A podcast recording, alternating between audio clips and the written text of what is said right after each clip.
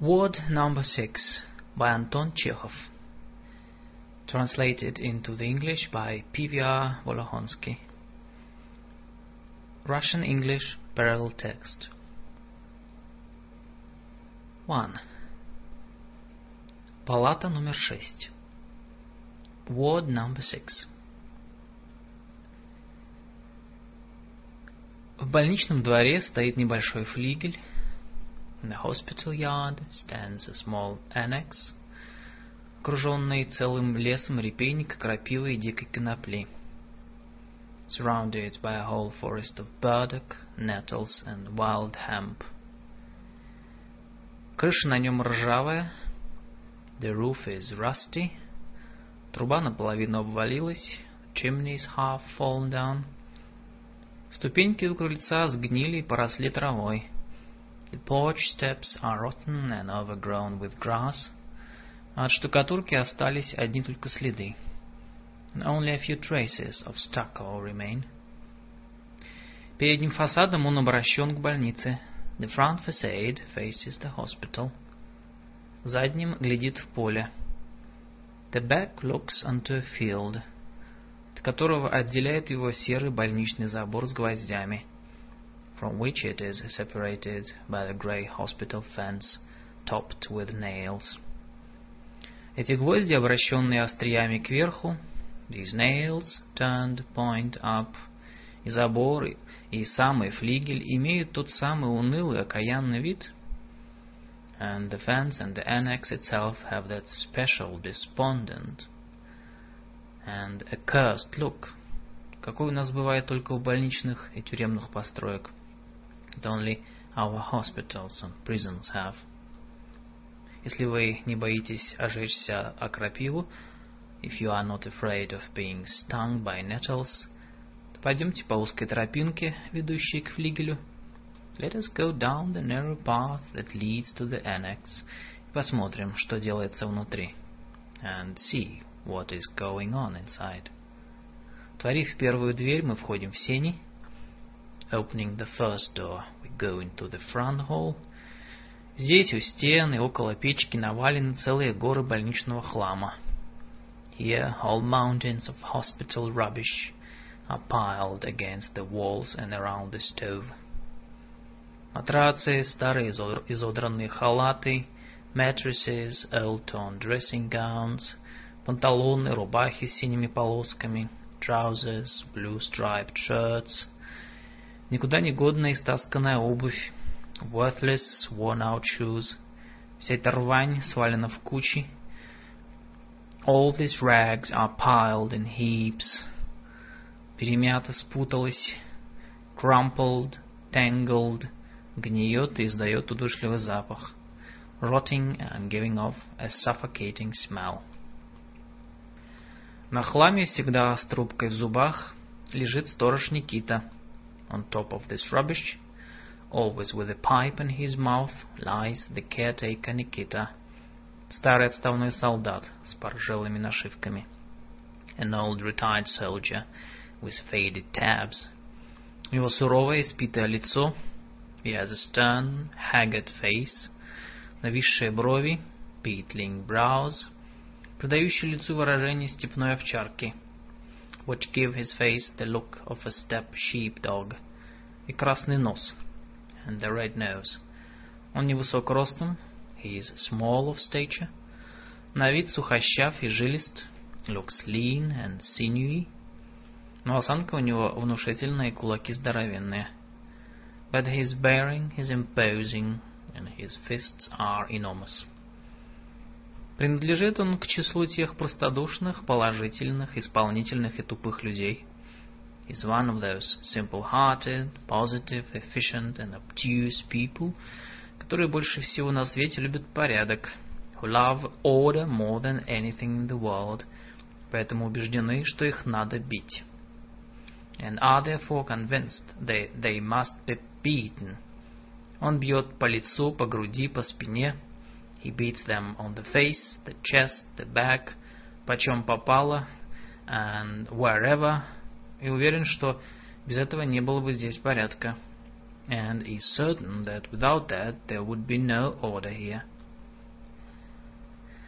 Далее вы входите в большую просторную комнату. Further on you enter a big spacious room, занимающую весь флигель, that takes up the entire annex, если не считать синей, except for the front hall. Стены здесь вымазаны грязно-голубой краской. The walls here are daubed with dirty blue paint. Потолок закопчен, как в курной избе. The ceiling is as sooty as in a chimneyless hut.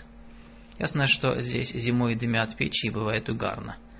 Clearly, the stoves smoke in winter and the place is full of fumes. Окна изнутри обезображены железными решетками. The windows are disfigured inside by iron grills. Пол сер и занозист. The floor is grey and splintery.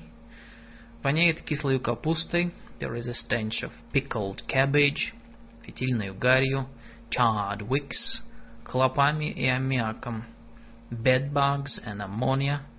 И эту вонь в первую минуту производит на вас такое впечатление, and for the first moment this stench gives you the impression, как будто вы входите в зверинец, that you have entered a menagerie.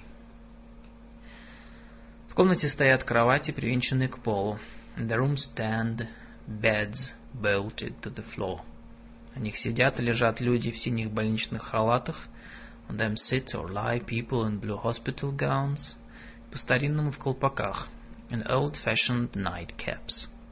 Это сумасшедшие. These are madmen. Всего их здесь пять человек. There are five of them in, all. Только один благородного звания – Only one of them is of noble rank, остальные же все мещане. The rest are tradesmen. Первый от двери, first from the door, высокий худощавый мещанин, uh, tall, lean tradesman, uh, с рыжими блестящими усами, with a red gleaming moustache и заплаканными глазами and tearful eyes, сидит подперев голову, sits with his head propped on his hand и глядит в одну точку and gazes at a single point. День и ночь он грустит, покачивая головой. Day and night he grieves, shaking his head, вздыхая и горько улыбаясь, sighing and smiling bitterly. В разговорах он редко принимает участие, he rarely takes part in conversation, и на вопросы обыкновенно не отвечает and usually doesn't reply to questions. Ест и пьет он машинально, когда дают. He eats and drinks mechanically when offered. Судя по мучительному бьющему кашлю, judging by his painful wrecking cough, худобе и румянцу на щеках, his thinness and the flush of his cheeks, у него начинается чехотка. He is in the first stages of consumption. За ним следует маленький, живой, next to him is a small, lively, очень подвижный старик, extremely agile old man, с острой бородкой и с черными кудрявыми, как у негра, волосами, with a pointed little beard and dark hair, curly as a negro's. Днем он прогуливается по палате от окна к окну. During the day he strolls about the ward from window to window. Или сидит на своей постели – or sits on his bed, поджав по-турецки ноги, his legs tucked under Turkish fashion, uh, и неугомонно, как снегирь, насвистывает, and whistles irrepressibly like a bullfinch. Насвистывает, тихо поет и хихикает, sings softly and giggles. Детскую веселость и живой характер проявляет он ночью. He displays a childlike gaiety and lively character at night as well, когда встает за тем, чтобы помолиться Богу, when he gets up to pray to God, то есть постучать себя кулаками по груди, that is, to beat his breast with his fists, и поковырять пальцем в дверях, and poke at the door with his finger. Это жид Моисейка. This is the Jew Moiseica, дурачок, помешавшийся лет двадцать назад, a half-wit, who went crazy about 20 years ago, когда у него сгорела шапочная мастерская, when his hatter's shop burned down. Из всех обитателей палаты номер шесть, of all the inhabitants of ward number six, только ему одному позволяется выходить из флигеля. He alone is allowed to go outside the annex и даже из больничного двора на улицу. And even outside the hospital yard. Такой привилегией он пользуется издавна. He has enjoyed this privilege for years. Вероятно, как больничный сторожил, probably as a hospital old-timer, и как тихий безвредный дурачок, and a quiet, harmless half-wit, городской шут, a town fool, которого давно уже привыкли видеть на улицах, whom people have long been used to seeing in the streets, окруженным мальчишками и собаками, surrounded by boys and dogs, в халатишке, смешном колпаке и в туфлях, in a flimsy robe and a ridiculous nightcap and slippers, иногда босиком и даже без панталон, sometimes barefoot and even without trousers. Он ходит по улицам, останавливаясь у ворот и лавочек. He walks about the streets, stopping at gates and shops, и просит копеечку, and begging for a little kopeck. В одном месте дадут ему квасу, in one place they give him квас, в другом хлеба, in another bread, в третьем копеечку, in a third a little kopeck, так что возвращается он во флигель обыкновенно сытым и богатым. So that he usually returns to the annex feeling rich and well fed. Все, что он приносит с собой, everything he brings with him, отбирает у него Никита свою пользу. Никита takes for himself. Делает это солдат грубо, сердцем. The soldier does this rudely, vexedly, выворачивая карманы и призывая Бога в свидетели. Turning his pockets inside out and calling God to be his witness.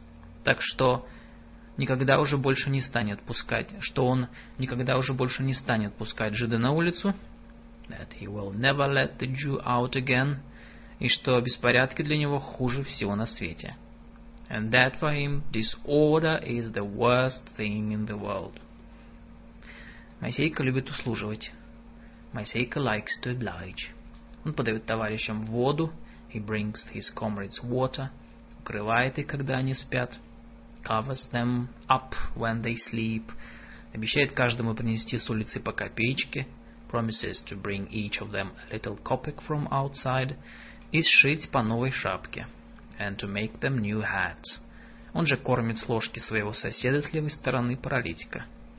He also feeds his neighbor on the left, a paralytic with a spoon.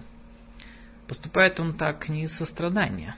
He acts this way not out of compassion, и не из каких-либо соображений гуманного свойства, nor from any humane considerations, а подражая, невольно подчиняясь своему соседу с правой стороны, Громову, but imitating and involuntarily submitting to Gromov, his neighbor on the right.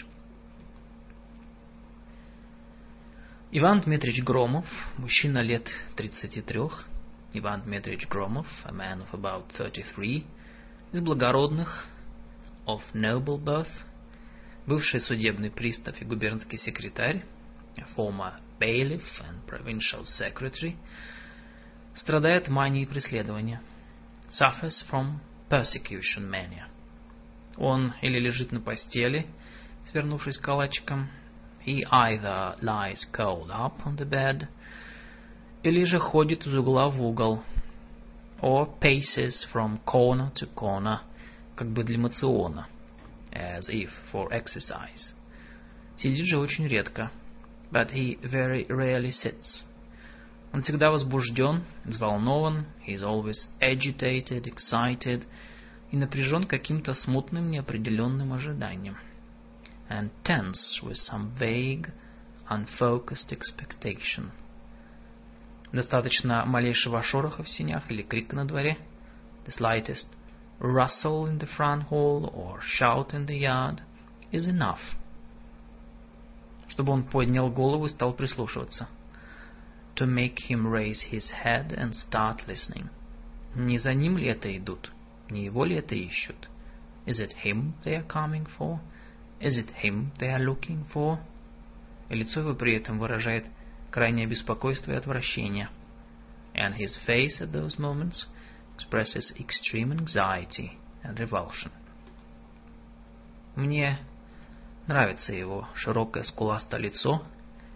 I like his broad, high cheekboned face. Всегда бледное и несчастное, always pale and unhappy, и отражающее в себе, как в зеркале, and reflecting, as in a mirror, замученную борьбой продолжительным страхом душу. His soul, tormented by struggle and prolonged fear. Гримасы его странные и болезненные, His grimaces are strange and morbid, но тонкие черты положены на его лицо глубоким искренним страданием. But the fine lines that deep and sincere suffering has drawn on his face, разумный и интеллигентный, are sensible and intelligent. И в глазах теплый, здоровый блеск. And there is a warm, healthy brightness in his eyes. Нравится мне он сам, вежливо, услужливый и необыкновенно деликатный в обращении со всеми, кроме Никиты. I like the man himself, polite, obliging, and of extraordinary delicacy in dealing with everyone except Nikita. Когда кто-нибудь роняет пуговку или ложку, when anyone drops a button or a spoon, он быстро вскакивает с постели и поднимает. He quickly jumps from his bed and picks it up – Каждое утро он поздравляет своих товарищей с добрым утром. Every morning he wishes his comrades a good morning. Ложась спать, желает им спокойной ночи. And on going to bed, he wishes them a good night. Кроме постоянно напряженного состояния и гримасничания, besides his permanently tense state and grimacing, сумасшествие выражается еще следующим. His madness also expresses itself as follows – Иногда по вечерам он запахивается в свой халатик. Sometimes in the evening he wraps himself in his robe. И дрожа всем телом, стуча зубами, and trembling all over, teeth chattering, начинает быстро ходить из угла в угол и между кроватей. Begins pacing rapidly from corner to corner and between the beds. Похоже на то, как будто у него сильная лихорадка. Looks as if he has a very high fever. Потому как он внезапно останавливается и взглядывает на товарища, видно, from the way he suddenly stops and gazes at his comrades, it is clear that что ему хочется сказать что-то очень важное. That he evidently wants to say something very important. Но, по-видимому, соображая, что его не будут слушать или не поймут, but realizing that he wouldn't be listened to or understood, Он нетерпеливо встряхивает головой и продолжает шагать. He shakes his head impatiently and goes on pacing. Но скоро желание говорить берет верх над всякими соображениями. But soon the wish to speak overcomes all other considerations. И он дает себе волю и говорит горячо и страстно. And he gives himself free rein and speaks ardently and passionately. Речь его беспорядочна, лихорадочна, His speech is disorderly, feverish, как бред, порывисто и не всегда понятно, like raving, impulsive and not always comprehensible. Зато в ней слышится и в словах, и в голосе что-то чрезвычайно хорошее. Yet in it, in his words and in his voice, one can hear something extremely good. Когда он говорит, вы узнаете в нем сумасшедшего и человека – When he speaks, you recognize both the madman and the human being in him. Трудно передать на бумаге его безумную речь. It is hard to convey his insane speech on paper. Говорит он о человеческой подлости, о насилии. He speaks of human meanness, of the violence, попирающим правду, that tramples on truth, прекрасной жизни, of the beautiful life, какая со временем будет на земле. There will be on earth in time. Об оконных решетках, напоминающих ему каждую минуту о тупости и жестокости насельников. And of the grills on the windows, which remind him every moment of the obtuseness and cruelty of the oppressors. Получается беспорядочный, нескладный попури, The result is a disorderly, incoherent potpourri из старых, но еще недопетых песен, of old but still unfinished songs.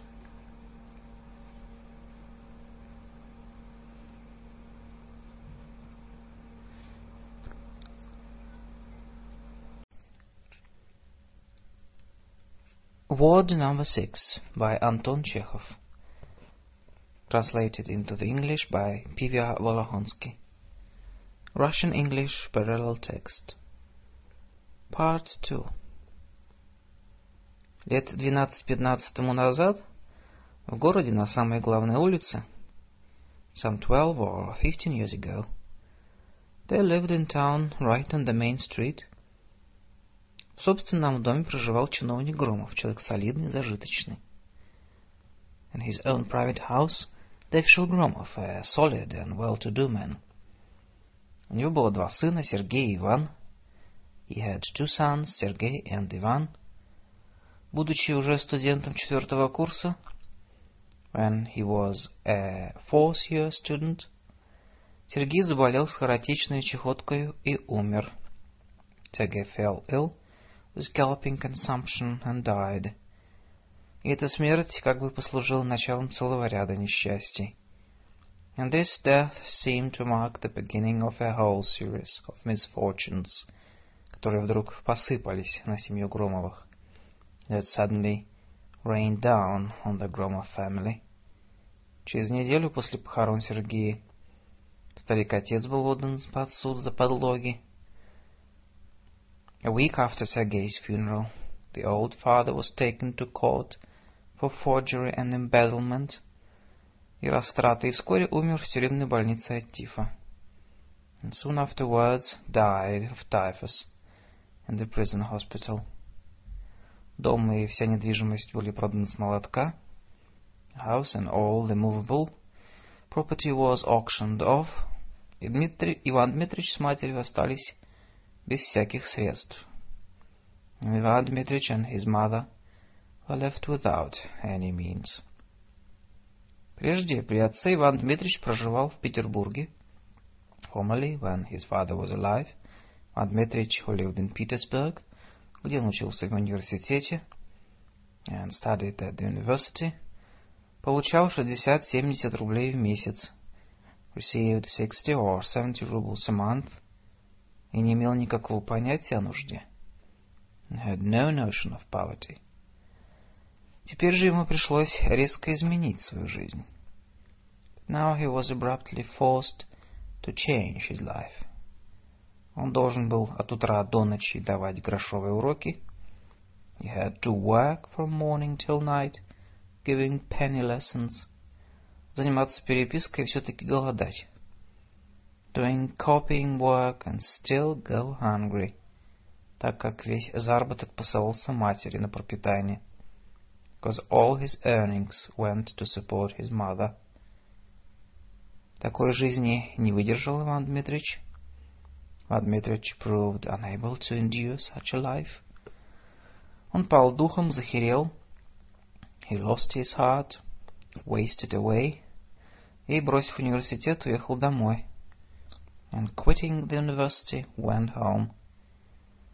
Здесь, в городке, он по протекции получил место учителя в уездном училище. In town, through connections, he obtained a post as teacher in the local high school. Но не сошелся с товарищами. But he didn't get along with his colleagues. Не понравился ученикам. Students didn't like him. И скоро бросил место and soon afterwards he quit the post. Умерла мать. His mother died. Он с полгода ходил без места. For half a year he went without work, Питаясь только хлебом и водою, living on nothing but bread and water. Затем поступил в судебные приставы. Then he was hired as a bailiff. Эту должность занимал он до тех пор, пока не был уволен по болезни. That position he occupied until he was dismissed on account of illness. Он никогда, даже в молодые студенческие годы не производил впечатления здорового. Never, even in his young student years, did he give the impression of being a healthy person. Всегда он был бледен, худ, подвержен простуде. He was always pale, thin, subject to colds. Мало ел, дурно спал. Ate little, slept badly. От одной рюмки вина у него кружилась голова и делалась истерика. One glass of wine made him dizzy and hysterical. Его всегда тянуло к людям.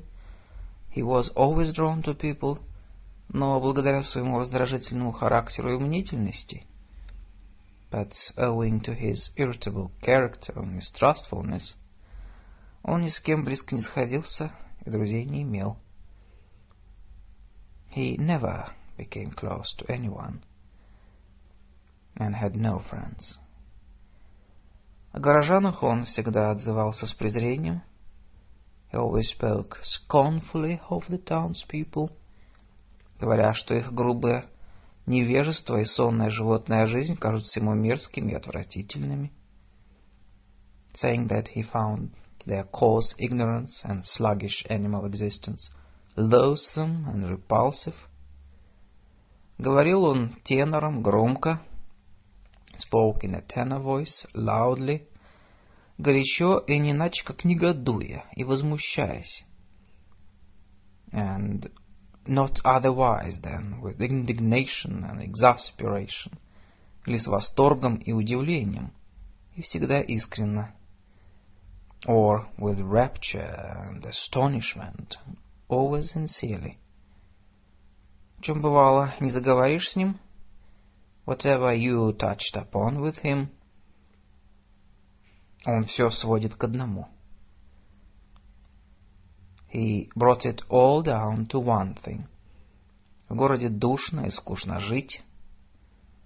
Life in town is stifling and boring. Общества нет высших интересов. Society has no higher interests. Оно ведет тусклую и бессмысленную жизнь, разнообразие ее насилием. It leads a dull, meaningful life, finding diversion in violence, грубым развратом и лицемерием, cause depravity and hypocrisy. Подлецы сыты и одеты. Scoundrels are sleek and well dressed. А честные питаются крохами – while honest men feed on crumbs. Нужны школы, местные газеты с честным направлением. There is a need for schools, for a local newspaper with an honest trend. Театр, публичное чтение. Uh, theater, public readings.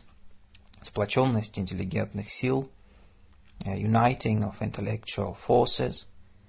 Нужно, чтобы общество сознало себя и ужаснулось.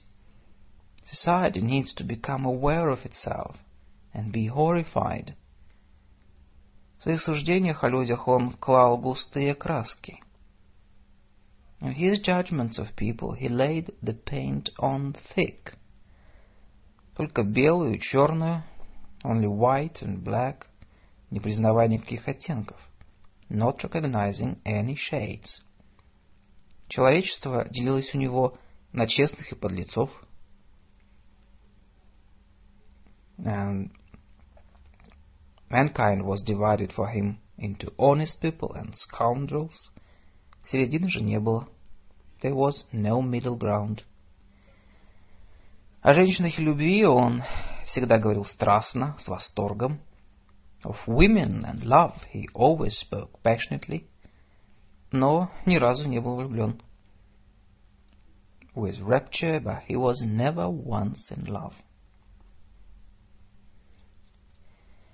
В городе, несмотря на резкость его суждений и нервность, despite his nervousness and the sharpness of his judgments, его любили и за глаза ласково называли Ваней. He was liked in town, and behind his back was affectionately called Vanya. Его врожденная деликатность, услужливость, порядочность, his innate delicacy, obligingness, decency — нравственная чистота и его поношенный срутучок, moral purity in his worn little frock coat. Болезненный вид и семейное несчастье, sickly appearance and family misfortunes, внушали хорошее, теплое и грустное чувство. Inspired a kindly, warm and sad feeling. К тому же он был хорошо образован и начитан. Besides, he was educated and well read. Знал, по мнению горожан, все. Knew everything, in the townspeople's opinion. И был в городе чем-то вроде ходячего справочного словаря. The round town was something of a walking reference book. Читал он очень много. He read a great deal. Бывало, все сидит в клубе. He used to sit in the club all the time. Нервно теребит бородку, nervously pulling at his beard, и перелистывает журналы и книги. And leafing through magazines and books. По лицу его видно, что он не читает. One could see by his face that he was not reading, а глотает, едва успев разжевать but devour, devouring, with barely any time to chew. Надо думать, что чтение было одной из его болезненных привычек. It must be assumed that reading was one of his morbid habits, так как он с одинаковой жадностью набрасывался на все, что попадало ему под руки. Since he used to fall with equal appetite upon whatever was at hand. Даже на прошлогодние газеты и календари. Even the past year's newspapers and calendars. Дома у себя читал он всегда лежа. At home he always read lying down.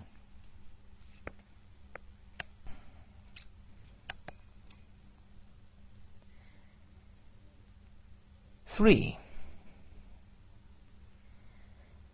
Однажды осенним утром, one autumn morning, Подняв воротник своего пальто и шлепая по грязи, the collar of his coat turned up and splashing through the mud, по переулкам и задворкам пробирался Иван Дмитрич к какому-то мещанину.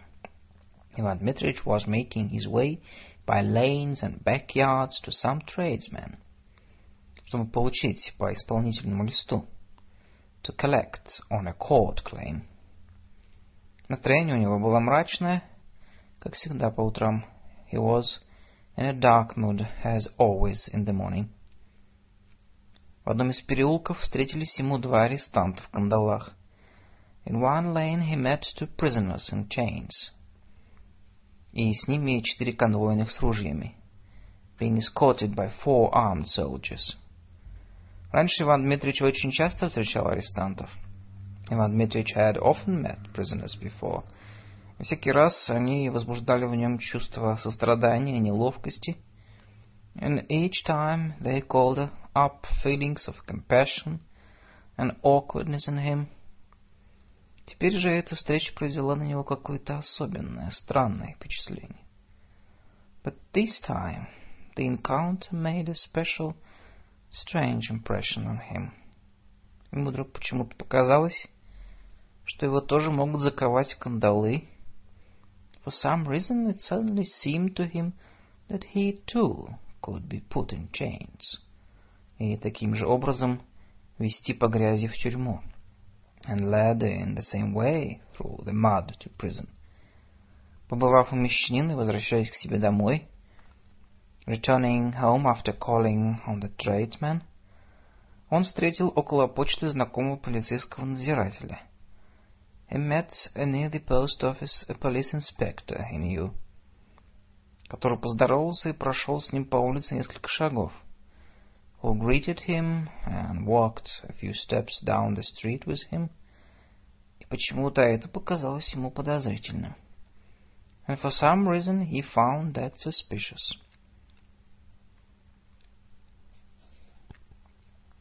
Дома Целый день у него не выходили из головы арестанты и солдаты с ружьями.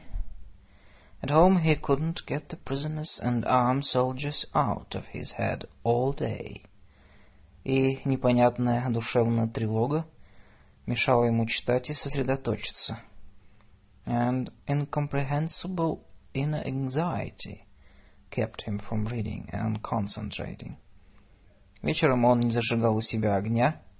He didn't light the lamp in the evening. А ночью не спал и все думал о том. And during the night he didn't sleep, but kept thinking. Что его могут арестовать, заковать и посадить в тюрьму. About the possibility of his being arrested, put in chains and taken to prison. Он не знал за собой никакой вины, He was not guilty of anything that he knew of. И мог поручиться, что и в будущем никогда не убьет. And could pledge that he would never kill, не подожжет и не украдет, or burn, or steal. Но разве трудно совершить преступление нечаянно, невольно? Yet it was not difficult to commit a crime accidentally, inadvertently. Разве невозможна клевета? And was slander, finally. Наконец, судебная ошибка, or judicious error impossible. Ведь недаром же вековой народный опыт учит. Not for nothing has age-old popular experience taught us, что от сумы до тюрьмы не зарекаться. That against poverty and prison there is no guarantee. Судебная ошибка при теперешнем судопроизводстве очень возможна. And a judicious error, given present-day court procedures, was very possible. И ничего в ней нет мудреного. It would be no wonder if it happened. Люди, имеющие служебное, а деловое отношение к чужому страданию, those who take an official, business-like attitude towards other people's suffering, например, судьи, полицейские, врачи, like judges, policemen, doctors, с течением времени в силу привычки закаляются до такой степени, from force of habit, as time goes by, become callous to such a degree, что хотели бы, да не могут относиться к своим клиентам иначе, как формально. That they would be unable to treat their clients otherwise than formally, even if they wanted to. С этой стороны они ничем не отличаются от мужика. In this respect, they are no different from the peasant, который на задворках режет баранов и телят и не замечает крови who slaughters sheep and calves in his backyard without noticing the blood. При формальном же бездушном отношении к личности, with this formal, heartless attitude towards the person, для того, чтобы невинного человека лишить всех прав состояния, a judge need only one thing to deprive an innocent man of all his property rights – И присудить каторге судье нужно только одно — время. And sentence him to hard labor. Time. Только время на соблюдение кое-каких формальностей. Only the time to observe certain formalities, за которые судья платит жалование, for which the judge is paid a salary. Затем все кончено. And after that, it is all over. Ищи потом справедливости и защиты. Then go looking for justice and protection. В этом маленьком грязном городишке. This dirty little town. За 200 верст от железной дороги. Two hundred miles from the railroad. Да и не смешно ли помышлять справедливости? — And is it not ridiculous to think of justice? Когда всякое насилие встречается обществом как разумная и целесообразная необходимость, when society greets all violence as a reasonable and expedient necessity, и всякий акт милосердия and any act of mercy, Например, оправдательный приговор, an acquittal, for instance, вызывает целый взрыв неудовлетворенного мстительного чувства. Provokes a great outburst of dissatisfied, vengeful feeling. Утром Иван Дмитрич поднялся с постели в ужасе. In the morning Иван Дмитрич got out of bed in horror. С холодным потом на лбу. With cold sweat on his brow. Совсем уже уверены, что его могут арестовать каждую минуту. Already quite convinced he could be arrested at any moment. Если вчерашние тяжелые мысли так долго не, не оставляют его, думал он, if yesterday's oppressive thoughts had not left him for so long, то значит в них есть доля правды. И it meant there was a portion of truth in them, he thought.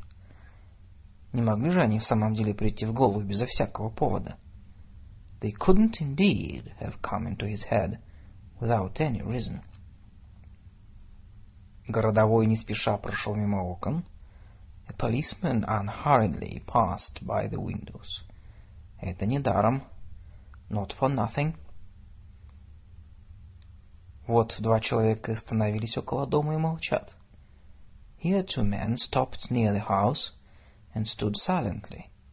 Почему они молчат? Why were they silent? И для Ивана Дмитрича наступили мучительные дни и ночи and painful days and nights began for Иван Дмитрич. Все проходившие мимо окон и входившие во двор, all who passed by his windows or entered the yard, казались шпионами и сыщиками, seemed like spies or sleuths to him. В полдень обыкновенный исправник проезжал на паре по улице. At noon, the police chief usually drove down the street with his carriage — and pair. Это он ехал с своего подгородного имения в полицейское правление. He was coming to the, to the police station from his outlying estate. Но Ивану Дмитричу казалось каждый раз, but to Ivan Dmitrich it seemed each time, что он едет слишком быстро и с каким-то особенным выражением that he was driving too fast, with some special expression. Очевидно, спешит объявить. Obviously, he was hastening to announce, что в городе проявился очень важный преступник. That a very important criminal had appeared in town. Иван Дмитрич вздрагивал при всяком звонке и стуке в ворота, Иван Дмитрич jumped at each ring or knock at the gate. Томился, когда встречал у хозяйки нового человека. He suffered each time he met a new person at his landlady's. При встрече с полицейскими и жандармами улыбался и насвистывал. When he met policemen or gendarmes, he smiled and began to whistle, чтобы казаться равнодушным, in order to appear indifferent. Он не спал все ночи напролет, ожидая ареста. He didn't sleep for whole nights, expecting to be arrested. Но громко храпел и вздыхал, как сонный. But he snored loudly and sighed like a sleeping man, чтобы хозяйке казалось, что он спит. So that his landlady would think he was asleep. Ведь если он не спит, because if he didn't sleep, то значит его мучают угрызения совести. It meant he was suffering from remorse. Какая улика? What evidence? Факты и здравая логика убеждали его. Facts and logical sense insisted, что все эти страхи вздор и психопатия. That all these fears were absurd and psychopathic, что в аресте и тюрьме, если взглянуть на дело пошире, that once one took a broader view, в сущности нет ничего страшного. was nothing especially terrible in arrest and prison. Была бы совесть спокойна, as long as his conscience was at ease. Но чем умнее и логичнее он рассуждал, but the more sensible and logical his reasoning was, тем сильнее и мучительнее становилась душевная тревога. The more intense and painful his inner anxiety became. Это было похоже на то, it resembled the story, как один пустынник хотел вырубить себе местечко в девственном лесу. Of the recluse who wanted to clear a little spot for himself in a virgin forest. Чем усерднее он работал топором, the more zealously he worked with the axe, чем гуще и сильнее разрастался лес, the deeper and thicker the forest grew. Иван Дмитриевич, в конце концов, видя, что это бесполезно, seeing in the end that it was useless, совсем бросил рассуждать и весь отдался отчаянию и страху. Иван Дмитрич abandoned reasoning altogether and gave himself up entirely to fear and despair. Он стал уединяться избегать людей. He began to seek solitude and avoid people. Служба и раньше ему была противна. His work had disgusted him even before. Теперь же она стала для него невыносима. But now it became unbearable to him. Он боялся, что его как-нибудь подведут. He was afraid that someone might do him a bad turn, положит ему незаметно в карман взятку, put a bribe in his pocket surreptitiously, потом уличат, and then expose him, или он сам нечаянно сделает в казенных бумагах ошибку, or that he himself might make a mistake tantamount to forgery, равносильную подлогу, или потеряет чужие деньги in some official papers, or lose someone else's money. Странно, что никогда в другое время мысль его не была так гибка и изобретательна, как теперь. Strangely, his thought had never before been so supple and inventive as now. Когда он каждый день выдумывал тысячи разнообразных поводов, when he invented thousands of different pretexts every day к тому, чтобы серьезно опасаться за свою свободу и честь, for seriously fearing for his freedom and honor. Но зато значительно ослабил интерес к внешнему миру. But on the other hand, his interest in the external world, в частности книгам, и стал сильно изменять память particularly in books, weakened considerably, and his memory began to fail him badly. Весной, когда сошел снег, in the spring, when the snow melted, во враге около кладбища нашли два полусгнивших трупа, старухи и мальчика. Two half-decayed corpses of an old woman and a boy с признаками насильственной смерти, with Signs of violent death were found in the ravine near the cemetery.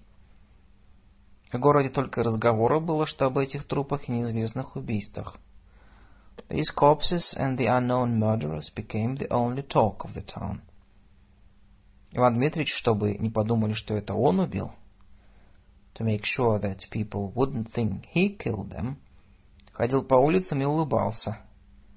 Иван Дмитриевич went about the streets smiling, а при встрече со знакомыми бледнел, краснел, and on meeting his acquaintances turned pale, then blushed, и начинал уверять, что нет подлее преступления, как убийство слабых и беззащитных. And began assuring them that there was no meaner crime than the murder of the weak and defenseless. Но эта ложь скоро утомила его, but he soon wearied of wearied of this lie. И после некоторого размышления он решил, after some reflection decided, что в его положении самое лучшее это спрятаться в хозяйкин погреб. that in this situation the best thing would be to hide in his landlady's cellar. В погребе просидел он день, потом ночь и другой день. In that cellar he sat for a day, then a night, then another day. Сильно озяб, became very chilled, и, дождавшись потемок, тайком как вор пробрался к себе в комнату. And waiting till dark, made his way on the sly like a, like a thief to his room. До рассвета постоял он среди комнаты, не шевелясь и прислушиваясь. He stood till dawn in the middle of the room, motionless, listening. Рано утром, до восхода солнца, к хозяйке пришли печники. Early in the morning, before daybreak, some stove makers came to his landladies. Иван Дмитрич хорошо знал, что они пришли за тем, чтобы перекладывать в кухне печь. Иван Дмитрич knew very well that they had come to reset the stove in the kitchen. Но страх подсказал ему, что это полицейские, переодетые печниками. But fear whispered to him that they were policemen disguised as stove makers. Он потихоньку вышел из квартиры. He quietly left the apartment и, охваченный ужасом, and gripped by terror, без шапки и сюртюка побежал по улице. Ran down the street without his hat and frock coat. За ним с лаем гнались собаки. Dogs chased after him. Кричал где-то позади мужик. A peasant shouted somewhere behind him. В ушах свистел воздух. The wind whistled in his ears. Ивану Дмитричу казалось, and it seemed to Иван Дмитрич, что насилие всего мира скопилось за его спиной и гонится за ним. That the violence of the whole world had gathered at his back and was pursuing him.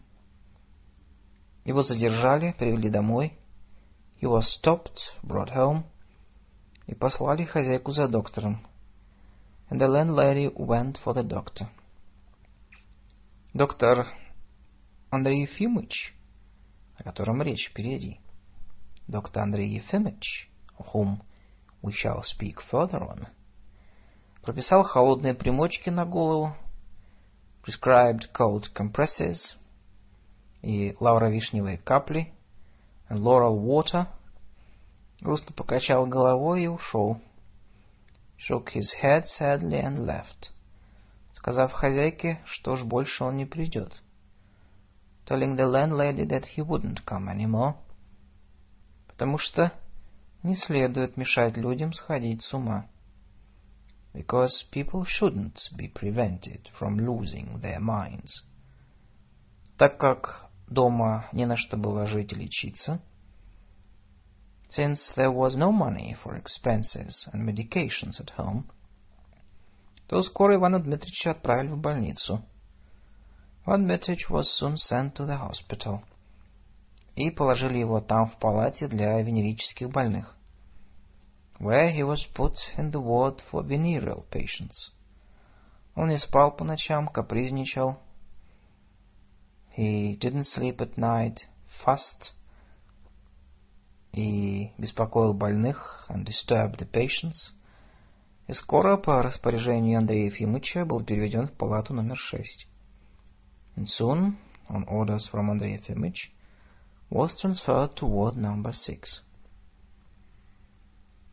Через год в городе уже совершенно забыли про Ивана Дмитрича.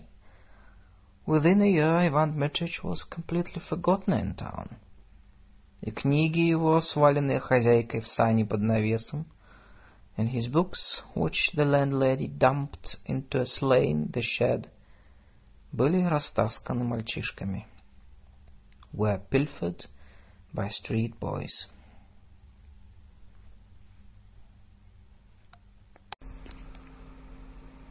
Word number six by Anton Chekhov.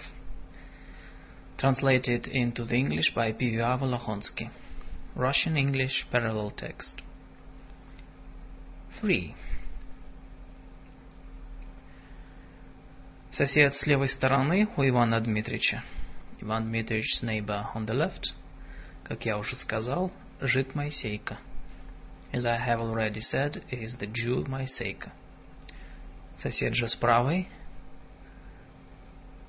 and his neighbor on the right, облывший жиром, почти круглый мужик, с тупым, совершенно бессмысленным лицом, is a fat, swollen, nearly spherical peasant with a dumb, completely senseless face.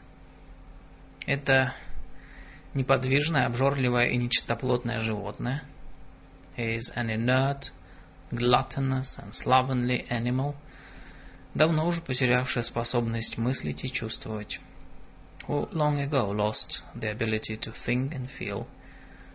От него постоянно идет острый, удушливый смрад.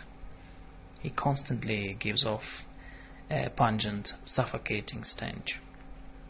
Никита, убирающий за ним, бьет его страшно. Никита, who cleans up after him, beats him terribly, со всего размаха, with all his might, не щадя своих кулаков, not sparing his fists. И страшно тут не то, что его бьют, and the terrible thing here is not that he is beaten, к этому можно привыкнуть, that one can get used to, а то, что это отупевшее животное не отвечает на побои ни звуком, ни движением, ни выражением глаз. That this dumb animal doesn't respond to the beating either by sound or by movement or by the expression of his eyes, а только слегка покачивается, как тяжелая бочка. But only rocks slightly, like a heavy barrel. Пятый и последний обитатель палаты номер шесть. The fifth and last inhabitant of ward number six. Мещанин, служивший когда-то сортировщиком на почте. Is a tradesman who once worked as a sorter in the post office. Маленький худощавый блондин, small, lean, blonde fellow, с добрым, но несколько лукавым лицом, with a kind but somewhat sly face. Судя по умным, покойным глазам, смотрящим ясно и весело, judging by his calm, intelligent eyes, which have a bright and cheerful look, он себе на уме, имеет какую-то очень важную и приятную тайну. He keeps his own counsel and has some very important and pleasant secret. У него есть под подушкой, под матрацем что-то такое – He keeps something under his pillow or mattress. Чего он никому не показывает. That he doesn't show to anyone. Но не из страха, что могут отнять или украсть, а из стыдливости. But not from fear that it might be taken away or stolen, but from bashfulness. Иногда он подходит к окну. Sometimes he goes to the window. И, обернувшись к товарищам спиной, надевает себе что-то на грудь. And turning his back to his comrades, puts something on his chest. И смотрит, нагнув голову. And looks, craning his neck. Если в это время подойти к нему, if anyone approaches him at that moment, то он сконфузится и сорвет что-то с груди. He gets embarrassed and tears the something of his chest. Но тайну его угадать нетрудно. But his secret is not hard to guess. «Поздравьте меня», — говорит он часто Ивану Дмитричу. «Congratulate me», — he often says to Иван Дмитрич. «Я представлен к Станиславу второй степени со звездой». I've been recommended for the Stanislas second degree with star. Вторую степень со звездой дают только иностранцам. The second degree with star is only given to foreigners. Но для меня почему-то хотят сделать исключение. But for some reason they want to make an exception in my case. Улыбается он, в недоумении пожимая плечами. He smiles, shrugging his shoulders in perplexity. Вот уж, признаться, не ожидал. I must confess, I really didn't expect it. Я в этом ничего не понимаю, угрюмо заявляет Иван Дмитрич. Understand nothing about that, Иван Дмитрич says glumly. Но знаете, чего я рано или поздно добьюсь? But do you know but I'll get sooner or later. Продолжает бывший сортировщик, лукаво щуря глаза. The former sorter continues, narrowing his eyes slyly. Я непременно получу шведскую полярную звезду. I'm sure to get the Swedish Polar Star. Орден такой, что стоит похлопотать. It's a decoration worth soliciting for. Белый крест и черная лента. Это очень красиво. A white cross and a black ribbon. Very beautiful. Вероятно, нигде в другом месте так жизнь не однообразна, как во флигеле. Probably nowhere else is life so monotonous as in this annex. Утром больные, кроме паралитика и толстого мужика, умываются в синях из большого ушата. In the morning, the patients, except for the paralytic and the fat peasant, wash themselves from a big tub in the front hall и утираются фалдами халатов, wiping themselves with the skirts of their robes. После этого льют из оловянных кружек чай. After that they have tea in tin mugs, который приносит из главного корпуса Никита, which Nikita brings from the main building. Каждому полагается по одной кружке. Each of them gets one mug. В полдень едят щи из кислой капусты. At noon they eat pickled cabbage soup и кашу. Вечером ужинают кашей. And kasha. In the evening they have the kasha. Оставшиеся от обеда. Left over from dinner. В промежутках лежат, спят, глядят в окна и ходят из угла в угол. And in between they lie down, sleep, look out the windows, or pace up and down. И так каждый день. And so it goes every day. Даже бывший сортировщик говорит все об одних и тех же орденах. Even the former sorter talks about the same decorations. Свежих людей редко видят в палате номер шесть. New people are seldom seen in ward number six. Новых помешанных доктор давно уже не принимает. The doctor long ago stopped accepting new madmen. А любителей посещать сумасшедшие дома немного на этом свете. There are not many in this world who enjoy visiting madhouses. Раз в два месяца бывает во флигеле Семен Лазаревич, цирюльник. Once every two months the barber, Семен Лазаревич, visits the annex. Как он стрижет сумасшедших. Of how he gives the madmen haircuts. И как Никит помогает ему это делать. And how Nikita helps him to do it. И в какое смятение приходят больные всякий раз при появлении пьяного улыбающегося цирюльника. And what commotion among the patient, patients each appearance of the drunken, grinning barber causes. Мы говорить не будем. We will not speak. Кроме цирюльника, никто не заглядывает во флигель. Apart from the barber, no one comes to the annex. Больные осуждены видеть изо дня в день одного только Никиту. The patients are condemned to see only Nikita, day after day. Впрочем, недавно по больничному корпусу разнесся довольно странный слух. Recently, however, rather strange rumor spread through the hospital. Распустили слух, что палату номер шесть будто бы стал посещать доктор. The rumor went around that the doctor had started visiting ward number six. Странный слух. Strange rumor. Доктор Андрей Ефимович Рагин – замечательный человек в своем роде.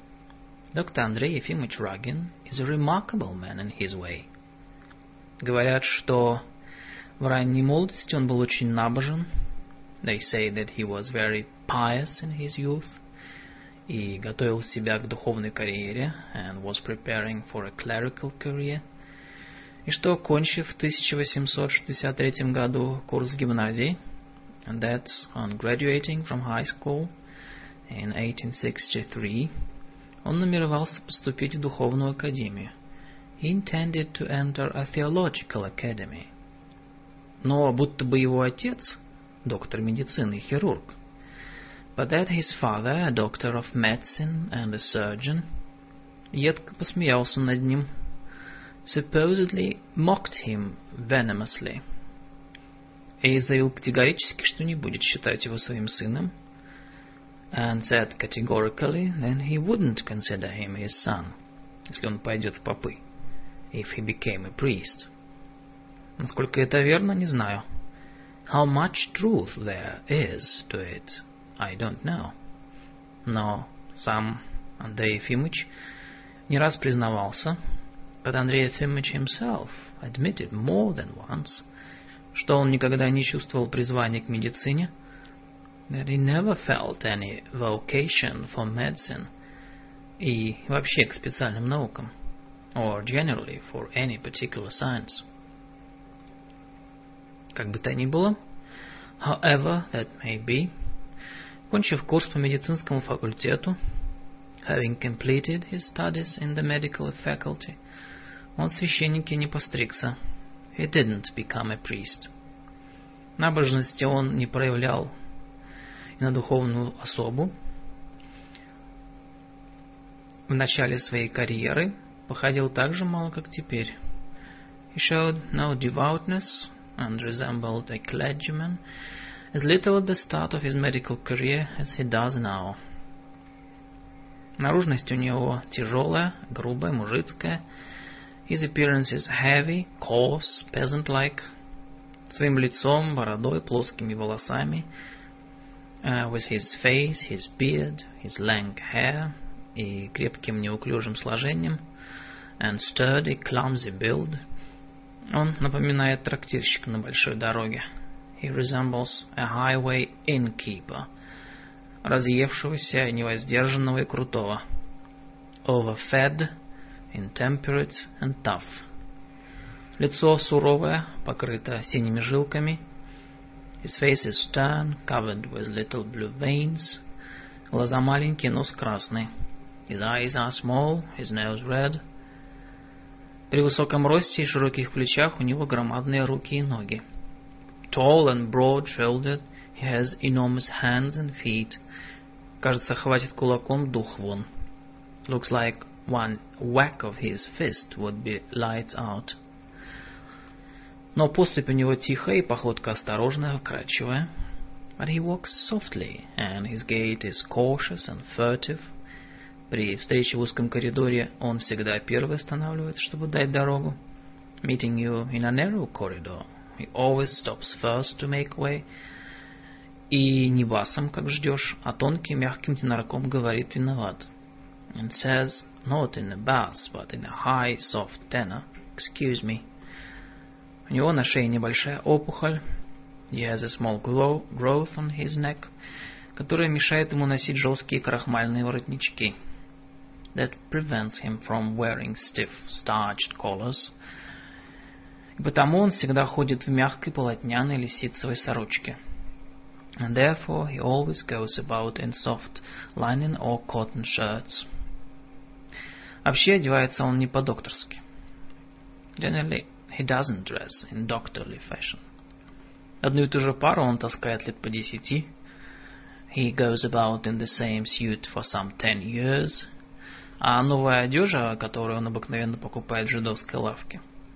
And new clothes, which he usually buys in a Jewish shop – Кажется, на нем такой же поношенный и помятый, как старая. Seem as worn and wrinkled on him as the old. В одном и том же сюртуке он и больных принимает, и обедает. And he receives patients, eats dinner and goes visiting in the same frock coat. В гости ходит, но это не скупости. But that is not from stinginess, а от полного невнимания к своей наружности but from a total disregard for his appearance.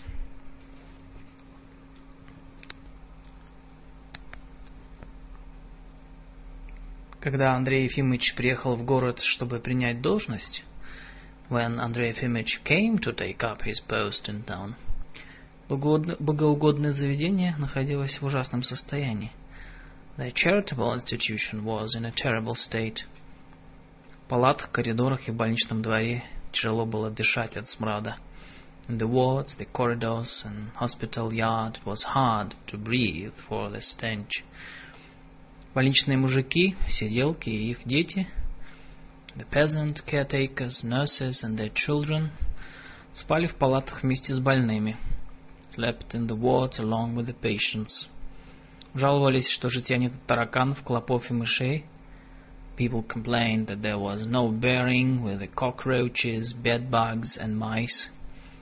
В хирургическом отделении не переводились, не переводилась рожа. And erysipelas had installed itself permanently in the surgery section. На всю больницу было только два скальпеля и ни одного термометра. There were only two scalpels and not a single thermometer in the entire hospital. В ваннах держали картофель. The bath served for storing potatoes. Смотритель, костелянша и фельдшер грабили больных. The superintendent and the matron and the doctor's assistant robbed the patients. А про старого доктора, предшественника Андрея Ефимовича, and of the old doctor, Andrei Ефимович's predecessor, рассказывали, будто он занимался тайной продажей больничного спирта. It was said that he had secretly traded in hospital alcohol и завел себе из сиделок и больных женщин целый гарем, and had started a real harem for himself among the nurses and female patients. В городе отлично знали про эти беспорядки. The townspeople were well aware of these disorders, даже преувеличивали их, and even exaggerated them, но относились к ним спокойно. But they viewed them calmly. Одни оправдывали их тем, что в больницу ложатся только мещане и мужики. Some justified them by saying that only tradesmen and peasants stayed in the hospital, которые не могут быть недовольны, так как дома живут гораздо хуже. Who couldn't be displeased, since they lived much worse at home than in the hospital. Чем в больнице не рябчиками же их кормить. No one was going to feed them on grouse. Другие же в оправдании говорили, others said in justification, что одному городу без помощи земства не под силу содержать хорошую больницу. That the town alone, without the help of the земство, was unable to maintain a good hospital. Слава Богу, что хоть плохая да есть. Thank God they at least had a bad one. А молодое земство не открывало лечебницы ни в городе, ни, ни, ни возле. And the young земство wouldn't open a clinic either in town or near it, ссылаясь на то, что город уже имеет свою больницу. Explaining that the town already had its own hospital. Осмотрев больницу, Андрей Ефимович пришел к заключению. Having inspected the hospital, Андрей Ефимович came to the conclusion, что это учреждение безнравственное и в высшей степени вредное для здоровья жителей. That it was an immoral institution and highly detrimental to the health of the citizens. По его мнению, самое умное, что можно было сделать, in his opinion, the most intelligent thing that could be done, это выпустить больных на волю, а больницу закрыть. Would be to discharge the patients and close the place down. Но он рассудил, but for that he reckoned, что для этого недостаточно одной только его воли. That his will alone was not enough. И это было бы бесполезно, and in any case it would be useless. Если физическую нравственную нечистоту прогнать с одного места, when physical and moral uncleanness was driven out of one place, то она перейдет на другое. It went to another. Надо ждать, когда она сама выветрится. One had to wait until it dispersed of itself. К тому же, если люди открывали больницу и терпят ее у себя, besides, if people had opened the hospital and put up with it in their own town, то значит она им нужна. It meant they needed it. Предрассудки и все эти житейские гадости и мерзости нужны. Prejudice and all this everyday filth and muck are necessary – так как они с tечением времени перерабатываются во что-нибудь путное.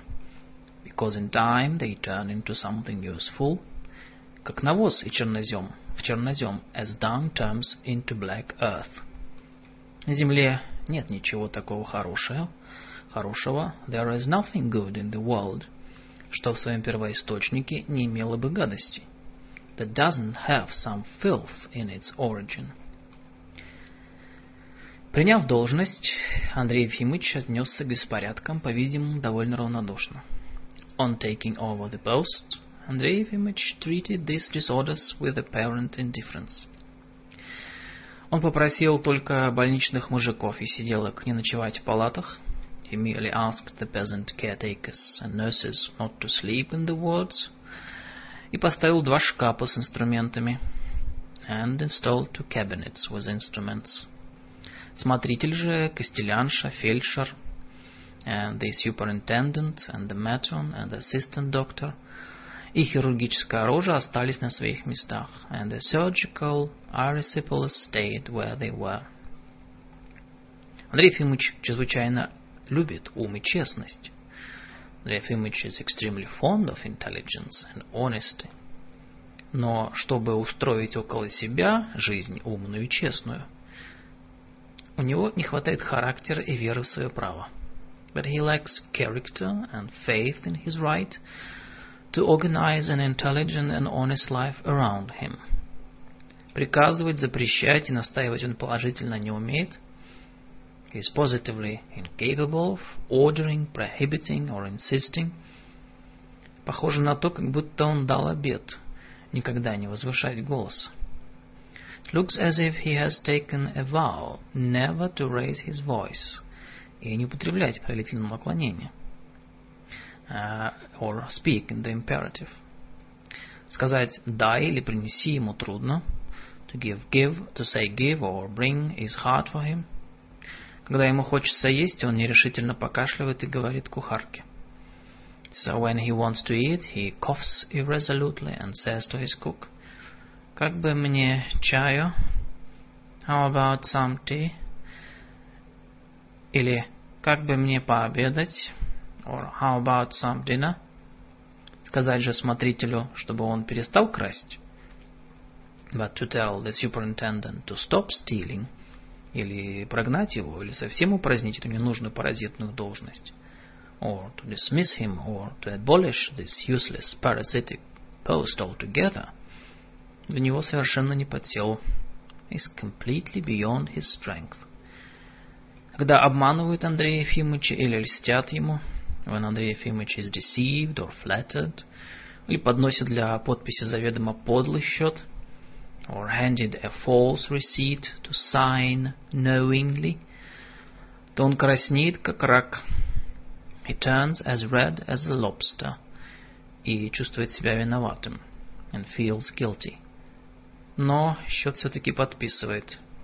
But all the same he signs the receipt. Когда больные жалуются ему на голод или на грубых сиделок, when the patients complain to him that they are hungry or that the nurses are rude, он конфузится и виновато бормочет. He gets embarrassed and mutters guiltily. Хорошо, хорошо, я разберу после. All right, all right, I'll look into it later. Вероятно, тут недоразумение. There's probably some misunderstanding. Первое время Андрей Ефимович работал очень усердно. At first, Андрей Ефимович worked very assiduously. Он принимал ежедневно с утра до обеда. He received every day from morning till dinner time. Делал операции, did surgery, и даже занимался акушерской практикой. And even took up the practice of obstetrics. Дамы говорили про него, что он внимателен. Ladies said of him that he was attentive – и отлично угадывает болезни. And excellent at diagnosing illnesses. Особенно детские и женские. Especially in children and women. Но с течением времени дело заметно прискучило ему своим однообразием. But as time went on, he became noticeably bored with the monotony и очевидной бесполезностью, obvious uselessness of the work. Сегодня примешь 30 больных, Today you receive 30 patients, а завтра, глядишь, привалило их 35. And tomorrow, lo and behold, 35 come pouring in. Послезавтра 40, и так изо дня в день. The next day 40, And so it goes day after day, из года в год, year after year, а смертность в городе не уменьшается. And the town mortality rate doesn't go down, и больные не перестают ходить. And the patients don't stop coming. Оказать серьезную помощь 40 приходящим больным от утра до обеда нет физической возможности. To give serious aid to 40 outpatients between morning and dinner time was physically impossible. Значит, по неволе выходит один обман. Which meant willy-nilly that it was all a deceit. Принято в отчетном году 12 тысяч приходящих больных. During the fiscal year 12,000 outpatients were received. Значит, попросту рассуждая, обмануто 12 тысяч человек – which meant, simply speaking, that 12,000 people were deceived. Класть же серьезных больных палаты, to put the seriously ill in the hospital, и заниматься им по правилам науки тоже нельзя, and care for them according to the rules of science was also impossible, потому что правила есть, а науки нет. Because while there were rules, there was no science. Если же оставить философию и педантически следовать правилам, and to abandon philosophy and follow the rules pedantically, как прочие врачи, as other doctors did, то для этого прежде всего нужны чистота и вентиляция. You first of all needed cleanliness and ventilation, а не грязь, not filth, здоровая пища, а не щи из вонючей кислой капусты – and wholesome food, not soup made from stinking pickled cabbage. И хорошие помощники, а не воры. And good assistants, not thieves. Да и к чему мешать людям умирать? Then too, why prevent people from dying? Если смерть есть нормальный и законный конец каждого, if death is the normal and natural end of every man, что из того, что если какой-нибудь торгаш или чиновник проживет лишних 5-10 лет. So what if some dealer or clerk lives for an extra five or ten years? Если же видеть цель медицины в том, if the purpose of medical science is seen as, что лекарства облегчают страдания, that alleviation of suffering by medication, но то невольно напрашивается вопрос, then willy-nilly the question arises, зачем их облегчать? Why alleviated? Во-первых, говорят, что страдания ведут человека к совершенству. First, they say that suffering leads man to perfection. И во-вторых, если человечество в самом деле научится облегчать свои страдания пилюлями и каплями, and second, if mankind really learns to alleviate its suffering with pills and drops, то оно совершенно забросит религию и философию will completely abandon religion and philosophy, в которых до сих пор находило не только защиту от всяких бед, in which it has hitherto found not only a defense against all calamities, но и даже счастье, but even happiness. Пушкин перед смертью испытывал страшные мучения. Пушкин suffered terribly before death. Бедняжка Гейна несколько лет лежал в параличе. So, and poor Heine lay paralyzed for many years. Так почему же не поболеть какому-нибудь Андрею Ефимовичу или Матрёне Савишне? Why should there be no illness for some Andrei Ефимович or Matriona Savishna, жизнь которых бессодержательна, whose life is insipid, и была бы совершенно пуста и похожа на жизнь амебы, would be completely empty and similar to the life of an amoeba, если бы не страдания. Were it not for suffering. Подавляемый такими рассуждениями, oppressed by such reasoning, Андрей Ефимович опустил руки, Андрей Ефимович threw up his hands и стал ходить в больницу не каждый день, and stopped going to the hospital every day. Жизнь его проходит так. His life goes like this – Обыкновенно он встает утром часов восемь, одевается и пьет чай. Ordinarily he gets up in the morning at a, around eight, dresses and has tea. Потом садится у себя в кабинете читать или идет в больницу. Then he sits in his study and reads or goes to the hospital. Здесь в больнице в узком темном коридорчике сидят амбулаторные больные. There in the hospital, in a dark narrow corridor, the outpatients sit, ожидающие приемки, waited to be received. Мимо них, стуча сапогами по кирпичному полу, бегают мужики и сиделки. Peasants and nurses rush past them, their boots stomping on the brick floor. Проходят тощие больные в халатах. Skinny patients in robes pass by. Проносят мертвецов и посуду с нечистотами. Dead bodies and pots of excrement are carried out. Плачут дети, дует сквозной ветер. Children cry, a drafty wind blows.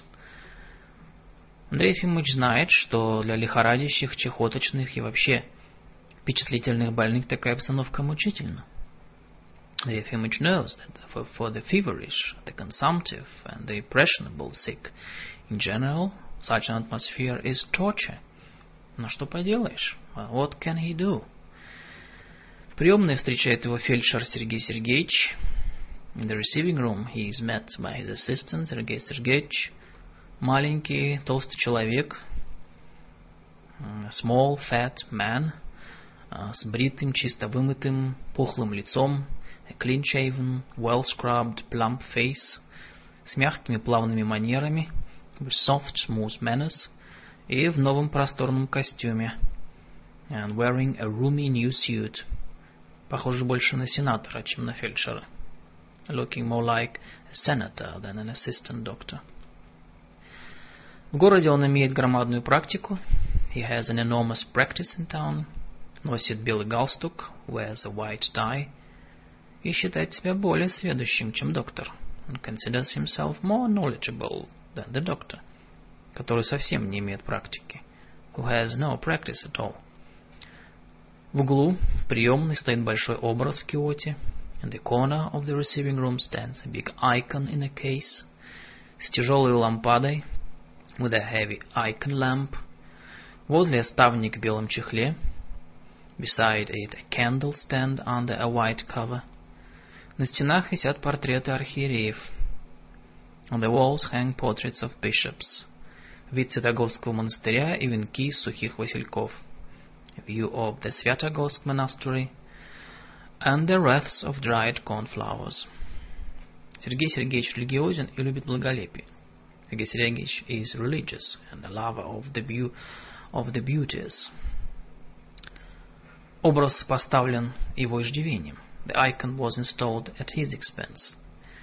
По воскресеньям в приемной кто-нибудь из больных по его приказанию читает слух Акафист.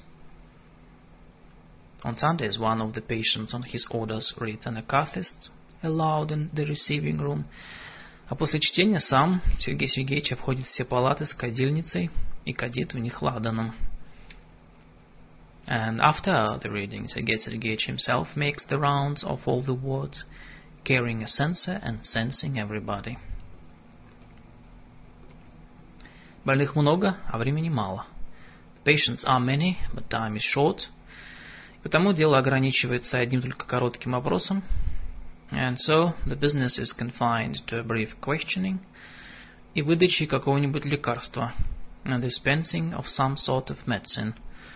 Вроде летучей мази или касторки. Like camphor ointment or castor oil. Андрей Ефимович сидит, подперев щеку кулаком, задумавшись. Андрей Ефимович sits with his cheek propped on his fist, deep in thought. И машинально задает вопросы. And asks questions mechanically. Сергей Сергеевич тоже сидит. Сергей Сергеевич also sits, потирает свои ручки и изредка вмешивается. Rubbing his little hands and occasionally mixes in. «Болеем и нужду терпим от того, — говорит он, — we get sick and suffer once, he says, что Господу милосердному плохо молимся, да, because we don't pray properly to the merciful Lord, yes. Во время приемки Андрей Ефимович не делает никаких операций. Андрей Ефимович doesn't do any surgery during receiving hours. Он давно уже отник, отвык от них. He got out of the habit long ago. И вид крови его неприятно волнует. And the sight of blood upsets him unpleasantly. Когда ему приходится раскрывать ребенку рот, when he has to open a child's mouth, чтобы заглянуть в горло, to look down his throat, а ребенок кричит, кричит и защищается ручонками, and the child shouts and resists with his little hands, то от шума в ушах у него кружится голова. The noise in his ears makes him giddy, и выступают слезы на глазах, and tears come to his eyes. Он торопится прописать лекарство, he hastens to prescribe some medicine, и машет руками, чтобы баба поскорее унесла ребенка, and waves his arms, so that the peasant mother will quickly take the child away. На приемке скоро ему прискучают робость больных и их бестолковость. While receiving, he quickly becomes bored with the patient's timidity. Близость благолепного Сергея Сергеевича. Uh, their witliness, the proximity of the beauty of Сергей Сергеевич. Портреты на стенах и свои собственные вопросы. The portraits on the walls and his own questions – которые он задает непременно, неизменно уже более 20 лет. And his own questions, which he has been asking unvaryingly for 20 years now. И он уходит, приняв 5-6 больных. And he leaves after receiving five or six patients. Остальных без него принимает фельдшер. And the assistant doctor receives the rest without him Приятной мыслью, что, слава богу, частной практики у него давно уже нет, with the agreeable thought that, thank God, he has had no private practice for a long time, что ему никто не помешает, and that no one will bother him, Андрей Ефимович, придя домой, немедленно садится в кабинете за, за стол. Андрей Ефимович goes home, sits down immediately at the desk in his study и начинает читать, and begins to read. Читает он очень много и всегда с большим удовольствием. He reads a lot and always with great pleasure. Половина жалования уходит у него на покупку книг. Half of his salary goes on books. И из шести комнат его квартиры три завалены книгами и старыми журналами. And of the six rooms of his apartment, three are heaped with books and old magazines. Больше всего он любит сочинения по истории и философии. He likes writings on history and philosophy most of all. По медицине же выписывает только одного врача. In the field of medicine he subscribes to the doctor, которого всегда начинает читать с конца, which he always starts reading from the back. Чтение всякий раз продолжается без перерыва по несколько часов – Each time the reading goes on uninterruptedly for several hours. И его не утомляет, and without tiring him. Читает он не так быстро и порывисто, как когда-то читал Иван Дмитрич. He doesn't read quickly and impulsively as Ivan Dmitrich used to, а медленно, с проникновением, but slowly, sensitively, часто останавливаясь на местах, которые ему нравятся или непонятны – often lingering over places that please or puzzle him. Около книги всегда стоит графинчик с водкой, and beside the book there always stands a little carafe of vodka, и лежит соленый огурец and a pickled cucumber, или моченое яблоко прямо на сукне без тарелки, or apple lies directly on the base without a plate. Через каждые полчаса он, не отрывая глаз от книги, every half hour without taking his eyes off the book. Он наливает себе рюмку водки и выпивает. He pours himself a glass of vodka and drinks it. Потом, не глядя, нащупывает огурец и откусывает кусочек. And then, without looking, feels for the pickle and takes a bite. В три часа он осторожно подходит к кухонной двери At three o'clock he warily approaches the kitchen door, кашляет и говорит. Coughs and says, Дарюшка, мне бы как бы пообедать. Дарюшка, how about some dinner? После обеда довольно плохого и неопрятного. After dinner rather poor and slovenly. Андрей Ефимович ходит по своим комнатам. Андрей Ефимович paces about his rooms, скрестив на груди руки и думает. His arms folded on his chest and thinks. Бьет четыре часа, потом пять. Он все ходит и думает. Strikes four and five, and still he paces and thinks. Изредка поскрипывает кухонная дверь. Occasionally the kitchen door creaks. Показывается из нее красное заспанное лицо Дарюшки. And Darushka's red, sleepy face peeks out. Андрей Ефимович, вам не пора пиво пить? Спрашивает она озабоченно. Андрей Ефимович, isn't it time you had your beer? She asks worriedly. Нет, еще не время, отвечает он. No, not yet, he replies. Я погожу, погожу. I'll wait a bit, wait a bit. К вечеру обыкновенно приходит почтмейстер Михаил Аверьяныч. Towards evening, the postmaster, Михаил Аверьяныч, usually comes. Единственный во всем городе человек, the only man in town, общество которого для Андрея Ефимовича не тягостно whose company Андрей Ефимович doesn't find burdensome. Михаил Аверьяныч когда-то был очень богатым помещиком и служил в кавалерии.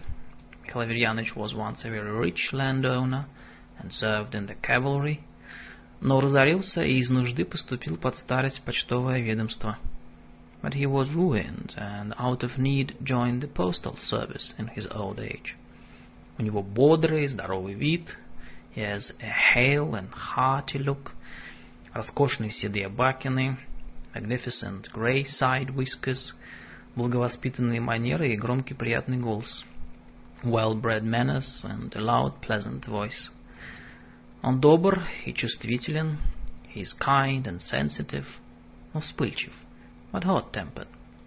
Когда на почте кто-нибудь из посетителей протестует, when a client at the post office protests, не соглашается или просто начинает рассуждать, disagrees or simply begins to argue, то Михаил Аверьяныч багровеет, трясется всем телом.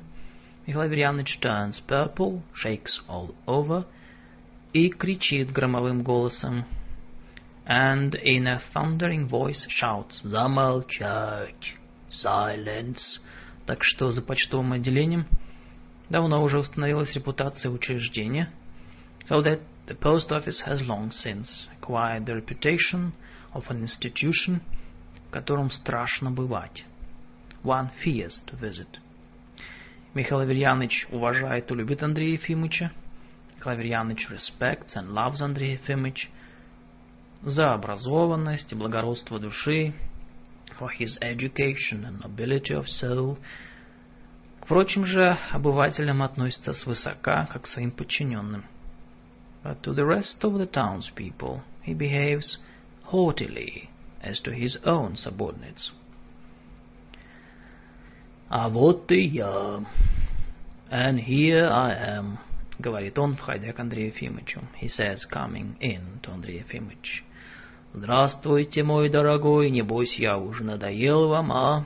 «Good evening, my dear, you must be tired of me now, by now, а?» «Напротив, очень рад», — отвечает ему доктор. On the contrary, I'm very glad, the doctor replies. Я всегда рад вам. I'm always glad to see you. Приятели садятся в кабинете на диван. The friends sit down on the sofa in the study. И некоторое время молча курят. And smoke silently for a time. «Дарюшка, как бы нам пиво?» — говорит Андрей Ефимович. «Дарюшка, how about some beer?» — says Андрей Ефимович. Первую бутылку выпивают тоже молча. The first bottle is also drunk silently. Доктор, задумавшись, доктор deep in thought, Михаил Аверьяныч с веселым оживленным видом. And Михаил Аверьяныч with a merry, animated air. Как человек, который имеет рассказать что-то очень интересное. Like a man who has something very interesting to tell. Разговор всегда начинает доктор is always the doctor who begins the conversation. Как жаль. What a pity. Говорит он медленно и тихо. He says slowly and softly. Покачивая головой и не глядя в глаза собеседнику. Shaking his head and not looking his interlocutor in the eye. Он никогда не смотрит в глаза. He never looks anyone in the eye. Как глубоко жаль, уважаемый Михаил Аверьяныч. What a great pity, my esteemed Михаил Аверьяныч, что в нашем городе совершенно нет людей.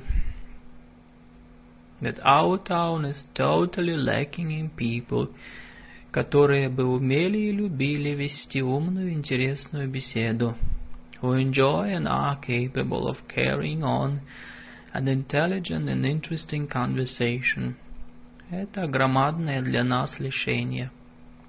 It is an enormous privation for us. Даже интеллигенция не возвышается над пошлостью. Even the intelligentsia is not above banality. Уровень ее развития, уверяю вас, нисколько не выше, чем у низшего сословия.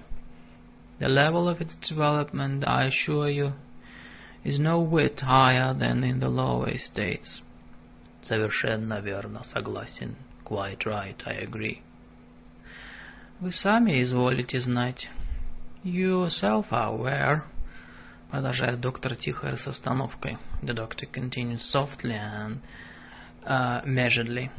Что на этом свете все незначительно и неинтересно. that everything in this world is insignificant and uninteresting, кроме высших духовных проявлений человеческого ума, except the higher spiritual manifestations of human reason. Word number six by Anton Chekhov, Russian-English parallel text, translated into the Russian by Pivya Volokhonsky. Part 4 Вы сами изволите знать. You yourself are aware, продолжает доктор тихо и с расстановкой. The doctor continues softly and measuredly, что на этом свете все незначительно и неинтересно, that everything in this world is insignificant and uninteresting, кроме высших духовных проявлений человеческого ума – except the higher spiritual manifestations of human reason. Ум проводит резкую грань между животным и человеком. Reason draws a sharp distinction between animal and man, намекает на божественность последнего, hints at the divinity of the latter, и в некоторой степени даже заменяет ему бессмертие, которого нет and for him to a certain degree even takes the place of immortality, which doesn't exist. Исходя из этого, hence, ум служит единственно возможным источником наслаждения. Reason is the only possible source of pleasure. Мы же не видим и не слышим около себя ума. We, however, neither see nor hear any reason around us. Значит, мы лишены наслаждения. Which means we are deprived of pleasure. Правда, у нас есть книги. True, we have books. Но это совсем не то, что живая беседа и общение. But that is not at all the same as live conversation and intercourse. Если позволите сделать не совсем удачное сравнение, if you will permit me a not entirely successful comparison, то книги — это ноты, а беседа — пение. Books are the scores, while conversation is the singing. Совершенно верно. Quite right. Наступает молчание. Silence ensues. С кухни выходит Дарюшка, Дарюшка comes from the kitchen и с выражением тупой скорби and with an expression of dumb grief, подперев кулачком лицо, a face propped on her fist, останавливается в дверях, чтобы послушать. Stops in the doorway to listen.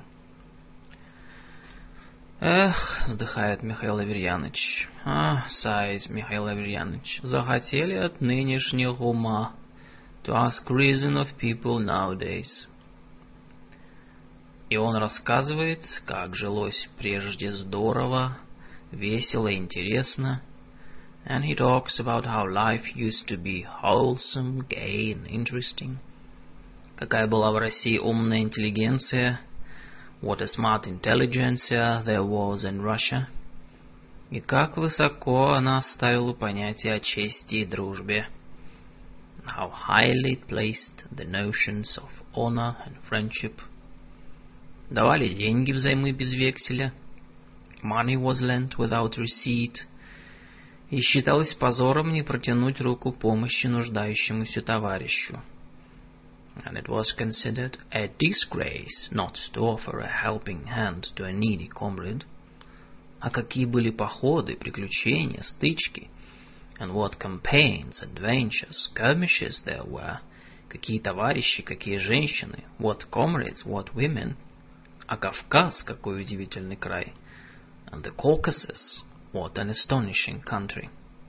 А жена одного батальонного командира, and the wife of one of the battalion commanders, странная женщина, a strange woman, надевала офицерское платье, used to dress up as an officer, и уезжала по вечерам в горы одна без проводника, and ride off into the mountains in the evening alone, without an escort.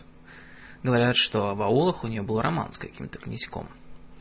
They said she was having a romance with some princeling in a village there. Ох, царица небесная матушка, вздыхает Дарюшка. Saints alive, Дарюшка sighs. А как пили, как ели. And how they drank, how they ate. Какие бы отчаянные либералы, and how, what desperate liberals they were. Андрей Ефимович слушает и не слышит. Андрей Ефимович listens and hears nothing. Он о чем-то думает и прихлебывает пиво. He ponders something and sips his beer. Мне часто снятся умные люди и беседы с ними. I often dream about intelligent people and conversations with them. Говорит он неожиданно, перебивая Михаила Аверьяновича. He says, unexpectedly interrupting Михаила Аверьяновича. Мой отец дал мне прекрасное образование. My father gave me an excellent education.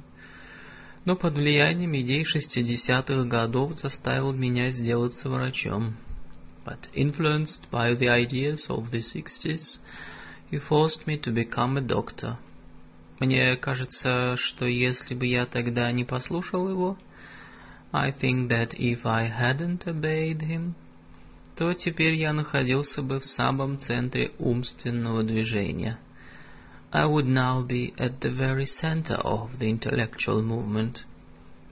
Вероятно, был бы членом какого-нибудь факультета. I would probably be a member of some faculty. Конечно, ум тоже не вечен и приходящий. Of course, reason is not eternal and also passes.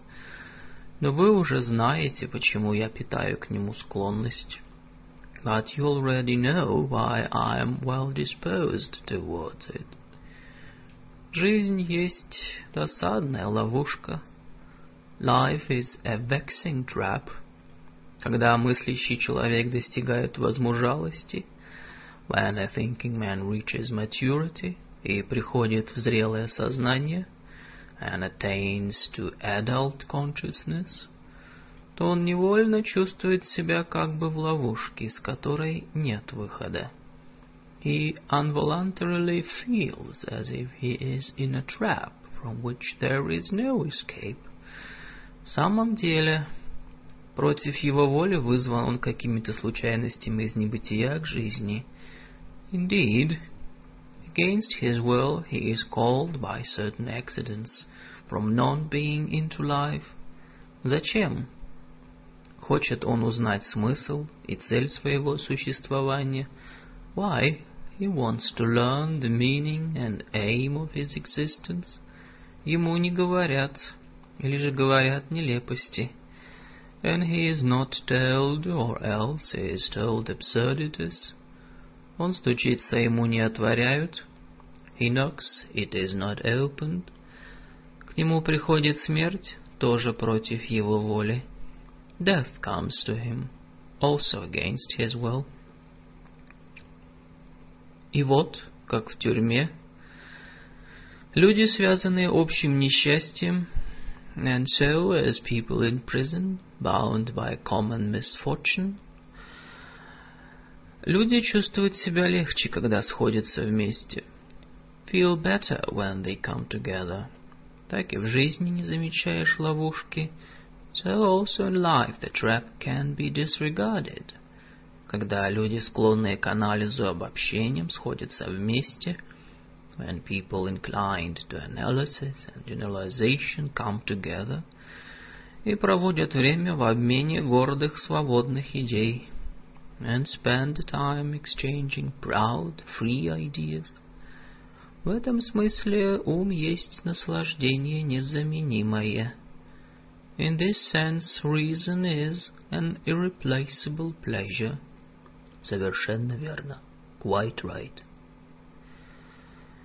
Не глядя собеседнику в глаза, without looking his interlocutor in the eye, тихо и с паузами, softly and with pauses, Андрей Ефимович продолжает говорить об умных людях и беседах с ними. Андрей Ефимович goes on talking about intelligent people and his conversations with them, а Михаил Аверьянович внимательно слушает его и соглашается – and Mikhail Averyanovich listens to him attentively and agrees. Совершенно верно. Quite right. А вы не верите в бессмертие души?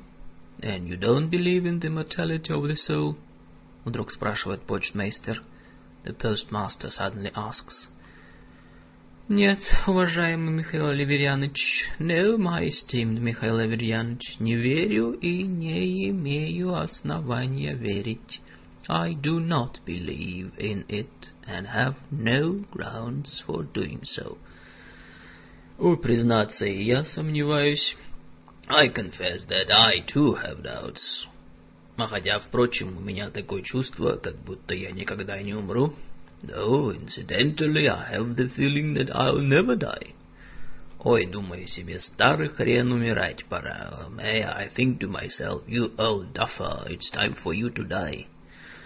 а в душе какой-то голосочек «Не верь, не умрешь». And a little voice in my soul says, Don't believe it, you won't die. В начале десятого часа Михаил Аверьянович уходит. After nine, Михаил Аверьянович leaves. Надевая в переднюю шубу, он говорит со вздохом. And putting his fur coat on in the front hall, he says with a sigh, Однако в какую глушь занесла нас судьба. What a hole the fates have brought us to. Досаднее всего, что здесь умирать придется. Эх, the most vexing thing is that we'll have to die here as well. Hmm?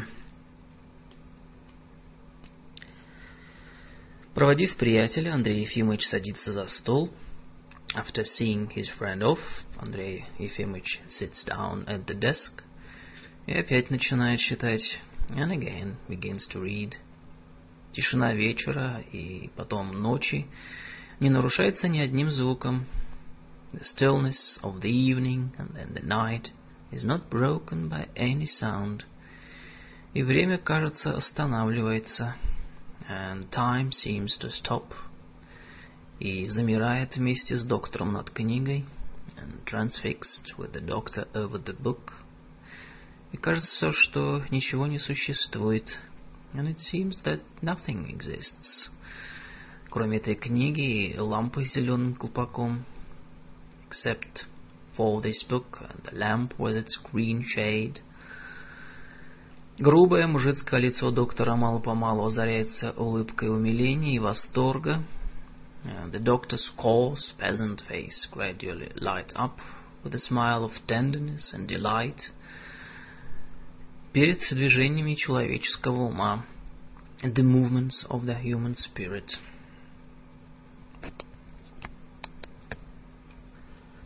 О, зачем человек не бессмертен, думает он. Oh, why is man not immortal, he thinks. Зачем мозговые центры и извилины, зачем зрение, речь? Why brain centers and convolutions? Why sight, speech, самочувствие, гений, self-awareness, genius? Если всему этому суждено уйти в почву, if it is all doomed to sink into the ground, в конце концов охладеть вместе с земной корой, and in the final end – to cool down along with the earth's crust. Потом миллионы лет без смысла и без цели носиться землей вокруг солнца. And then whirl without sense of purpose for millions of years with the earth around the sun. Для того, чтобы охладеть и потом носиться, for that cooling down and whirling around, совсем не нужно извлекать из небытия человека — there was no need at all to bring man out of non-being. С его высоким, почти божеским умом, along with his lofty, almost divine reason, а потом, словно в насмешку, превращать его в глину. And then, as if in mockery, turn him into clay. Обмен веществ, the, life cycle. Но какая трудность утешать себя этим суррогатом бессмертия? What cowardice to comfort oneself with this surrogate of immortality. Бессознательные процессы, происходящие в природе, the unconscious processes that occur in nature, ниже даже человеческой глупости, are even lower than human stupidity, так как в глупости есть все-таки сознание и воля, for in stupidity there is still consciousness and will, процессах же ровно ничего.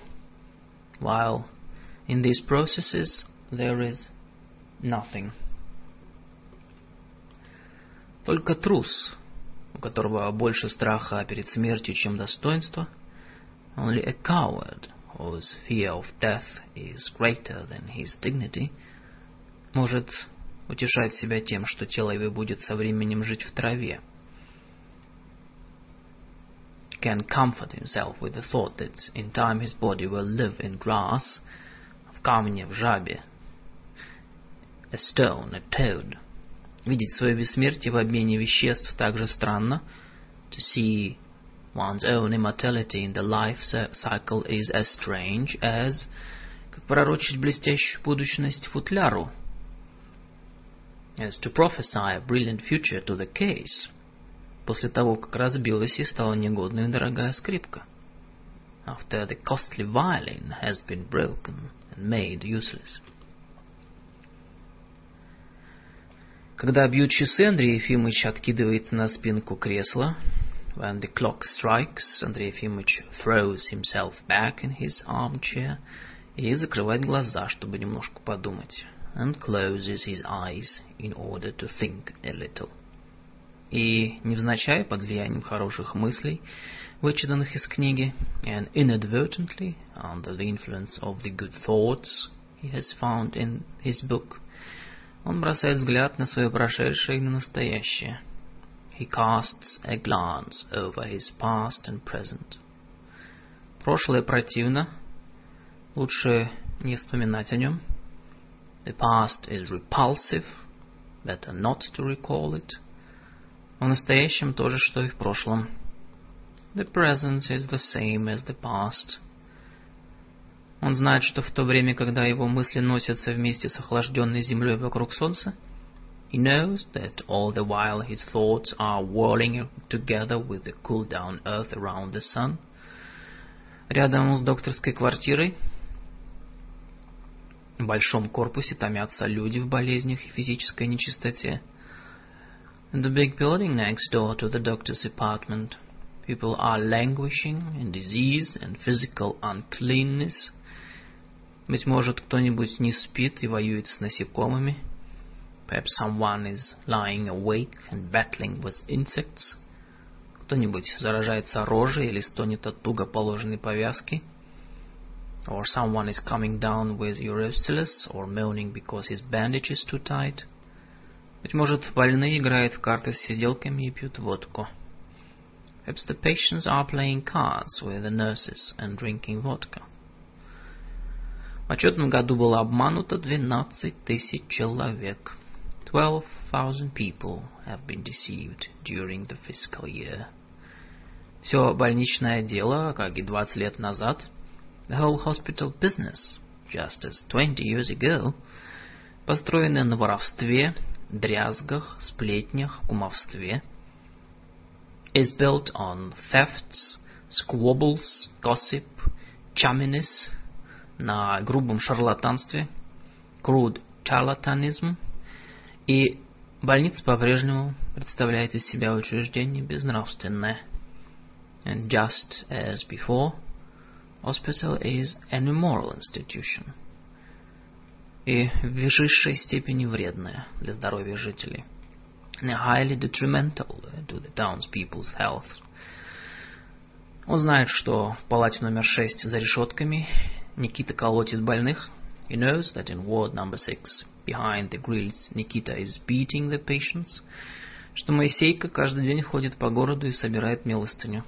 And that Moiseika goes around town every day begging for alms.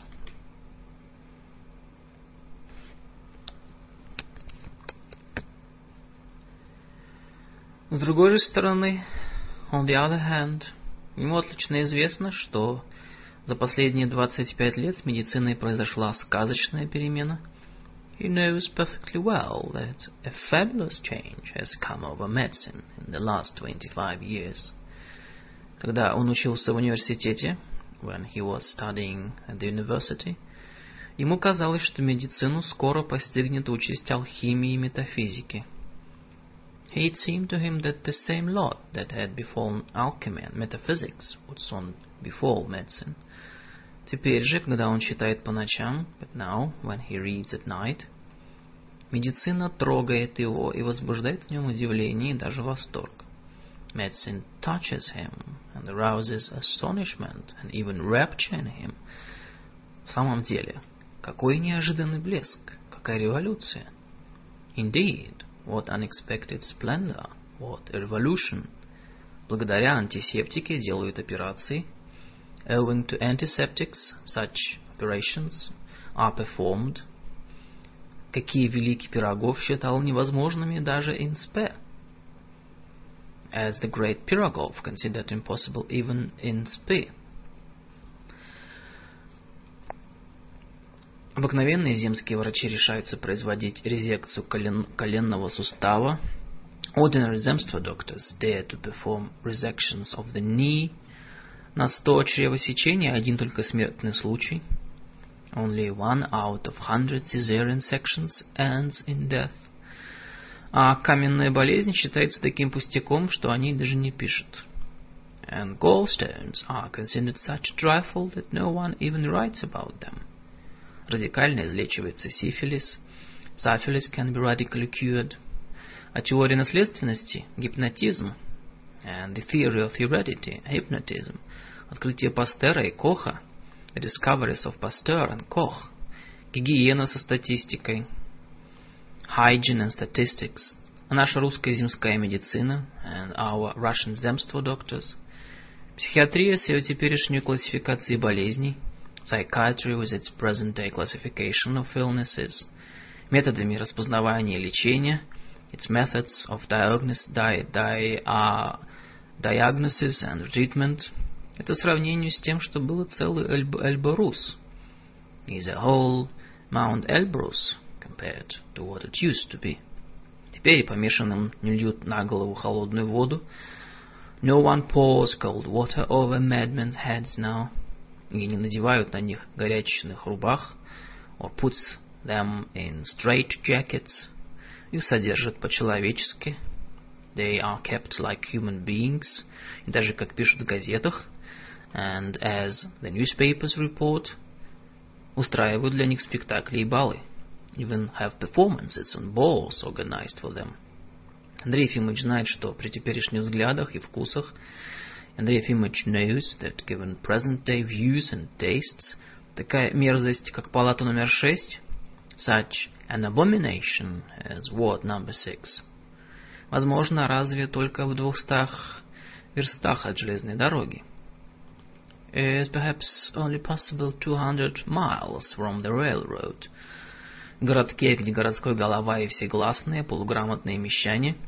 In a town where the mayor and all the councilmen are semi-literate bourgeois, видящие во враче жреца, who see a doctor as a sort of priest, которому нужно верить без всякой критики, who is to be believed without any criticism, хотя бы он вливал в рот расплавленное олово, even if, if he starts pouring molten tin down people's throats. В другом же месте публика и газеты, anywhere else the public and the newspapers – давно бы уже расхватали в клочья эту маленькую Бастилию. Would long ago have smashed this little Bastille to bits. «Но что же?» — спрашивает себя Андрей Ефимович, открывая глаза. «Well, so», — Андрей Ефимович asks himself, opening his eyes. «Что же из этого?» «What of it?» И антисептика, и Кох, и Пастер. А сущность дела нисколько не изменилась antiseptics and Koch and Pasteur, but the essence of the matter hasn't changed at all. Болезненность и смертность все те же. The rates of sickness and mortality remain the same. Сумасшедшим устраивают балы и спектакли. Balls and performances are organized for the mad. А на волю их все-таки не выпускают. But even so they are not released. Значит, все вздор и суета. It means it's all nonsense and vanity. А разницы между лучшей венской клиникой и моей больницей в сущности нет никакой. And in essence, there is no difference between the best clinic in Vienna and my hospital. Но скорбь и чувство, похожее на зависть, but sorrow and a feeling akin to envy, мешают ему быть равнодушным interfere with his indifference. Это должно быть от утомления. It must be from fatigue. Тяжелая голова склоняется к книге. His heavy head sinks onto the book. Чтобы мягче было и думает. Он кладет под лицо руки, чтобы мягче было и думает. And he puts his hands under his face to make it softer and thinks.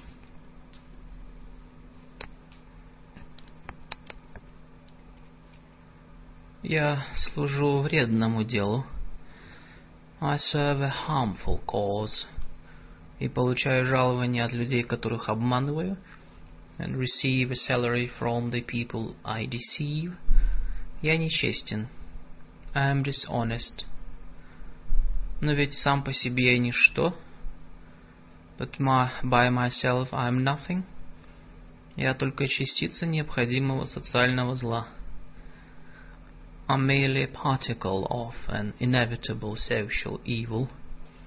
Все уездные чиновники вредны и даром получают жалования. All provincial officials are harmful and receive their salaries for nothing. Значит, в своей нечестности виноват не я, а время. So it is not I who am to blame for my dishonesty, but the times. Родись я двумястами лет позже, я был бы другим. If I had been born two hundred years later, I would be different.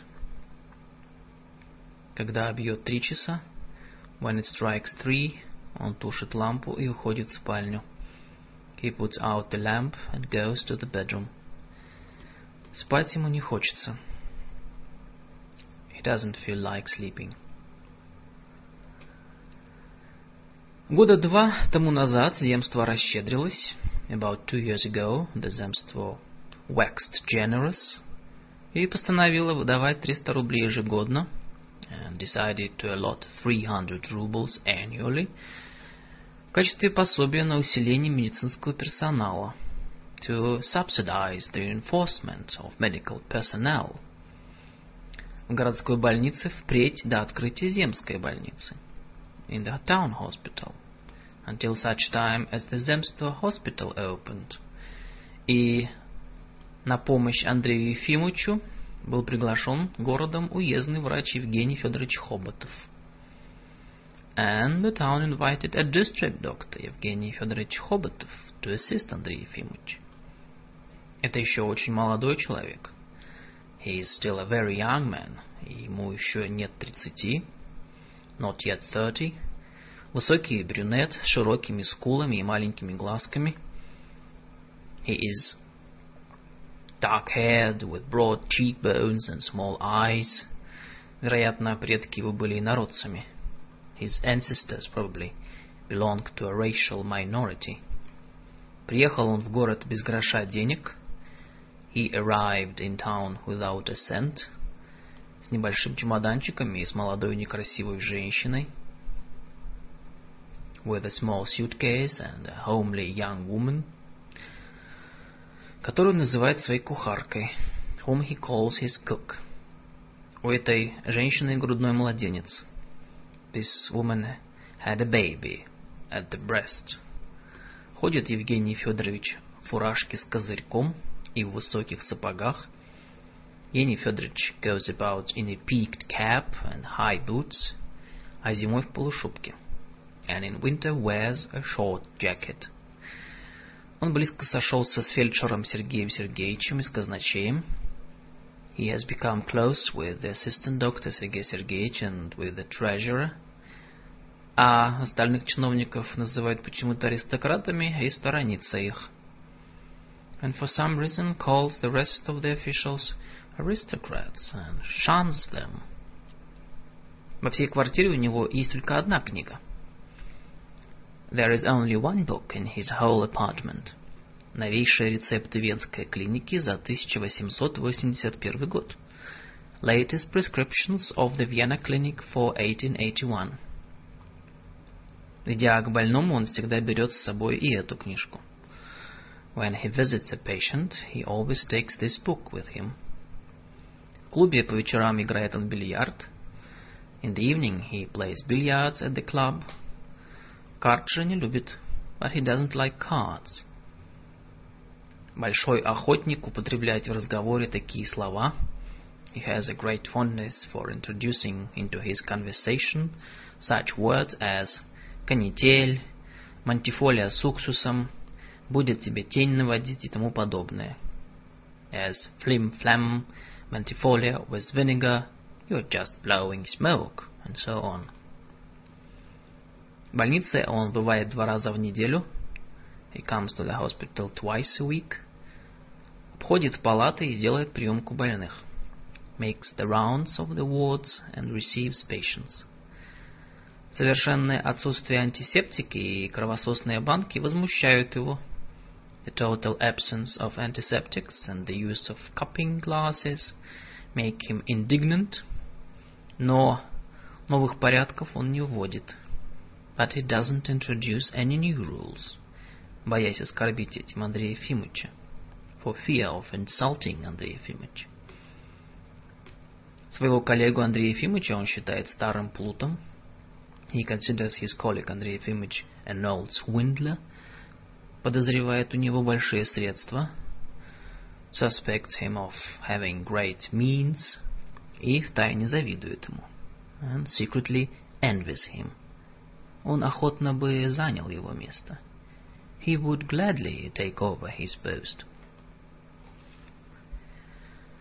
В один из весенних вечеров в конце марта One spring evening at the end of March, когда уже на земле не было снега, when there was no more snow on the ground, и в больничном саду пели скворцы, and the startlings were singing in the hospital garden, доктор вышел проводить до ворот своего приятеля-почтмейстера.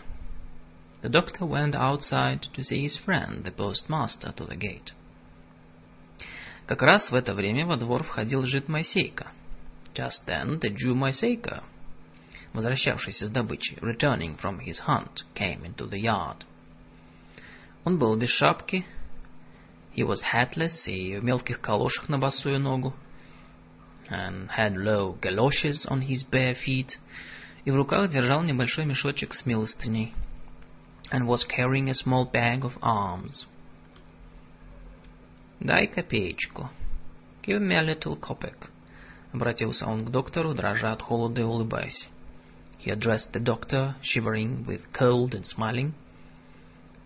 Андрей Ефимович, который никогда не умел отказывать, подал ему гривенник. Андрей Ефимович, who could never say so, gave him ten kopecks. Как это нехорошо, подумал он. This is so wrong, he thought, Глядя на его босые ноги с красными тощими щиколотками, ведь мокро. Looking at his bare legs and red skinny ankles, sweat out. И, побуждаемый чувством похожим и на жалость, и на брезгливость, moved by a feeling akin to both pity and squeamishness, он пошел во флигель вслед за евреем. He followed the Jew to the annex, поглядывая то на его лысину, то на щиколотки. Uh, looking alternately at his bald spot and his ankles. При входе доктора с кучи хлама вскочил Никита и вытянулся. As the doctor came in, Nikita jumped off the pile of rubbish and stood up straight. «Здравствуй, Никита», — сказал мягко Андрей Ефимович.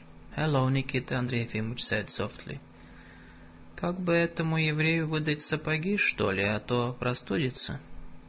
How about giving this Jew some boots? Otherwise he'll catch cold. Слушаю, ваше высокоблагородие, я доложу смотрителю. Yes, your honor, I'll report it to the superintendent. Пожалуйста, попроси его от моего имени. Please do, ask him on my behalf. Скажи, что я просил. Tell him I asked for it. Дверь из синей в палату была, была отворена. The door from the hall to the ward was open. Иван Дмитрич, лежа на кровати и приподнявшись на локоть, Иван Дмитрич, who lay in the bed propped on one elbow, с тревогой прислушивался к чужому голосу и вдруг узнал доктора — listened anxiously to the strange voice and suddenly recognized the doctor.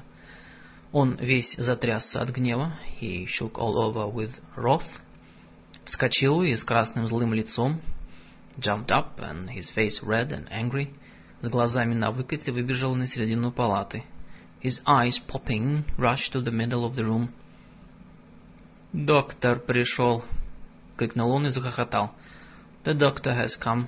He cried and burst into loud laughter. Наконец-то. Господа, поздравляю, доктор удостоивает нас своим визитом.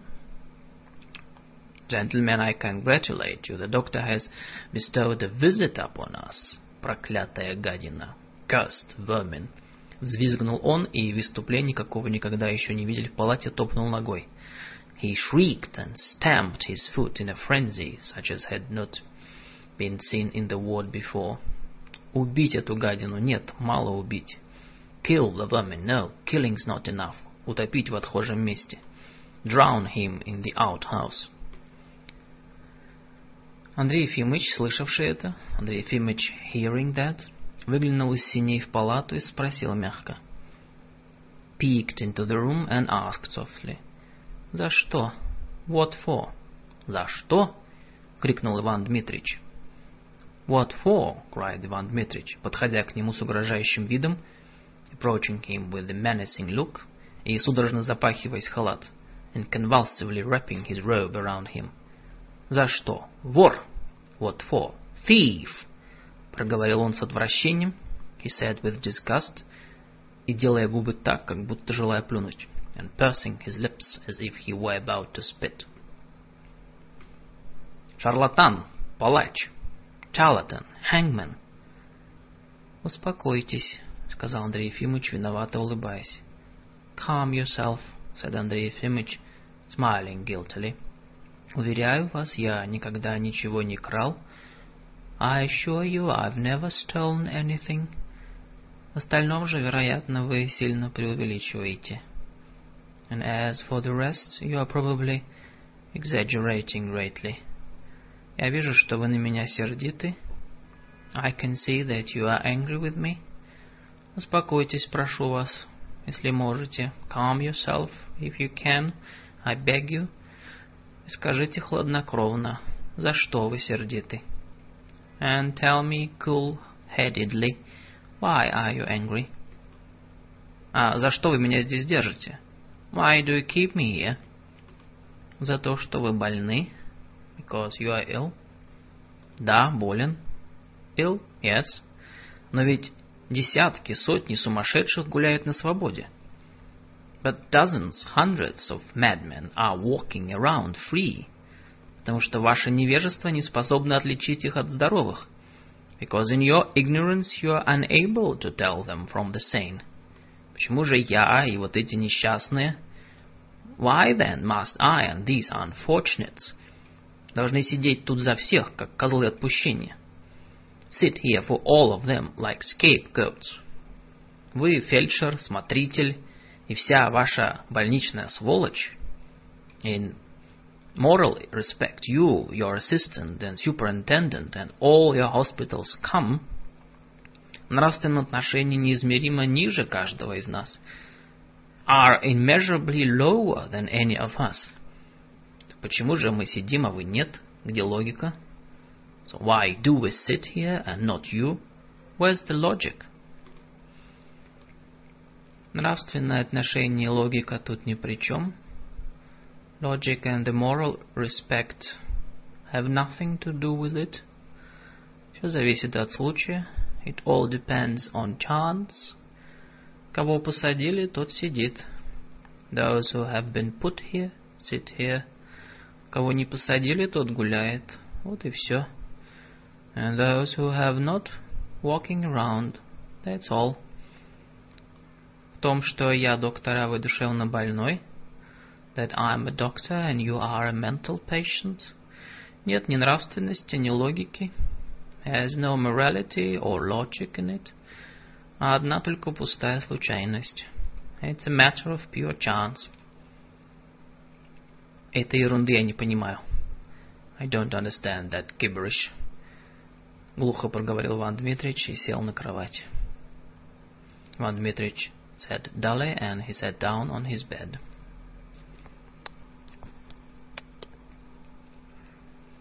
Майсейка, которого Никита постеснялся обыскивать присутствие доктора, Майсейка, whom Nikita was embarrassed to search in the doctor's presence, разложил у себя на постели кусочки хлеба, бумажки и косточки, laid out his pieces of bread, scraps of paper and little bones on the bed, и все еще дрожа от холода, and still shivering with cold, что-то быстро и певуче заговорил по-еврейски, began saying something rapidly melodiously in Hebrew.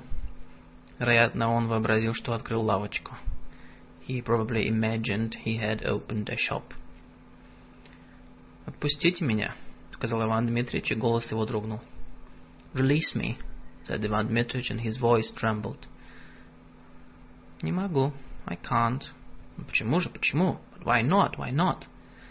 «Потому что это не в моей власти, because it's not in my power». Посудите, какая польза вам от того, если я отпущу вас?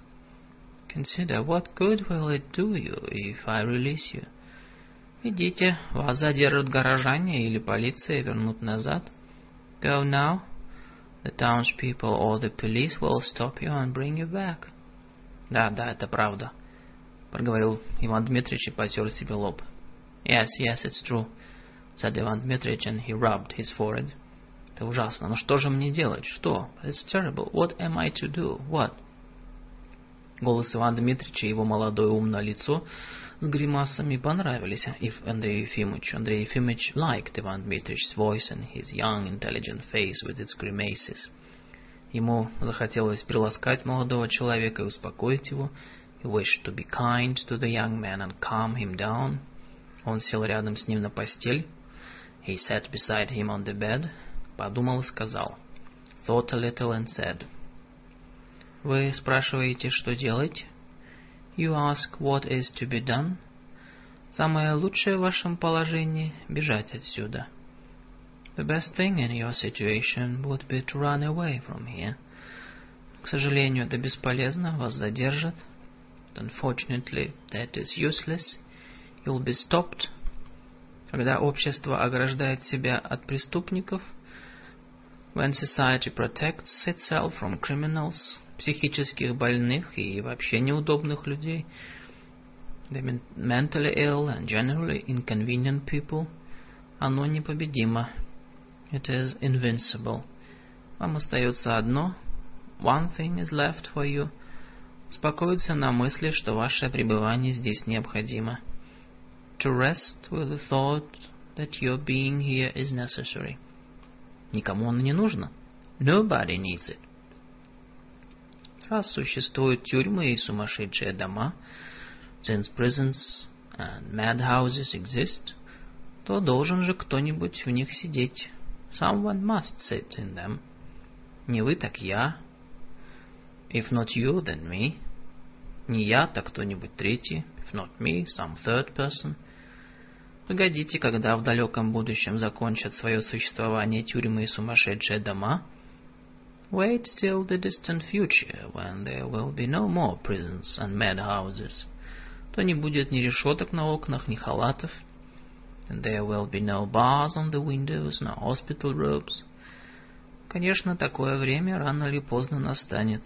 Such a time is sure to come sooner or later. Иван Дмитрич насмешливо улыбнулся. Иван Дмитрич smiled mockingly. «Вы шутите?» — сказал он, щуря глаза. «You are joking», he said, narrowing his eyes. «Таким господам, как вы и ваш помощник Никита, gentlemen like you and your helper Nikita, нет никакого дела до будущего. Don't care about the future at all. Но можете быть уверены, милостивый государь. But rest assured, my dear sir, настанут лучшие времена. And better times will come. Пусть я выражаюсь пошло, смейтесь. My expressions may be banal, you may laugh. Но воссияет заря новой жизни. But the dawn of the new life will shine forth. Восторжествует правда, and truth will triumph. И на нашей улице будет праздник, and it will be our turn to celebrate. Я не дождусь и сдохну. I won't live to see it. I'll croak. Но зато чьи-нибудь правнуки дождутся. But somebody's great grandchildren will see it. Приветствую их от всей души и радуюсь. I greet them with all my heart. И радуюсь за них, and I rejoice, rejoice for them. Вперед, помогай вам Бог, друзья. Forward, may God help you, my friends. Иван Дмитриевич с блестящими глазами поднялся. Иван Дмитриевич, his eyes shining, got up и протягивая руки к окну, продолжал с волнением в голосе. And stretching his arms towards the window, went on in an excited voice. Из-за этих решеток благословляю вас. From behind these bars I bless you. Да здравствует правда, радуюсь. Long live the truth, I rejoice. Я не нахожу особенной причины радоваться. I see no special reason for rejoicing сказал Андрей Ефимович, которому движения Ивана Дмитриевича показались театральными, в то же время очень понравилось. Who found Ivan Dmitrich's gesture theatrical, but at the same time liked it very much. Тюрем и сумасшедших домов не будет. There won't be any prisons and madhouses. И правда, как вы изволили выразиться, восторжествует. And truth, as you were pleased to put it, will triumph. Но ведь сущность вещей не изменится. But the essence of things will not change. Законы природы останутся все те же. The laws of nature will remain the same. Люди будут болеть, стариться. People will get sick, grow old, и умирать так же, как и теперь. And die just as they do now. Какая бы великолепная заря не освещала вашу жизнь, have a magnificent dawn that lights up your life. Все же в конце концов вас заколотят в гроб и бросят в яму. In the end you'll still be nailed up in a coffin and thrown into a hole. А бессмертие and immortality? А, полноте. Oh, come now. Вы не верите, а я верю. You don't believe it? We don't believe in it? Well, I do. У Достоевского или Вольтера кто-то говорит, in Dostoevsky or Voltaire somebody says, что если бы не было Бога, то его выдумали бы люди. If there were no God, people would have invented him. А я глубоко верю, что если нет бессмертия, And I deeply believe that if there is no immortality, то рано или поздно изобретет великий человеческий ум. Sooner or later the great human mind will invent it. Хорошо сказано. Well said, проговорил Андрей Ефимович, улыбаясь от удовольствия. Pronounced Андрей Ефимович, smiling with pleasure. Это хорошо, что вы веруете. It's good that you believe. С такой верой можно жить припеваючи даже замуравленному в стене. With such faith one can live beautifully even bricked up in a wall. Вы изволили где-нибудь получить образование? You must have received some education. Да, я был в университете, но не кончил. Yes, I studied at the university, but I didn't finish. Вы мыслящий и вдумчивый человек. You are thinking a perceptive man. При всякой обстановке вы можете находить успокоение в самом себе. You can find peace within yourself under any circumstances. Свободное и глубокое мышление, которое стремится к уразумению жизни, free and profound thought which strives towards the comprehension of life, и полное презрение глупой суете мира, and a complete scorn for the foolish vanity of the world. Вот два блага, выше которых никогда не знал человек. Man has never known anything higher than these two blessings, и вы можете обладать ими, хотя бы вы жили за тремя решетками. And you can possess them, even if you live behind triple bars. Диоген жил в бочке, однако же был счастливее всех царей земных. Diogenes lived in a barrel, yes, he was happier than all the kings of the earth.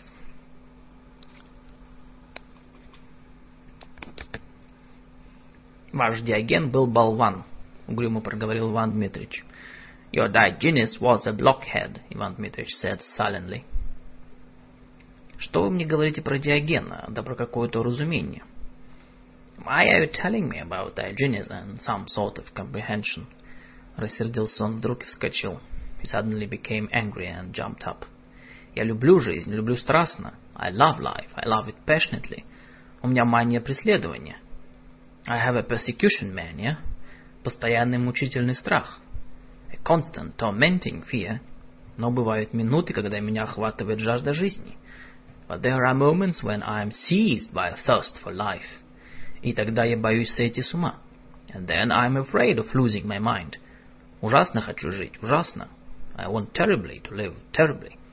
Он в прошелся по палате и сказал, понизив голос, He paced about the ward in agitation and said in a lowered voice.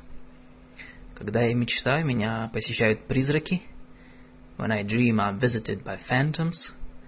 Ко мне ходят какие-то люди. People come to me.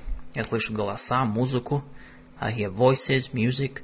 И кажется мне, что я гуляю по каким-то лесам. And it seems to me that I am strolling in some forest. По берегу моря On the seashore. Мне так страстно хочется суеты, заботы. I want so passionately to have cares, concerns. Скажите мне, ну, что там нового? Спросил Иван Дмитриевич. Что там? Tell me, what's new there? Asked Иван Дмитриевич. How are things? Вы про город желаете знать или вообще? Do you wish to know about the town or generally? Ну, сначала расскажите мне про город, а потом вообще. Well, first tell me about the town and then generally. Что ж, в городе томительно скучно. How is it in town? Excruciatingly boring. Не с кем слова сказать, некого послушать. There's nobody to talk to, nobody to listen to. Новых людей нет. There are no new people. Впрочем, приехал недавно молодой врач Хоботов. Though the young doctor Hobotov came recently. Он еще при мне приехал. Что, хам? I came while I was still there. A boor or what? Да, некультурный человек. Yes, an uncultivated man. Странно, знаете ли. Strange, you know. Судя по всему, в наших столицах нет умственного застоя, есть движение. To all appearances, there is no intellectual stagnation in our capitals, there is movement. Значит, должны быть там и настоящие люди. Meaning that there must be real people there. Но почему-то всякий раз оттуда присылают к нам таких людей. But for some reason they always send us such people, что не глядел бы. That you can't stand the sight of them. Несчастный город. A wretched town. Да, несчастный город. Вздохнул Иван Дмитрич и засмеялся. Yes, a wretched town, Иван Дмитрич said and laughed. А вообще как? Что пишут в газетах и журналах? How is it generally? What are they writing in the newspapers and magazines? В палате уже было темно. It was already dark in the ward. Доктор поднялся и стоя начал рассказывать. The doctor got up and standing began to tell. Что пишут за границей и в России. About what people were writing abroad and in Russia. И какое замечается теперь направление мысли. And what trends of thought could be observed at present.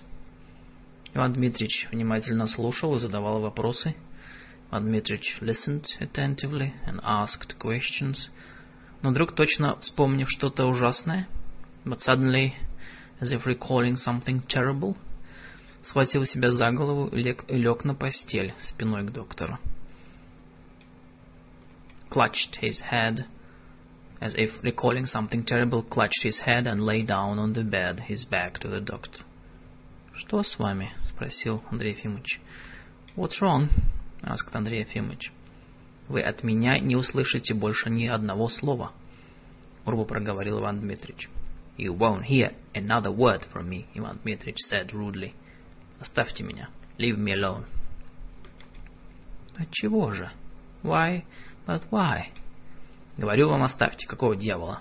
«Let me alone, I tell you. What the devil do you want?» Андрей Ефимович пожал плечами, вздохнул и вышел.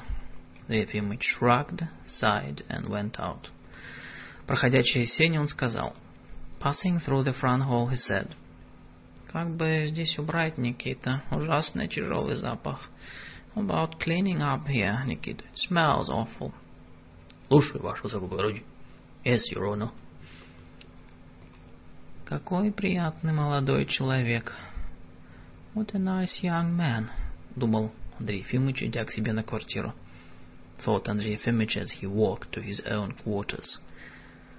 За все время, пока я тут живу, in all the time I've lived here, ты, кажется, первый, с которым можно поговорить. James is the first with whom one can talk. Он умеет рассуждать, he knows how to reason, и интересуется именно тем, что нужно — and is interested in precisely the right things. Читая и потом ложась спать, reading and then lying in bed, он все время думал о Иване Дмитриче. He kept thinking about Иван Дмитрич. Проснувшись на другой день утром, and waking up the next morning, вспомнил, что вчера познакомился с умным и интересным человеком. He remembered that he had made the acquaintance of an intelligent and interesting man yesterday – я решил сходить к нему еще раз, при первой возможности, and resolved to visit him again at the first opportunity.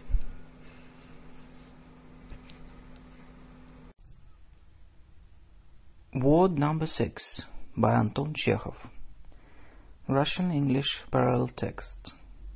Translated into the English by P.V. Volokhonsky. Episode 5. Иван Дмитрич лежал в такой же позе, как вчера. Иван Дмитрич lay in the same posture as yesterday. Обхватив голову руками и поджав ноги. His head clutched in his hands and his legs drawn up. Лица его не было видно. His face couldn't be seen. «Здравствуйте, мой друг», — сказал Андрей Ефимович. «Good day, my friend», said Андрей Ефимович. Вы не спите? Are you asleep? Во-первых, я вам не друг, проговорил Иван Дмитриевич подушку. First of all, I'm not your friend, Иван Дмитриевич said into the pillow. Во-вторых, вы напрасно хлопочете. And second, you are troubling yourself in vain. Вы не добьетесь от меня ни одного слова. You won't get a single word out of me. Странно, пробормотал Андрей Ефимович в смущении. Strange, Андрей Ефимович murmured it in embarrassment. Вчера мы беседовали так мирно. Yesterday we talked so peacefully. Но вдруг вы почему-то обиделись и сразу оборвали. But for some reason you suddenly become, became offended and broke off all at once. Вероятно, я выразился как-нибудь неловко. I probably expressed myself somehow awkwardly. Или, быть может, высказал мысль, не согласную с вашими убеждениями. Or perhaps voiced a thought that doesn't agree with your convictions. Да, так я вам поверю, сказал Иван Дмитрич, приподнимаясь. Yes, I'll believe you, just like that, said Иван Дмитрич, rising a little, и глядя на доктора насмешливо и с тревогой, looking at the doctor mockingly and with alarm. Глаза у него были красные. His eyes were red. Можете идти шпионить. You can do your spying. И пытать в другое место. And testing somewhere else. А тут вам нечего делать. And you've got no business here.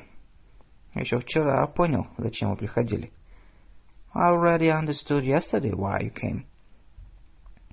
Странная фантазия, усмехнулся доктор. Strange fantasy, smiled the doctor.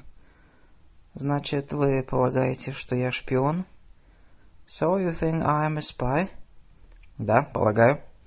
Yes, I do. Шпион или доктор, которому положили меня на испытание, это все равно. Spy or a doctor assigned to test me, it's all the same. Ах, какой вы право, извините, чудак. Oh, really, what a...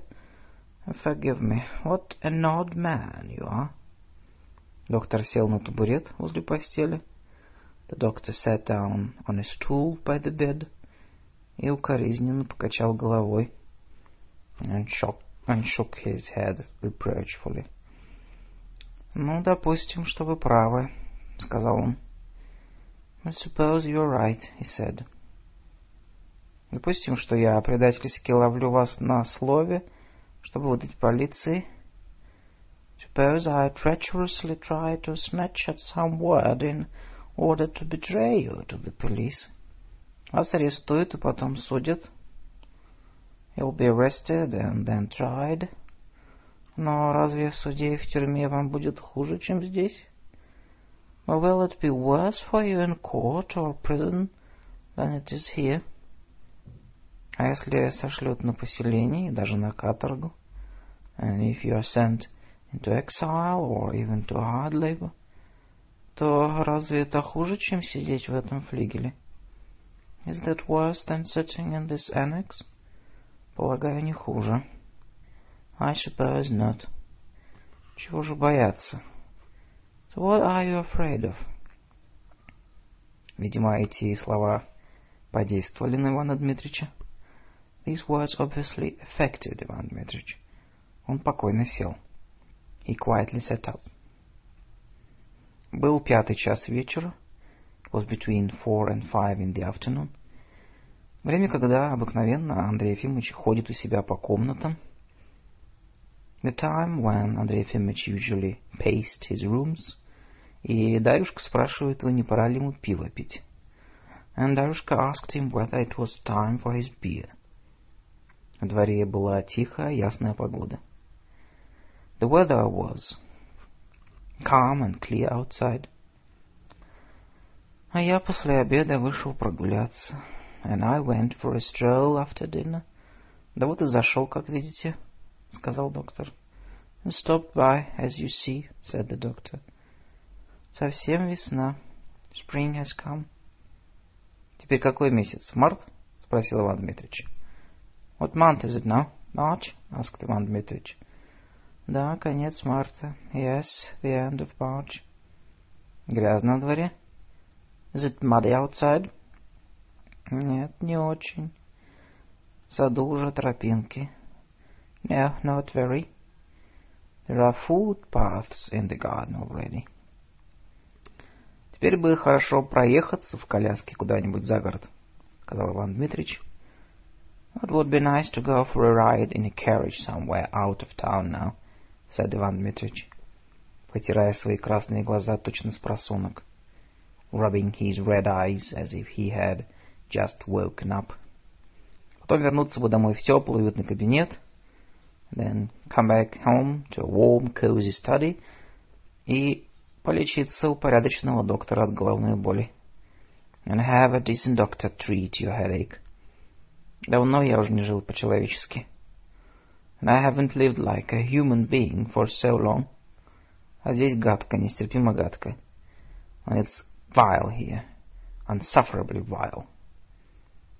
После вчерашнего возбуждения он был утомлен и вял. After yesterday's agitation he was tired and sluggish и говорил неохотно. And spoke reluctantly. Глаза у него, пальцы у него дрожали. His fingers trembled. По лицу было видно, что у него сильно болела голова. And one could see by his face that he had a bad headache. Между теплым уютным кабинетом и этой палатой нет никакой разницы, сказал Андрей Ефимович. There is no difference between a warm, cozy study and this ward, said Андрей Ефимович. Покой и довольство человека не вне его, а в нем самом. A man's peace and content are not outside, but within him. То есть как? How so? Обыкновенный человек ждет хорошего или дурного извне. An ordinary man expects the good or the bad from outside, то есть от коляски и кабинета, that is, from a carriage and a study, а мыслящий от самого себя. But a thinking man expects them from himself. Идите проповедуйте эту философию Греции, где тепло и пахнет померанцем. Go and preach that philosophy in Greece, where it's warm and smells of wild orange. А здесь она не по климату. And it doesn't go with the climate here. С кем это я говорил о Диогене? С вами, что ли? Who was I talking about Diogenes with? Was it you, huh? Да, вчера со мной. Yes, with me yesterday. Диоген не нуждался в кабинете и в теплом помещении. Diogenes didn't need a study and a warm room. Там без того жарко. It's hot there as it is. Лежи себе в бочке, да кушай апельсины и оливки. You can lie in a barrel and eat oranges and olives. А доведись ему в России жить. But if he lived in Russia, так он не то что в декабре, а в мае запросился бы в комнату. He'd ask for a room not only in December, but even in May. Небось, скрючило бы от холода. He'd be doubled up with cold. Нет, холод, как и вообще всякую боль, можно не чувствовать. No, like all pain in general, it's possible not to feel cold. Марк Аврелий сказал, боль есть живое представление о боли. Marcus Aurelius said, pain is the living notion of pain. Сделай усилие воли, чтобы изменить это представление. Make an effort of will to change this notion. Откинь его, перестань жаловаться, и боль исчезнет. Remove it, stop complaining, and the pain will disappear. Это справедливо. That is correct. Мудрец или попросту мыслящий, вдумчивый человек отличается именно тем, the wise man, or simply the thinking, perceptive man, is distinguished precisely, что презирает страдания by his scorn of suffering, Он всегда доволен и ничему не удивляется. He is always content and is surprised at nothing. Значит, я идиот. Then I am an idiot. Так я страдаю. Since I suffer. Недоволен и удивляюсь человеческой подлости. And discontent and I am surprised at human meanness. Это вы напрасно. You needn't be. Если вы почаще будете вдумываться, if you reflect on it more often, то вы поймете, как ничтожно все то внешнее, что волнует нас. You will understand how insignificant is everything external that troubles us. Нужно стремиться к разумению жизни. We must strive for the comprehension of life. А в нем истинное благо. Therein lies the true blessing. Уразумение, поморщился Иван Дмитриевич. Comprehension, Иван Дмитриевич winced. Внешнее, внутреннее, external, internal. Извините, я этого не понимаю. Excuse me, I don't understand that. Я знаю только, сказал он, вставая и сердито глядя на доктора. I only know, he said, getting up and looking angrily at the doctor. Я знаю, что Бог создал меня из теплой крови и нервов, thus. I know that God created me out of warm blood and nerves, yes, so. А органическая ткань, если она жизнеспособна, and organic tissue, if it's viable, должна реагировать на всякое раздражение. Must react to any irritation. Я реагирую, and I do react. На боль я отвечаю криками, слезами, and I respond to pain with cries and tears, на подлость негодованием, to meanness with indignation, на мерзость отвращением, to vileness with disgust. По-моему, это, собственно, и называется жизнью. In my opinion, this is, in fact, called life. Чем ниже организм, the lower the organism, тем он менее чувствителен. The less sensitive it is, и тем слабее отвечает на раздражение. And the more weakly it responds to irritation. И чем выше, тем он восприимчивый. And the higher, the more susceptible it is. И энергичнее реагирует на действительность. And the more energetically it reacts to reality. Как не знать этого? How can you not know that? Доктор, а не знает таких пустяков. You are a doctor and you don't know such trifles. Чтобы презирать страдания, to scorn suffering, быть всегда довольным, to be always content, и ничему не удивляться, and surprised at nothing, нужно дойти вот до этакого состояния. You must reach that condition. И Иван Дмитрич указал на толстого заплывшего жиром мужика. And Иван Дмитрич pointed to this obese, fat, swollen peasant. Или же закалить себя страданиями до такой степени, or else harden yourself with suffering to such a degree, чтобы потерять всякую чувствительность к ним, that you lose all sensitivity to it. То есть, другими словами, перестать жить. That is, in other words, stop living. Извините, я не мудрец и не философ. Forgive me, I'm not a wise man or a philosopher. Продолжал Иван Дмитрич с раздражением. Иван Дмитрич went on irritably. Ничего этого не понимаю. And I understand nothing about it. Я не в состоянии рассуждать. I am unable to reason. Напротив, вы прекрасно рассуждаете. On the contrary, your reasoning is excellent. Стойки, которых вы пародируете, Stoics, whom you are parodying, parodying, были замечательные люди, were remarkable people, но учение их застыло еще две тысячи лет назад. But their teaching froze two thousand years ago, и ни капли не подвинулось вперед, and hasn't moved a drop further, и не будет двигаться, and it won't, так как оно не практично и не жизненно, because it's neither practical nor vital. Оно имело успех только у меньшинства, it was successful only with the minority, которая проводит свою жизнь в штудировании, смаковании всяких учений, who spent their life examining and relishing various teachings. Большинство же не понимало его, but the majority didn't understand it. Учение, проповедующее равнодушие к богатству, a teaching that preaches indifference to wealth, к удобствам жизни, to the good things in life, презрение к страданиям и смерти, scorn of suffering and death, совсем непонятно для громадного большинства, is utterly incomprehensible for the vast majority, так как это большинство никогда не знало ни богатства, ни удобств жизни – since the majority has never known either wealth or the good things in life.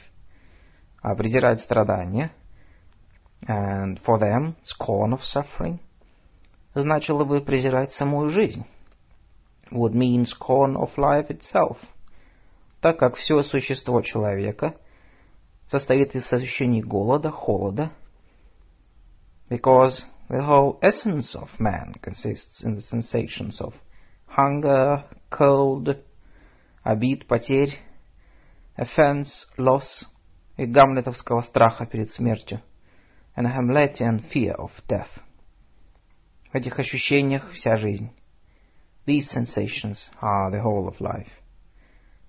Ею можно тяготиться, you may be oppressed by it, ненавидеть ее, you may hate it, но не презирать that you cannot scorn it. Да, так повторяю. Yes, so I repeat. Учение стойков никогда не может иметь будущности. The teaching of the Stoics can have no future. Прогрессирует же, как видите, от начала века до сегодня. And progress, progress from the beginning of time down to this day. Борьба, чуткость к боли, as you see belongs to struggle, the sensitivity to pain, способность отвечать на раздражение, the ability to respond to irritation. Иван Дмитриевич вдруг потерял нить мыслей. Иван Дмитриевич suddenly lost his train of thought. Остановился и досадливо потер лоб. Stopped and rubbed his forehead vexedly. Хотел что-то сказать вам важно. Да сбился, сказал он. I wanted to say something important, but I got confused, he said. О чем я? Да. What was it about? Yes. Так вот я говорю. So I was saying. Кто-то из стойков продал себя в рабство. One of the Stoics sold himself into slavery, чтобы выкупить своего ближнего, in order to buy off his neighbor. Вот видите, Значит, и стоик реагировал на раздражение. See, so the stoic too reacted to an irritation. Так для такого великодушного акта, because for such a magnanimous act, как уничтожение себя ради ближнего, as destroying yourself for the sake of your neighbor, нужна возмущенная, сострадающая душа. You must have an indignant, compassionate soul, Я забыл тут в тюрьме все, что учил. In prison I've forgotten everything I studied. А то бы еще что-нибудь вспомнил. Otherwise I'd remember more. А Христа взять? But take Christ. Христос отвечал на действительность тем. Christ responded to reality. Что плакал, улыбался, печалился, гневался. By weeping, smiling, grieving, being wrathful. Даже тосковал even anguished. Он не с улыбкой шел навстречу страданиям. He didn't go to the meat suffering with a smile. Didn't go to meet suffering with a smile. Он не презирал смерти, or nor did he scorn death. А молился в саду Гефсиманском, чтобы его миновала чаша сия. But he prayed in the garden of the Gethsemane for the cup to pass from him. Иван Дмитриевич Засмеялся и сел. Иван Дмитриевич laughed and sat down. Положим, покой и довольство человека не вне его, а в нем самом, сказал он. Suppose that man's peace and content are not outside, but within him, he said. Положим, нужно презирать страдания, ничему не удивляться. Suppose that we ought to scorn suffering and be surprised at nothing. Но вы-то на каком основании проповедуете это? But what is your basis for preaching? Вы мудрец, философ? Are you a wise man? A philosopher? Нет, я не философ. No, I'm not a philosopher. Но проповедовать это должен каждый, потому что это разумно. But everyone ought to preach it, because it's reasonable. Нет, я хочу знать, почему вы в деле разумения. No, I want to know why you consider yourself. Презрение к страданиям и прочее считает себя компетентным. You consider yourself competent in matters of comprehension, scorn of suffering, and the rest. Разве вы страдали когда-нибудь? Have you ever suffered? Вы имеете понятие о страданиях? Do you have any notion of suffering? Позвольте, вас в детстве секли? Excuse me, were you ever birched as a child? Нет, мои родители питали отвращение к телесным наказаниям. No, my parents detested corporal punishment. А меня отец порол жестоко. Well, my father whipped me cruelly. Мой отец был крутой, геморроидальный чиновник. My father was a tough hemorrhoidal official с длинным носом и желтой шеей. With a long nose and a yellow neck. Будем говорить о вас. Let's talk about you. Вы всю вашу жизнь до вас никто не дотронулся пальцем. In all your life, nobody ever laid a finger on you. Никто вас не запугивал, не забивал. Nobody frightened you, nobody beat you. Здоровы вы, как бык. You are sturdy as an ox. Росли вы под крылышком отца и учились на его счет. You grew up under your father's wing and studied at his expense. А потом сразу захватили синекуру. And then at once grabbed a sinecure. Больше двадцати лет вы прожили в бесплатной квартире с отоплением. For more than twenty years you've had free quarters with heat, с освещением, с прислугой, light servants, имея при том право работать как и сколько вам угодно. And besides having the right to work as you want and as much as you want. Хоть, хоть ничего не делать. Or even not to work at all. От природы вы человек ленивый, рыхлый. By nature you are a lazy man, a soft man. И потому старались складывать свою жизнь так. And therefore you try to shape your life so, чтобы вас ничто не беспокоило, не двигало с места. So that nothing would trouble you or make you stir from your place. Дела вы сдали фельдшеру и прочие сволочи. You shifted your work into your assistant and others come. А сами сидели в тепле да в тишине. And you yourself sat around, warm and peaceful, копили деньги, книжки почитывали, saving up money, reading books, услаждали себя размышлениями разной по возвышенной чепухе, and delighting yourself with thoughts about all sorts of nonsense. И Иван Дмитрич посмотрел на красный нос доктора. And Иван Дмитрич looked at the doctor's red nose. И выпивахом. And tippling away. Одним словом, жизни вы не видели. In short, you've never seen life. Не знаете ее совершенно. You don't know anything about it. И с действительностью знакомы только теоретически. And you, you're only theoretically acquainted with reality. А презираете вы страдания?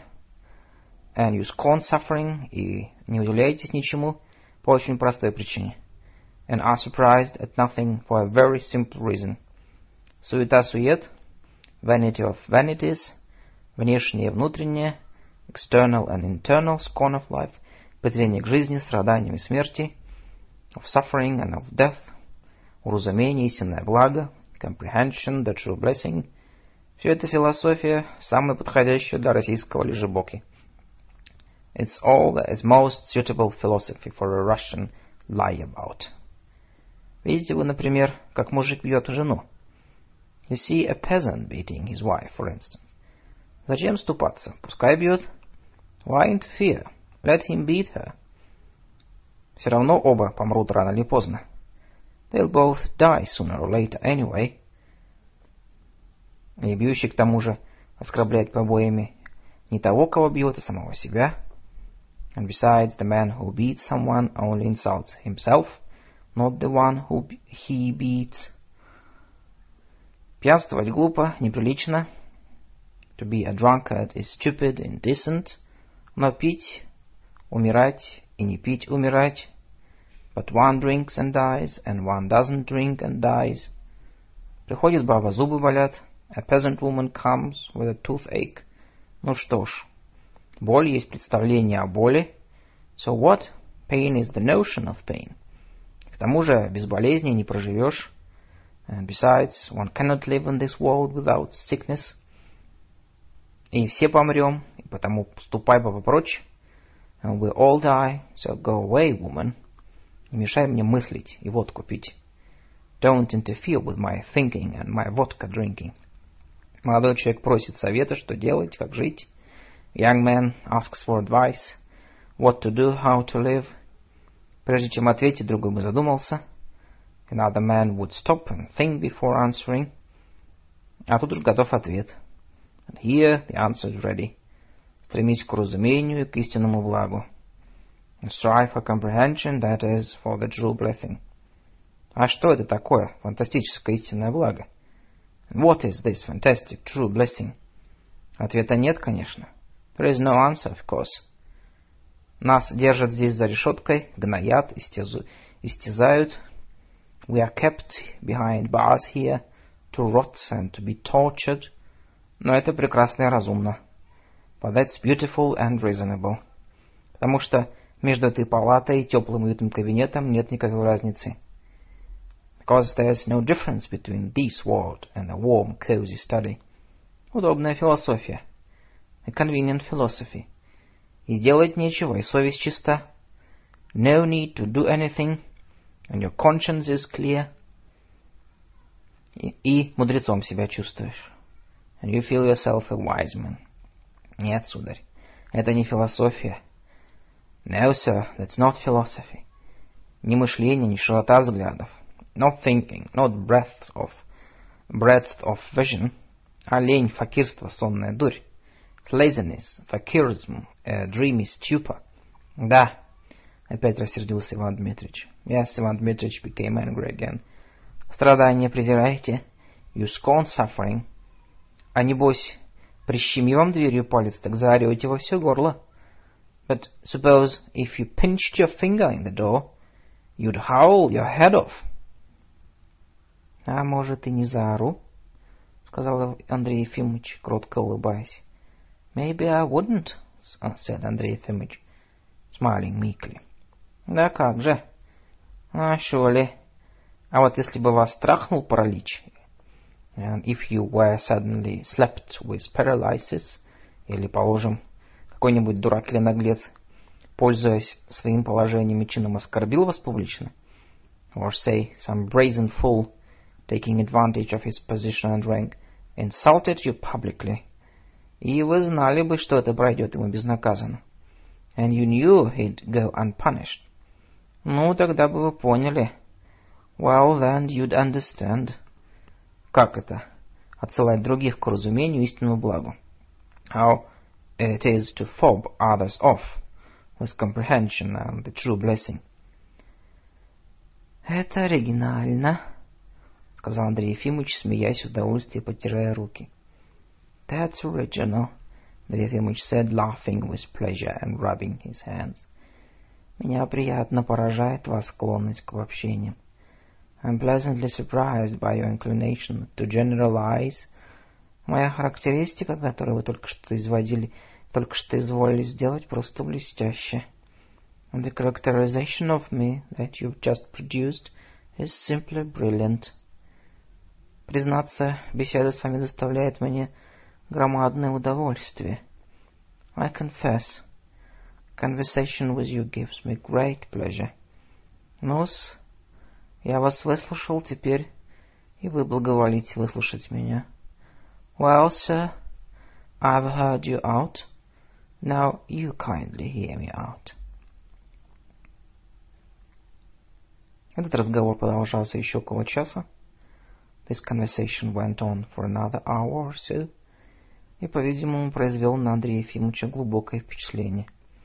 And evidently made a deep impression on Andrei Ефимович. Он стал ходить во флигель каждый день. He began visiting the annex every day. Ходил он туда по утрам и после обеда. He went in the morning and after dinner. И часто вечерняя темнота заставляла его, заставала его в беседе с Иваном Дмитриевичем. And often the evening darkness found him conversing with Иван Дмитрич. Первое время Иван Дмитрич дичился его, подозревал его в злом умысле. At first Иван Дмитрич was shy with him, suspected him of evil intention, evil intentions и откровенно выражал свою неприязнь and openly expressed his animosity. Потом же привык к нему. But then he got used to him. И свое резкое обращение сменил на снисходительное ироническое. And changed his cutting manner to a condescendingly ironic one. Скоро по больнице разнесся слух, the rumor soon spread through the hospital, что доктор Андрей Ефимович стал посещать палату номер шесть. That Dr. Andrei Ефимович had begun visiting ward number six. Никто, ни фельдшер, ни Никита, ни сиделки не могли понять. No one, neither his assistant, nor Nikita, nor the nurses, couldn't understand. Зачем он туда ходит? Why he went there? Зачем просиживал там по целым часам? Why he sat there for hours at, at a time? О чем разговаривал и почему не прописывал рецептов? What he talked about and why he didn't make any prescriptions? Поступки его казались странными. His behavior seemed strange. Михаил Аверьянович часто не, застав... не заставал его дома, чего раньше никогда не случалось. Михаил Аверьянович often didn't find him at home, something that had never happened before. И Дарюшка была очень смущена. And Дарюшка was very confused, так как доктор пил пиво уже неопределенное время — because the doctor no longer drank his beer at a certain time. Иногда даже запаздывал к обеду. And occasionally even was even late for dinner. Однажды, это было уже в конце июня, once, this was already at the end of June, доктор Хоботов пришел по какому-то делу к Андрею Ефимовичу. Доктор Хоботов came to see Andrei Ефимович on some business. Не застав его дома, not finding him at home, Он отправился искать его по двору. He went to look for him in the yard. Тут ему сказали, что старый доктор пошел к душевно больным. There he was told that the old doctor had gone to, the, to visit the mental patients. Войдя во флигель и остановившись в сенях, Хоботов went into the annex and stopping in the front hall. Хоботов услышал такой разговор. He heard the following conversation. Мы никогда не споемся. We'll never see eye to eye. И обратить меня в свою веру вам не удастся. And you won't succeed in converting me to your face, — говорил Иван Дмитриевич с раздражением. Иван Дмитриевич was saying vexedly. С действительностью вы совершенно не знакомы. You are totally unacquainted with reality. Никогда не страдали. And you've never suffered. А только как пьяница — кормились около чужих страданий, but like a leech have only fed on the sufferings of others. Я же страдал непрерывно со дня рождения до сегодня. While I have suffered constantly from the day of my birth to this very day. Поэтому говорю откровенно. Therefore I tell you frankly. Я считаю себя выше вас, and I consider myself superior to you, и компетентнее во всех отношениях and more competent in all respects. Не вам учить меня. It's not for you to teach me. Я совсем не имею претензий обращать вас в свою веру. I make no pretense of converting you to my faith. Проговорил Андрей Ефимович тихо и с сожалением, что его не хотят понять. Андрей Ефимович said softly, regretting that the other refused to understand him. И не в этом дело, мой друг. And that is not the point, my friend. Дело не в том, что вы страдали, а я нет. The point is not that you have suffered and I have not. Страдания и радости приходящие. Sufferings and joys are transient. Оставим их, Бог с ними. Let's drop them with God's blessing. А дело в том, что мы с вами мыслим.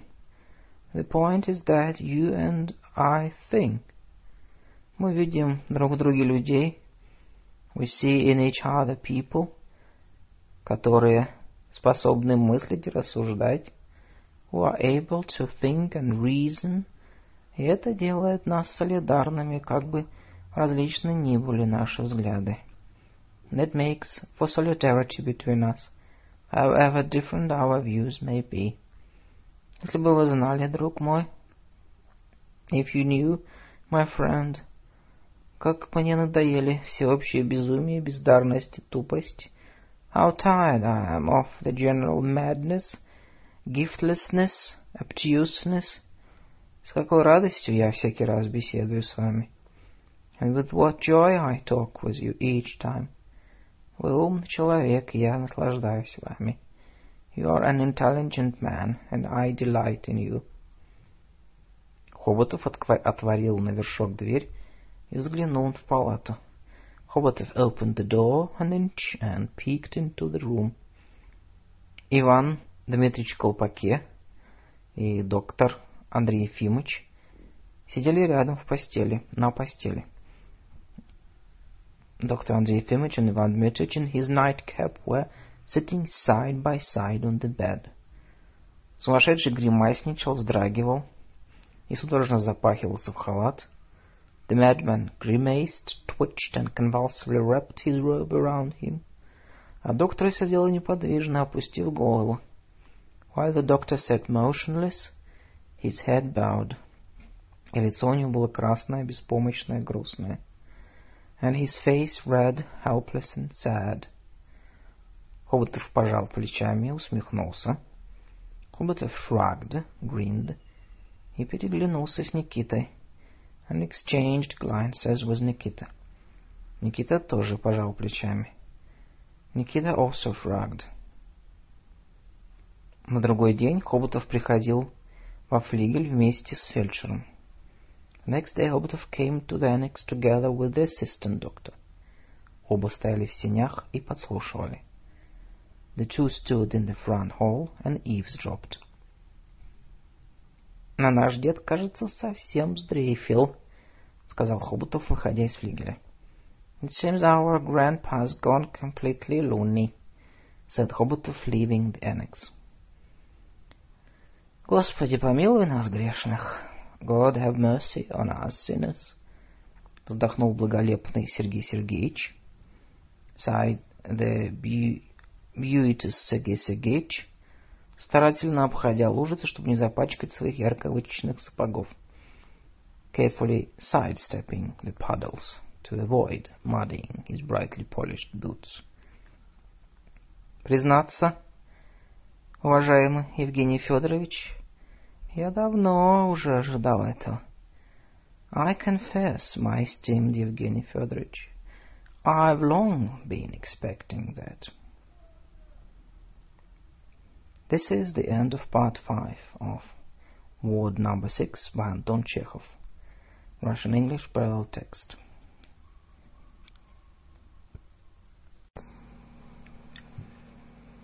Ward number 6 by Anton Chekhov translated into the English by Pivya Volokhonsky. Russian English parallel text. Part 6 Chapter 12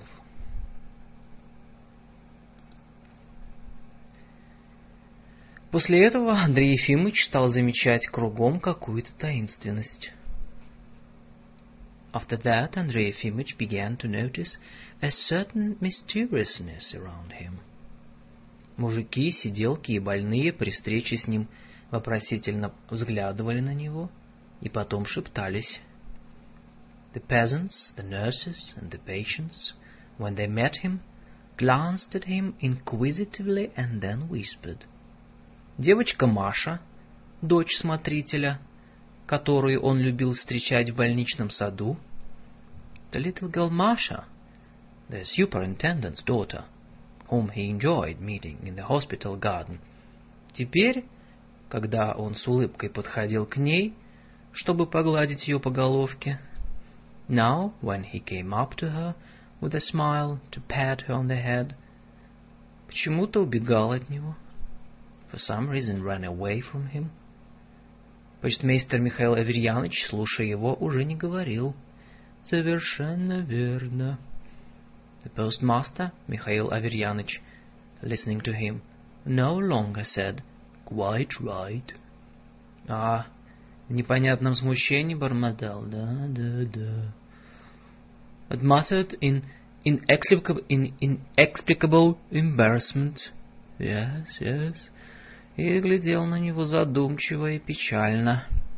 And looked at him wistfully and sadly. Почему-то он стал советовать своему другу оставить водку и пиво. For some reason he began advising his friend to give up vodka and beer. Но при этом, как человек деликатный, but being a delicate man, говорил не прямо, а намеками, spoke not directly, but in hints, рассказывая то про одного батальонного командира, отличного человека — telling now about a certain battalion commander, an excellent man, то про полкового священника, славного малого, now about a regimental priest, a nice fellow, которые пили и заболели, но, бросив пить, совершенно выздоровели.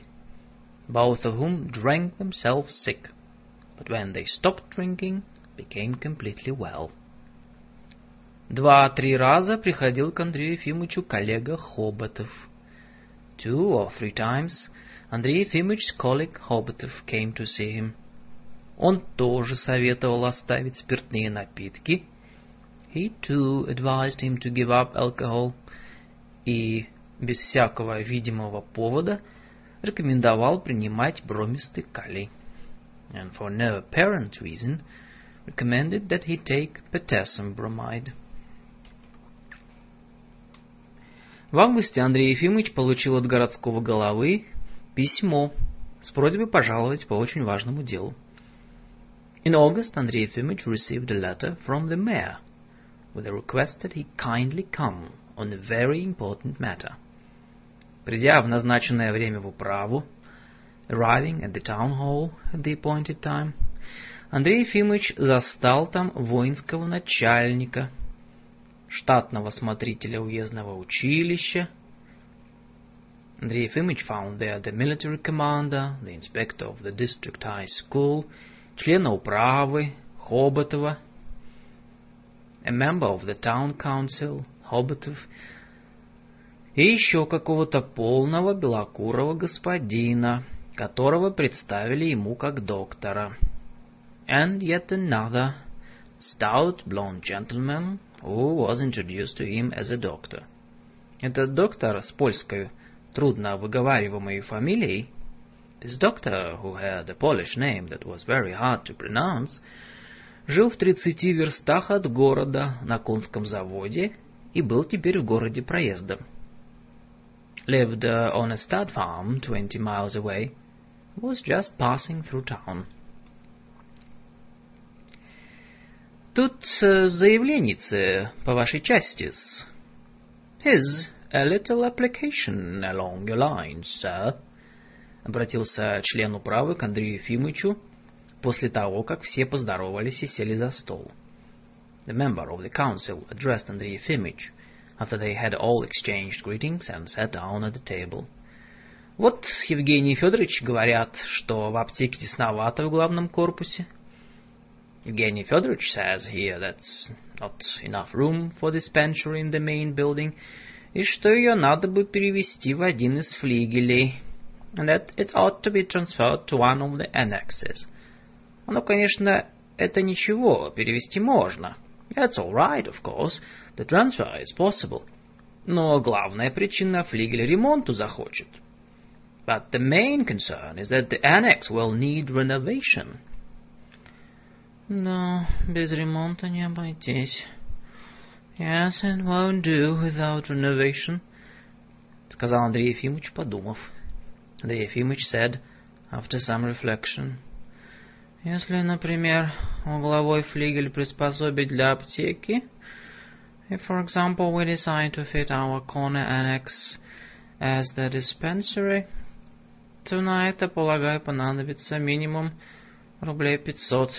We'll need a minimum of 500 rubles. Расход непроизводительный.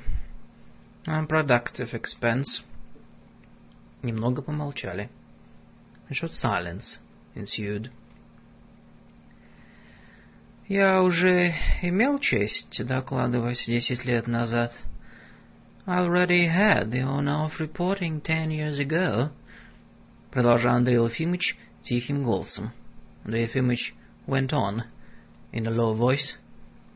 Что эта больница в настоящем ее виде является для города роскошью непосредством. That this hospital in its present state is a luxury beyond the town's means. Строилась она в сороковых годах, но ведь тогда были не те средства. It was built in the forties, but the means were different then. Город слишком много затрачивает на ненужные постройки и лишние должности. town spends too much on unnecessary buildings and superfluous jobs.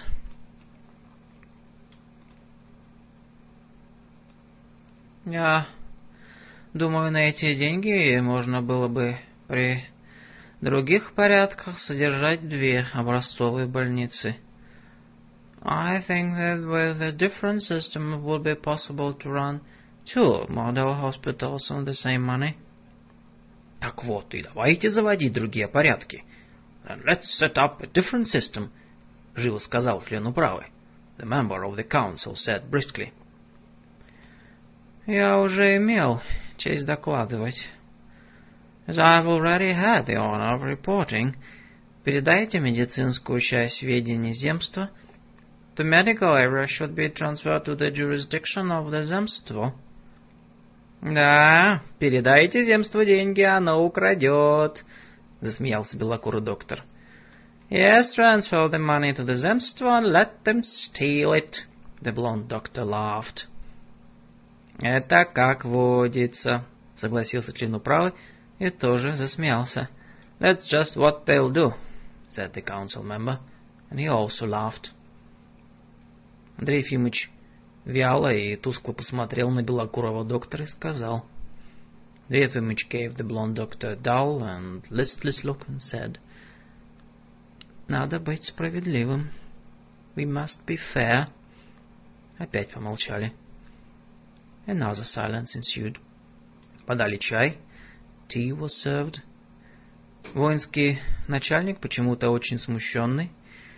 The military commander, very embarrassed for some reason, через стол дотронулся до руки Андрея Ефимовича и сказал, touched Andrei Ефимович's hand across the table and said, «Совсем вы нас забыли, доктор. You've quite forgotten us, doctor. Впрочем, вы монах. You are a monk, anyhow. Карты не играете, женщин не любите. You don't play cards, you don't like women. Скучно вам с нашим братом. You are bored with our sort. Все заговорили о том, как скучно порядочному человеку жить в этом городе. Everybody began talking about how boring it was for a decent man to live in this town. Ни театра, ни музыки, no theater, no music. А на последнем танцевальном вечере в клубе было около двадцати дам и только два кавалера. And at the last club dance there were some twenty ladies and only two gentlemen. Молодежь не танцует, а все время толпится около буфета или играет в карты. The young people do not dance, but spend all their time crowding around the buffet or playing cards. Андрей Ефимович медленно и тихо, ни на кого не глядя, Андрей Ефимович began to say, стал говорить о том, как жаль, как глубоко жаль, to say how regrettable, how deeply regrettable it was, что горожане тратят свою жизненную энергию, свое сердце и ум на карты и сплетни. It was the, that the townspeople put their lives' energy, their hearts and minds into playing cards or gossiping. Они умеют и не хотят проводить время в интересной беседе и в чтении, neither can nor wish to spend time in interesting conversation or reading, не хотят пользоваться наслаждениями, какие дает ум, and to spend time in interesting conversation or reading, to enjoy the delights furnished by the mind. Только один ум интересен и замечателен. The mind alone is interesting and remarkable. Все же остальное мелко и низменно, while the rest is petty and base. Хоботов внимательно слушал своего коллегу и вдруг спросил. Хоботов listened attentively to his colleague and suddenly asked. Андрей Ефимыч, какое сегодня число? Андрей Ефимыч, what is the date today? Получив ответ, он и белокурый доктор тоном экзаменаторов, чувствующих свою неумелость, having received an answer, he and the blonde doctor, in the tone of examiners, aware of their incompetence, стали спрашивать у Андрея Ефимовича, какой сегодня день, сколько дней в году, began to ask Andrei Ефимович what day it was, how many days there were in a year, и правда ли, что в палате номер шесть живет замечательный пророк, and whether it was true that the remarkable prophet was living in word number six. В ответ на последний вопрос Андрей Ефимович покраснел и сказал, In answer to the last question, Андрей Ефимович blushed and said, Да, это больной, но очень интересный молодой человек. Yes, he is ill. He's an interesting young man. Больше ему не задавали никаких вопросов. They did not ask him any more questions.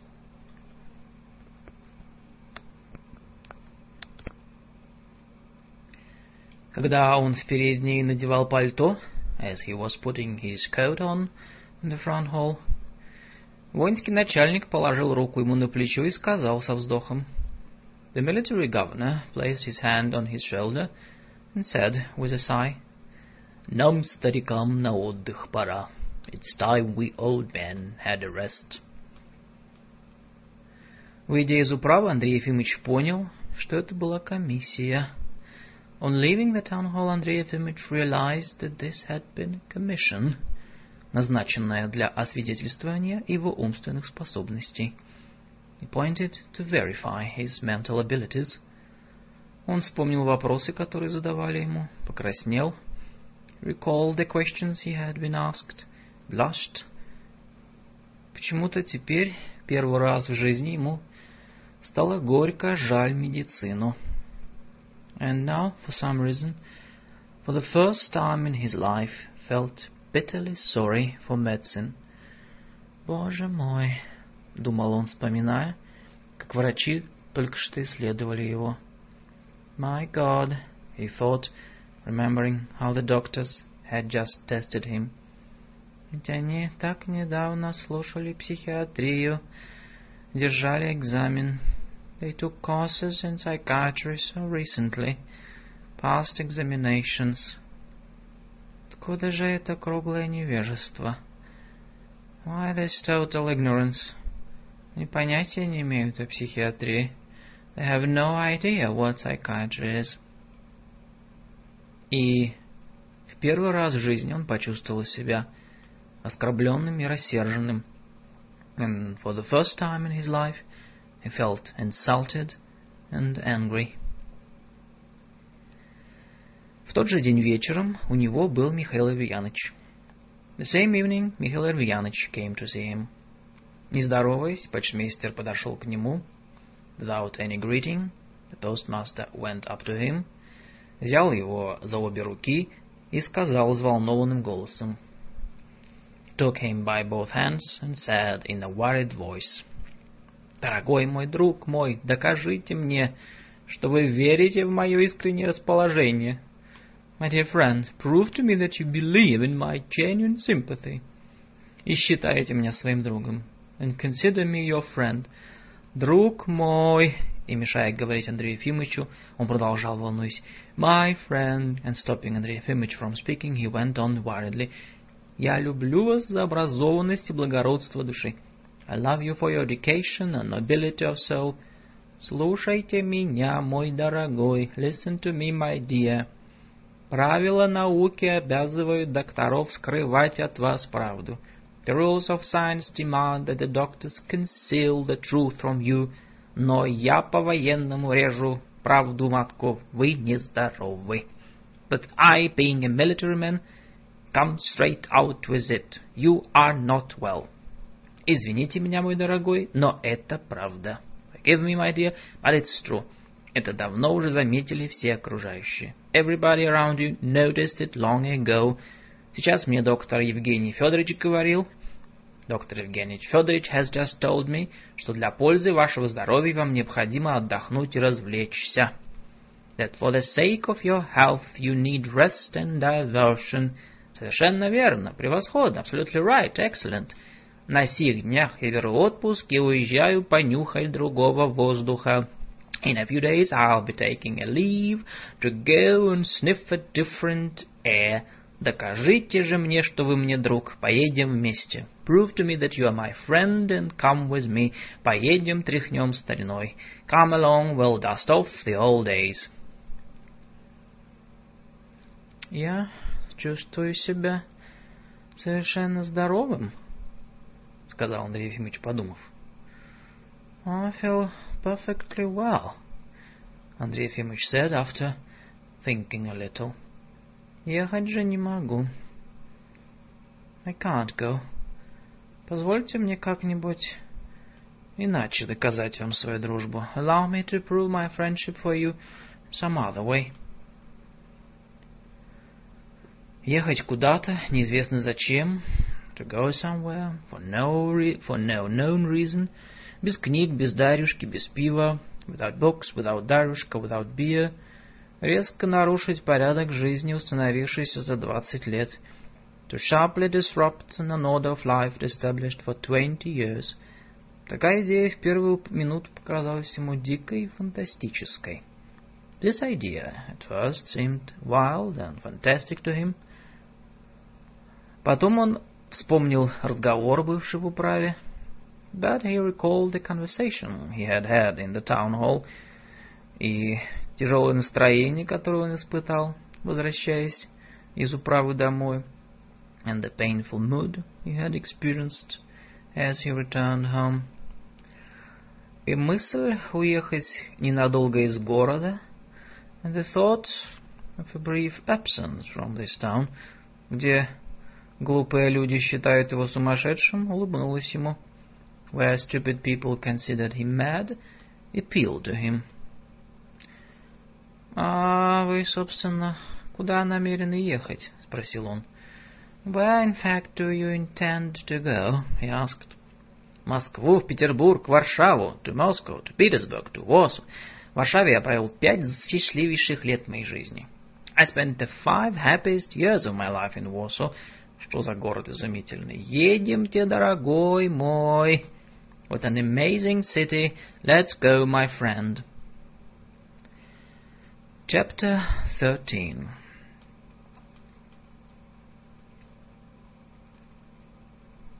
Через неделю Андрею Ефимовичу предложили отдохнуть. A week later it was suggested to Andrei Efimович that he get some rest, то есть подать в отставку. That is, retire. К чему он отнесся равнодушно, which suggestion he met with indifference, а еще через неделю он и Михаил Аверьяныч уже сидели в почтовом Тарантасе. And a week after that, he and Mikhail Averyanovich were sitting in a stagecoach и ехали на ближайшую железнодорожную станцию. And heading for the nearest railway station. Дни были прохладные, ясные, с голубым небом и с прозрачной далью. The days were cool, clear, with blue sky and a transparent view. Двести верст до станции проехали в двое суток. They made the hundred and fifty miles to the railway station in two days, и по пути два раза ночевали, stopping twice for the night.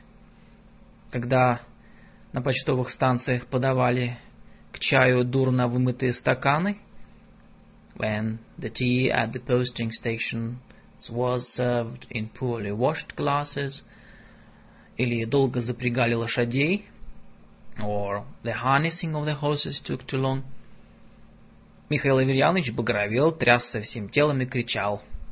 Михаил Аверьянович turned purple, shook all over and shouted, «Замолчать, не рассуждать! Silence, no argument!» А, сидя в Тарантасе, он, не переставая ни на минуту, рассказывал о своих поездках по Кавказу и Царству Польскому. And sitting in the coach, he talked non-stop about his travels around the Caucasus and the Kingdom of Poland. Сколько было приключений, какие встречи! So many adventures, such encounters. Он говорил громко и при этом делал такие удивленные глаза. He spoke loudly and made such astonished eyes – что можно было подумать, что он лгал. That one might have thought he was lying. Вдобавок, рассказывая, он дышал в лицо Андрею Ефимовичу и хохотал ему в ухо. Besides, as he talked, he breathed into Andrei Ефимович's face and guffawed in his ear. Это стесняло доктора и мешало ему думать и сосредоточиться. This bothered the doctor and interfered with his thinking and concentration. По железной дороге ехали из экономии в третьем классе в вагоне для некурящих. On the train they traveled third class for economy in a non-smoking car. Публика наполовину была чистая. Half the people were of the clean sort. Михаил Аверьянович скоро со всеми перезнакомился. Михаил Аверьянович soon made everyone's acquaintance и, переходя от скамьи к скамье, громко говорил, and going from seat to seat, said loudly, что не следует ездить по этим возмутительным дорогам, that one ought not to travel by these outrageous railways, кругом мошенничество, cheating everywhere, то ли дело верхом на коне, no comparison with riding a horse, отмахаешь в один день сто верст, и потом чувствуешь себя здоровым и свежим, You zoom through 60 miles in a day, and afterwards feel healthy and fresh. А не урожай у нас от того, что осушили пинские болота. And our crop failures were caused by the draining of the Pinks marshes. Вообще беспорядки страшные. Generally, there were terrible disorders. Он горячился, говорил громко и не давал говорить другим. He got excited and spoke loudly and did not let others speak. Эта бесконечная болтовня вперемешку с громким хохотом и выразительными жестами утомила Андрея Ефимовича. This endless babble, interspersed with loud guffaws and expressive gestures, wearied Андрея Ефимовича. «Кто из нас обоих сумасшедший?» — думал он с досадой. «Which of us is the madman?» — he thought with vexation. — я ли, который стараюсь ничем не обеспокоить пассажиров? Is it I who try not to trouble the passengers with anything? Или этот эгоист, который думает, что он здесь умнее и интереснее всех? Who thinks all these egoist, who thinks he is the most intelligent and interesting man here, и оттого никому не дают покоя. And so won't leave anyone in peace. В Москве Михаил Аверьянович надел военный сюртук без погонов и панталоны с красными шкантами. In Moscow, Mikhail Averyanovich donned a military jacket without epaulets and trousers with red piping. На улице он ходил в военной фуражке и в шинели. He went out in a military cap and great coat. И солдаты отдавали ему честь. And soldiers saluted him. Да и Ефимовичу теперь казалось, что это был человек Ефимыч now thought that this was a man, который из всего барского, которое у него когда-то было, промотал все хорошее.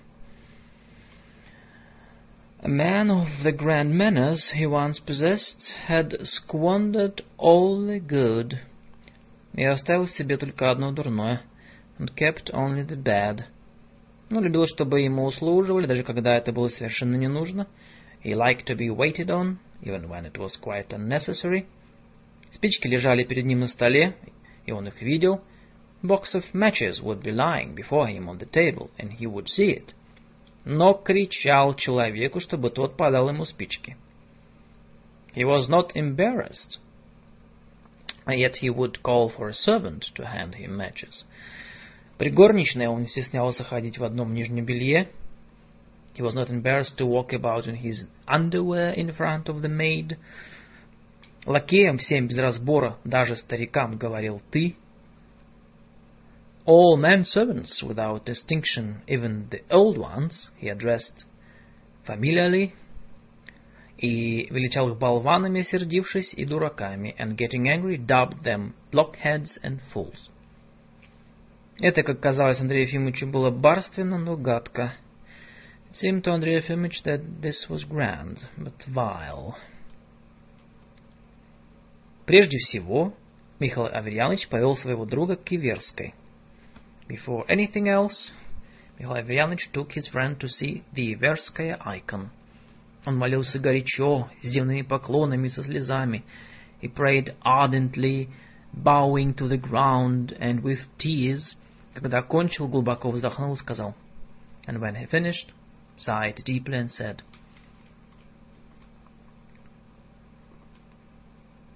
Хоть и не веришь, но оно как-то покойнее, когда помолишься. Even if you don't believe, you feel somehow more at ease once you've prayed. Приложитесь, голубчик, приложитесь. Kiss it, my dear. Андрей Ефимович сконфузился и приложился к образу. Ефимович became embarrassed and kissed the icon. А Михаил Аверьянович вытянул губы и, покачивая головой, помолился шепотом. While Mikhail Averyanovich pursed his lips and nodding his head, prayed in a whisper. И опять у него на глазах навернулись слезы. And tears coming to his eyes again. Затем пошли в Кремль посмотрели там на царь-пушку и царь-колокол.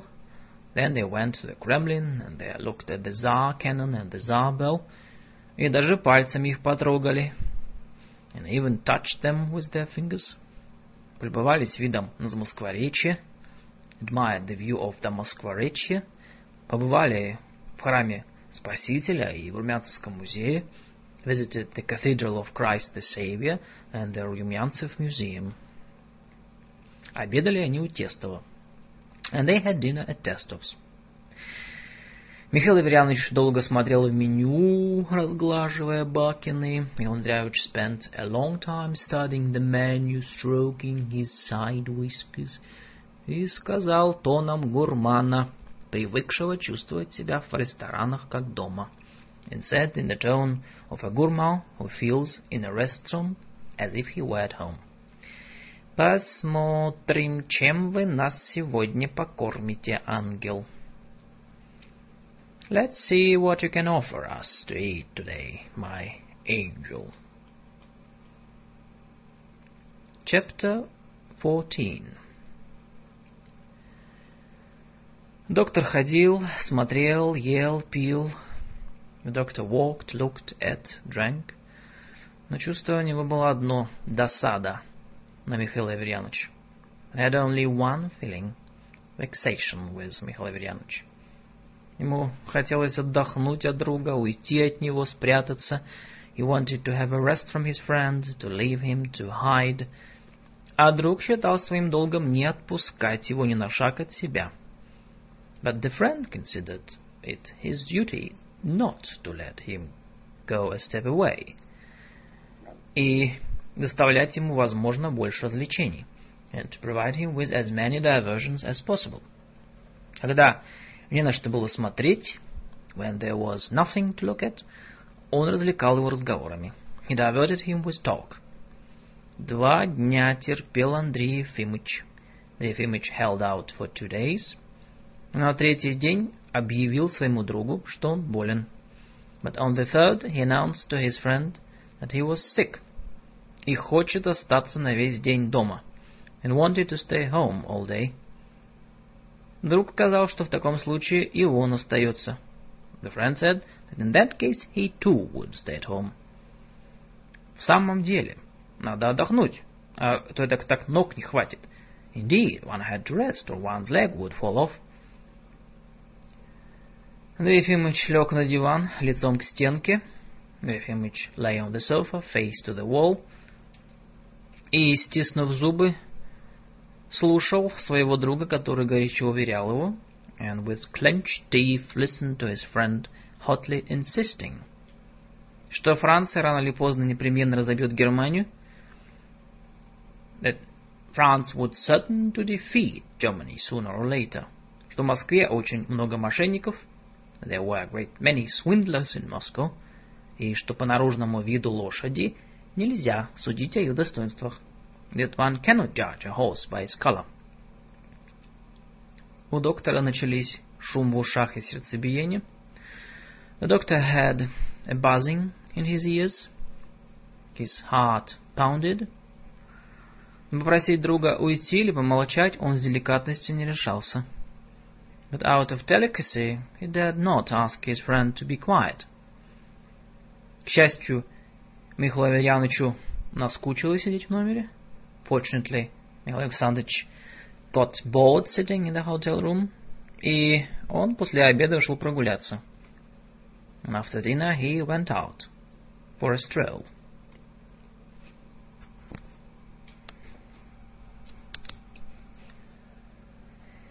Оставшись один, Андрей Ефимович предался чувству отдыха. Left alone, Andrei Ефимович gave himself up to a feeling of relief. Как приятно лежать неподвижно на диване и сознавать, что ты один в комнате.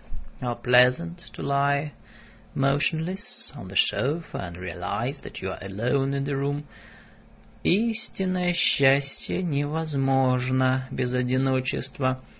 True happiness is impossible without solitude. Падший ангел изменил Богу. The fallen angel probably betrayed God, вероятно, потому что захотел одиночества, которого не знают ангелы. Because he longed for solitude, which angels do not know. Андрей Ефимович хотел думать о том, что он видел и слышал в последние дни. Андрей Ефимович wanted to think about what he had seen and heard in the last few days, но Михаил Аверьянович не выходил у него из головы but he could not get Mikhail Averyanovich out of his head. А ведь он взял отпуск и поехал со мной из дружбы, из великодушия. And he took a leave and came with me out of friendship, out of magnanimity, думал доктор с досадой. The doctor thought with vexation. Уже нет ничего, как эта дружеская опека. There's nothing worse than this friendly solicitude. Вот ведь, кажется, и добрый, и великодушен, и весельчак оскучен.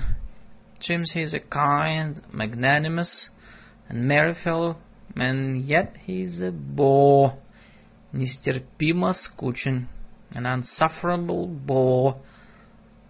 Также вот бывают люди. Just as there are people которые всегда говорят одни только умные и хорошие слова. Always say only nice and intelligent things. Но чувствуешь, что они тупые люди. Yet one can sense that they are quite obtuse.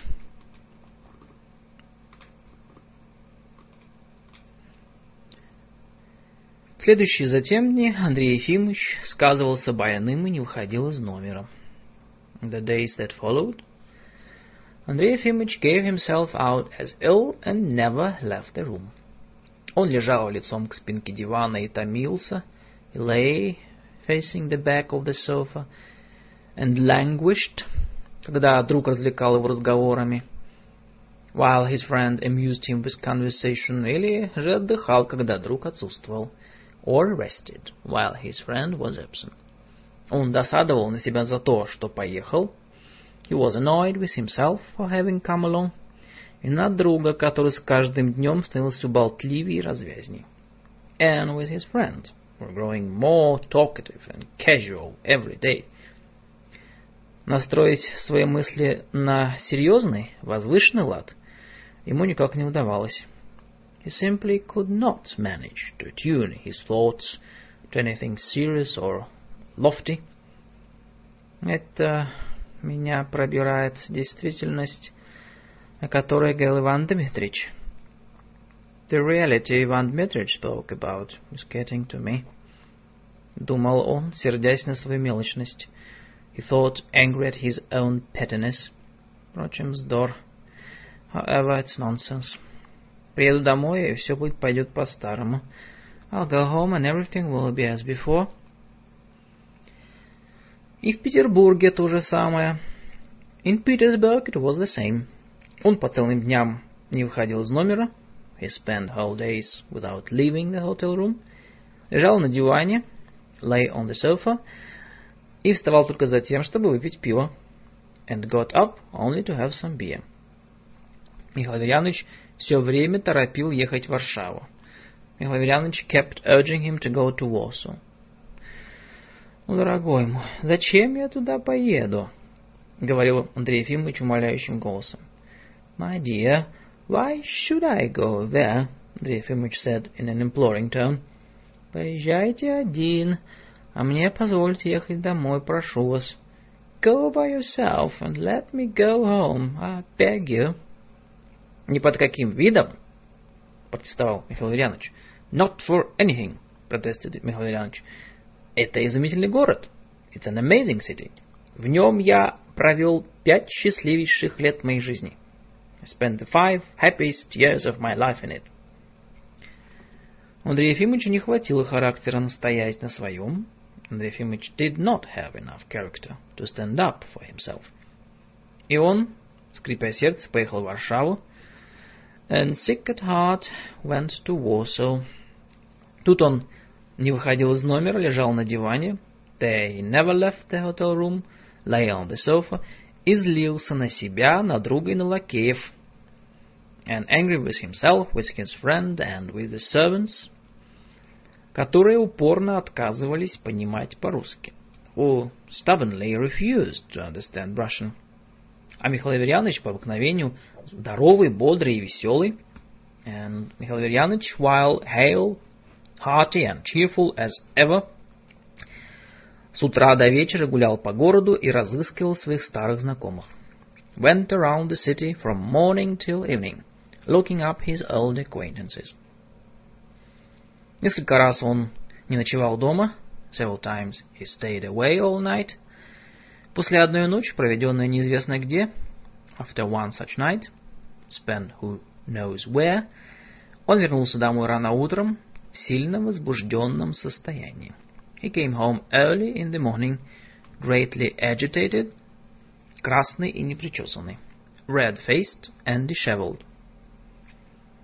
Он долго ходил из угла в угол, He paced up and down the room for a long time, что-то бормоча про себя, потом остановился и сказал, muttering something to himself, then stopped and said, «Честь прежде всего». Honor before all. Походив еще немного, after pacing a little more, он схватил себя за голову и произнес трагическим голосом. He clutched his head and said in a tragic voice, да, честь прежде всего. Yes, honor before all.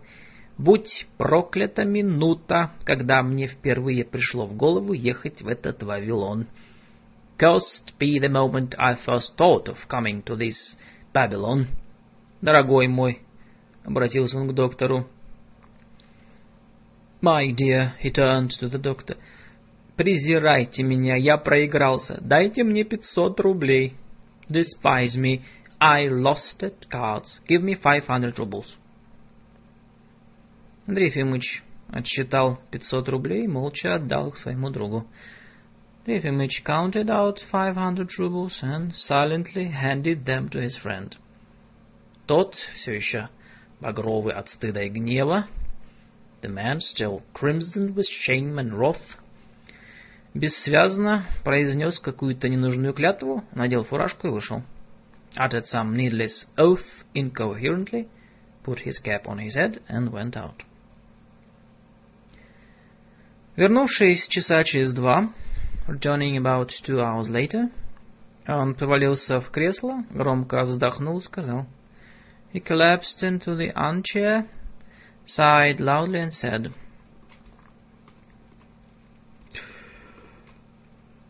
Честь спасена. Едемте, мой друг.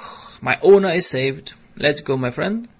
Ни одной минуты я не желаю оставаться в этом проклятом городе. I don't want to stay a minute longer in this cursed city. Мошенники, австрийские шпионы, crooks, Austrian spies. Когда приятели вернулись в свой город, when the friends returned to their town, был уже ноябрь, и на улицах лежал глубокий снег. It was already November, and the streets were deep in snow. Место Андрея Ефимовича занимал доктор Хоботов. Андрей Ефимович post had been taken over by Dr. Хоботов. Он жил еще на старой квартире. He was still living in his old apartment. В ожидании, когда Андрей Ефимович приедет и очистит больничную квартиру. Waiting for Andrei Ефимович to come and vacate the hospital apartment. Некрасивая женщина, которую называл своей кухаркой – The homely woman, whom he called his cook, уже жила в одном из флигелей, was already living in one of the annexes. По городу ходили новые больничные сплетни. New hospital rumors went around town. Говорили, что некрасивая женщина поссорилась со своим смотрителем. It was said that the homely woman had quarreled with the superintendent. И этот будто бы ползал перед нею на коленях, прося прощения, and that the man had supposedly crawled on his knees before her, begging forgiveness. Андрею Ефимовичу в первый же день по приезде пришлось отыскивать себе квартиру. The first day after his arrival, Andrei Ефимович had to find himself an apartment. «Друг мой», — сказал ему робко почтмейстер, — «my friend», the postmaster said to him timidly. «Извините, за нескромный вопрос. Какими средствами вы располагаете? Forgive my indiscreet question.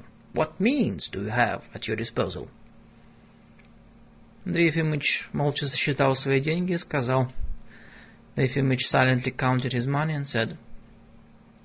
86 рублей. 86 rubles. Я не о том спрашиваю, проговорил в смущении Михаил Ильянович, не поняв доктор. It's not what I'm asking, Михаил Ильянович said an embarrassment, not understanding the doctor. Я спрашиваю, какие у вас средства вообще? I am asking, what means do you have in general? Я же вам говорю, 86 рублей. Больше у меня ничего нет. But I told you, 86 rubles. That's all I have.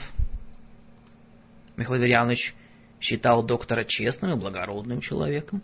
Лавряныч considered the doctor an honest and nobleman, но все-таки подозревал, что у него есть капитал, по крайней мере, тысяч двадцать.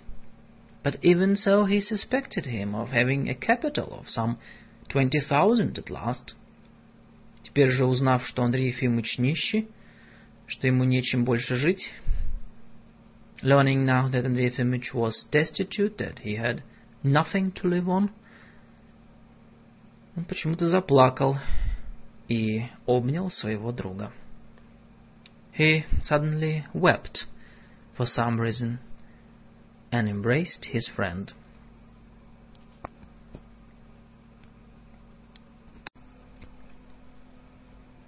Word number six by Anton Chekhov. Russian English parallel text. Translated into the English by Vivia Volохonsky. Chapter 15 Part 7 Андрей Ефимович жил в трехоконном домике мещанки Беловой. Андрей Ефимович lived in the little three-windowed house of the tradeswoman Belov. В этом домике было только три комнаты. There were only three rooms in this little house, не считая кухни. Not counting the kitchen. Две из них с окнами на улицу занимал доктор. The doctor occupied the two with windows on the street. А в третьей и в кухне жили Дарюшка и Мещанка с тремя детьми. And in the third and the kitchen lived Daryushka, the tradeswoman, and her three children. Иногда к хозяйке приходил ночевать любовник, пьяный мужик. Sometimes the landlady's lover came to spend the night with her, a drunken lout, бушевавший по ночам и наводивший на детей, на Дарюшку ужас, who got violent during the night and terrified the children and Дарюшка. Когда он приходил и, усевшись на кухне, начинал требовать водки, when he came, settled himself in the kitchen and started demanding vodka, всем становилось очень тесно. Everybody felt very crowded. И доктор из жалости брал к себе плачущих детей. And out of pity the doctor would take the crying children to his rooms. Укладывал их у себя на полу, and bed them down on the floor, и это доставляло ему большое удовольствие. And this gave him great pleasure. Вставал он по-прежнему в восемь часов. He got up at eight o'clock, as formerly. И после чаю садился читать свои старые книги и журналы. And after tea he sat down to read his old books and magazines. От того лишь, что книги были старые, или, может, может быть, от перемены обстановки. Either because the books were old, or perhaps because of the change of circumstances, чтение уже не захватывало его глубоко и утомляло. Reading wearied him and no longer interested him deeply. Чтобы не проводить времени в праздности, so as not to spend his time in idleness, он составлял подробный каталог своим книгам. He made a detailed catalog of his books и приклеивал к их корешкам билетики. And glued labels to, the, to their spines. И эта механическая, кропотливая работа казалась ему интереснее, чем чтение. This mechanical painstaking work seemed to him more interesting than reading. Однообразная кропотливая работа каким-то непонятным образом убаюкивала его мысли. This monotonous, painstaking work lulled his mind in some incomprehensible way. Он ни о чем не думал, и время проходило быстро. He didn't think of anything, and the time passed quickly. Даже сидеть в кухне и чистить с Дарюшкой картофель или выбирать сор из гречневой крупы ему казалось интересно. He even found it interesting to sit in the kitchen and peel potatoes with Дарюшка or sort buckwheat. По субботам и воскресеньям он ходил в церковь. On Saturdays and Sundays he went to church. Стоя около стены и зажмурив глаза, standing by the wall, eyes closed, он слушал пение и думал об отце, об ама, о матери, об университете. He listened to the singing and thought about his mother, his father, the university, о религиях. Ему было покойно, грустно. Religion, he felt peaceful, sad. И потом, уходя из церкви, он жалел, что служба так скоро кончилась.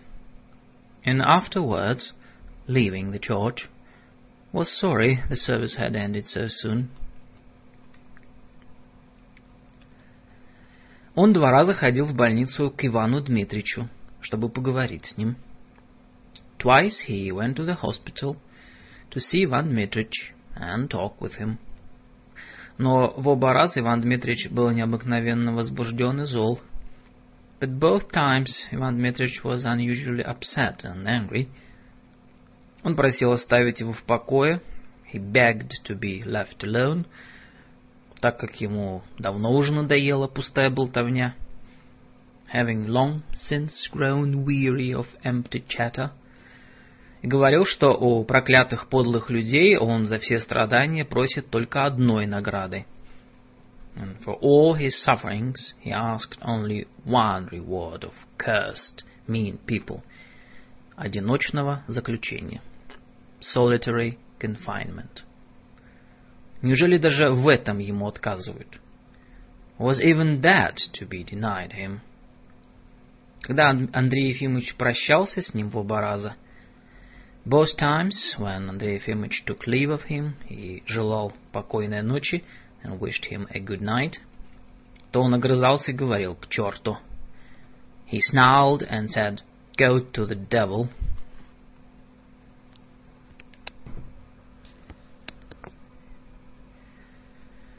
И Андрей Ефимович не знал теперь, пойти ему в третий раз или нет. And now Andrei Ефимович didn't know whether he should go a third time or not. А пойти хотелось. But he wanted to go. Прежде, в послеобеденное время, Андрей Ефимович ходил по комнатам и думал.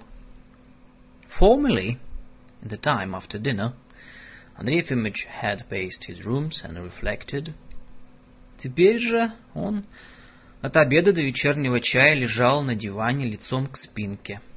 But now he spent the time between dinner and evening tea lying on the sofa, face to the back, и предавался мелочным мыслям, которых никак не мог побороть. Giving himself up to petty thoughts, which he was unable to fight off. Ему было обидно, что за его больше чем двадцатилетнюю службу ему не дали ни пенсии, ни единовременного пособия. He felt offended that for his more than twenty years of service he hadn't been given neither a pension nor a one-time payment. Правда, он служил нечестно. True, he had served dishonestly.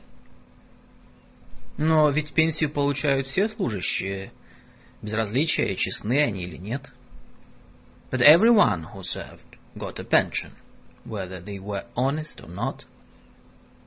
Современная справедливость и заключается именно в том, что contemporary justice consisted in granting что чинами, орденами и пенсиями награждаются не нравственные качества и способности, а вообще служба, какая бы она ни была. In granting rank, decorations and pensions, not to moral qualities or abilities, but to service in general, however it was performed. Почему же он один должен составлять исключение? Why should he be the only exception? Денег у него совсем не было. He had no money at all. Ему было стыдно проходить мимо лавочки и глядеть на хозяйку. He was ashamed to pass the grocery shop and look at the shopkeeper. За пиво должны уже 32 рубля. He had already run up a bill of 32 rubles for beer. Мещанке Беловой тоже должны. He also owed money to the tradeswoman below. Дарюшка потихоньку продает старые платья и книги. Дарюшка sold old clothes and books on the sly.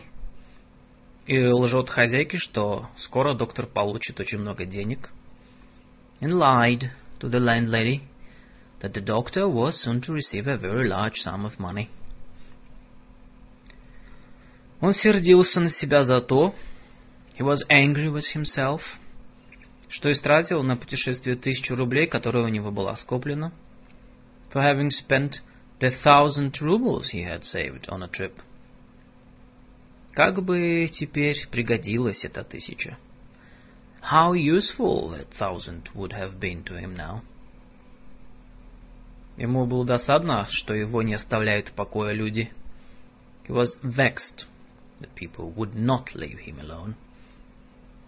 Хоботов считал своим долгом изредка навещать больного коллегу. Хоботов considered it his duty to visit his sick colleague occasionally. Все было в нем противно Андрею Ефимовичу. Everything about him disgusted Андрей Ефимович. И сытое лицо, и дурной снисходительный тон, his well-fed face and his bad condescending tone, и слово «коллега», и высокие сапоги, and the word colleague, and his high boots. Самое же противное было то, что он считал своей обязанностью лечить Андрея Ефимовича. Most disgusting was that he considered it his duty to treat Andrei Efimich, и думал, что в самом деле лечит, and thought that he was indeed treating him. В каждое свое посещение он приносил склянку с бромистым калием и пилюли из ревеня. On each of his visits he brought a bottle of potassium bromide and rhubarb pills. И Михаил Аверьяныч тоже считал своим долгом навещать друга и развлекать его. Михаил Аверьяныч also considered it his duty to visit his friend and divert him.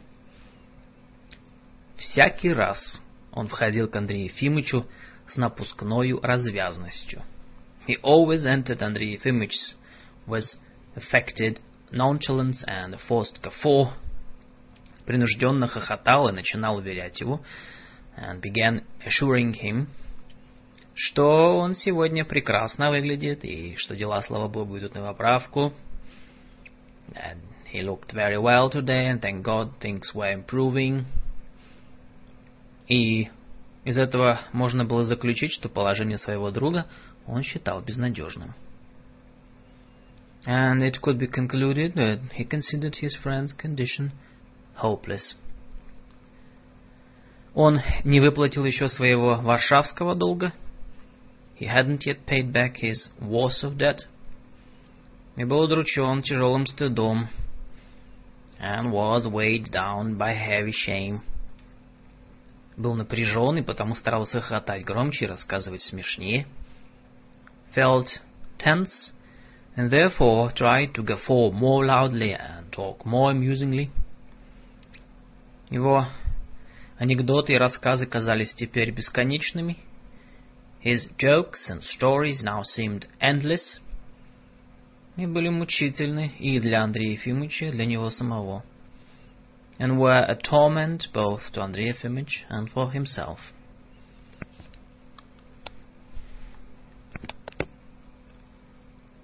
В его присутствии Андрей Ефимович ложился обыкновенно на диван лицом к стене. In his presence, Andrei Ефимович usually lay on the sofa with his face to the wall – и слушал, стиснув зубы. Listened with clenched teeth. На душу его пластами ложилась накипь. Layers of scum settled on his soul. И после каждого посещения друга он чувствовал, and after each visit from his friend, he felt, что накипь становится все выше и словно подходит к горлу. That this scum rising higher, as if reaching to his throat. Чтобы заглушить мелочные чувства, to stifle his petty feelings, он спешил думать о том, что he hastened to reflect that, что он, и он сам, и Хоботов, и Михаил Аверьянович должны рано или поздно погибнуть, that he himself and Hobotov and Mikhail Averyanovich must die sooner or later – не оставив в природе даже отпечатка. Without leaving even a trace on nature. Если вообразить, что через миллион лет мимо земного шара пролетит в пространстве какой-нибудь дух, one should imagine some spirit a million years from now flying through space past the earth, то он увидит только глину и голые утесы – that spirit would see only clay and bare cliffs. Все. И культура, и нравственный закон пропадет. Everything, including culture and moral law, would have perished. И даже лопухом не порастет.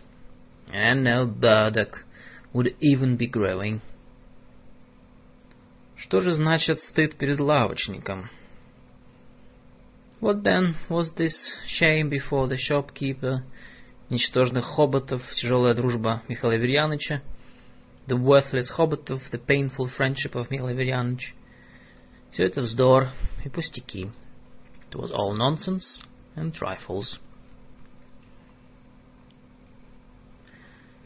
Но такие рассуждения уже не помогали. But such reasoning no longer helped. Едва он воображал земной шар через миллион лет, as soon as he imagined the earth a million years from now, как из-за головы утес показывался Хоботов в высоких сапогах. Хоботов appeared in high boots from behind the bare cliff. Или напряженно хохочущий Михаил Аверьяныч. Or else the forcedly laughing Михаил Аверьяныч.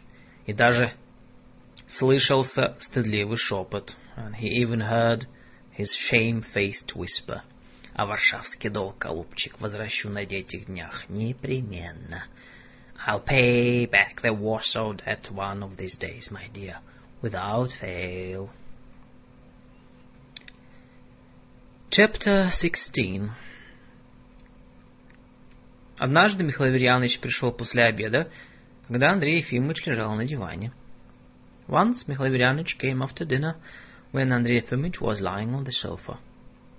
Случилось так, что в это же время явился и Хоботов с бромистым калием. And so happened that Hobotov also arrived at the same time with the potassium bromide. Андрей Ефимович тяжело поднялся. Андрей Ефимович got up heavily, сел и уперся обеими руками о диван. Sat on the sofa and propped himself with both hands. «А сегодня, дорогой мой, — начал Михаил Ильянович, — and today, my dear, — Михаил Ильянович began, — у вас цвет лица гораздо лучше, чем вчера. Your color has much improved over yesterday.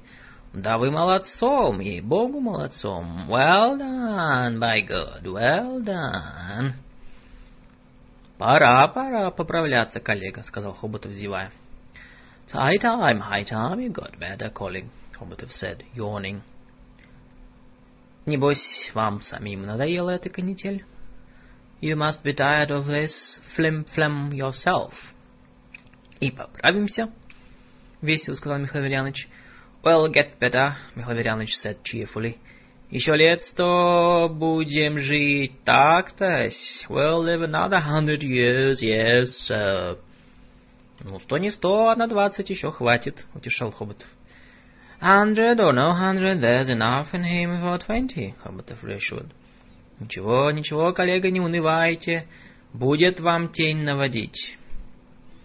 Never mind, never mind, colleague. Don't be so glum. Stop blowing smoke. Мы еще покажем себя, захохотал Михаил Ильяныч и похлопал друга по колену. We'll still show ourselves. Михаил Андрианович guffawed and patted his friend's knee. Мы еще покажем. We'll show ourselves. Будущим летом, Бог даст, махнем на Кавказ. Next summer, God willing, we'll take a swing through the Caucasus и весь его верхом объедем, гоп-гоп-гоп-гоп, and covered it all on horseback, хап-хап-хап-хап. С Кавказа вернемся, гляди, чего доброго на свадьбе гулять будем. When we come back from the Caucasus, for all I know, we'll dance at a wedding. Филаверьяныч лукаво подбегнул глазом. Филаверьяныч winked slyly. Женим вас, дружка милого, женим. We'll get you married, dear friend, married. Андрей Ефимыч вдруг почувствовал, что накипь подходит к горлу. Андрей Ефимыч suddenly felt the scum rise to his throat.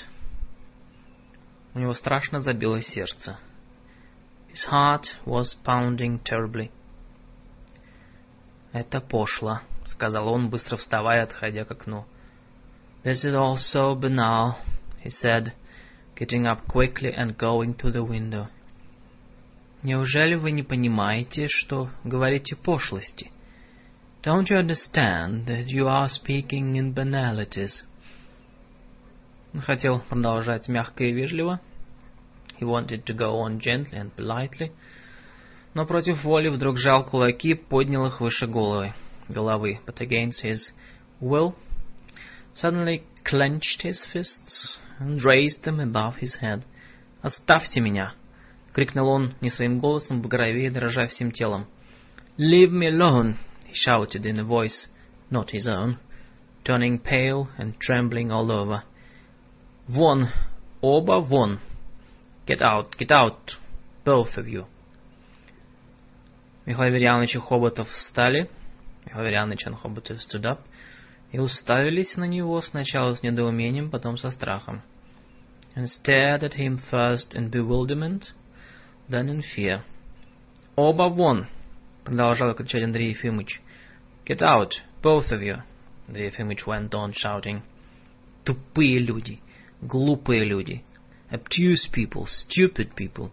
Не нужно мне ни дружбы, ни твоих лекарств, тупой человек. I need neither your friendship nor your medicine, obtuse man. Пошлость, гадость, penalty, filth. Хоботов и Михаил растерянно переглядываясь, попятились к двери и вышли в сени. Хоботов Mikhail Averyanich, exchanging perplexed looks, backed their way to the door and went out into the front hall. Андрей Ефимович схватил склянку с бромистым калием и швырнул им след. Андрей Ефимович seized the bottle of uh, potassium bromide and hurled it after them. Склянка со звоном разбилась о порог.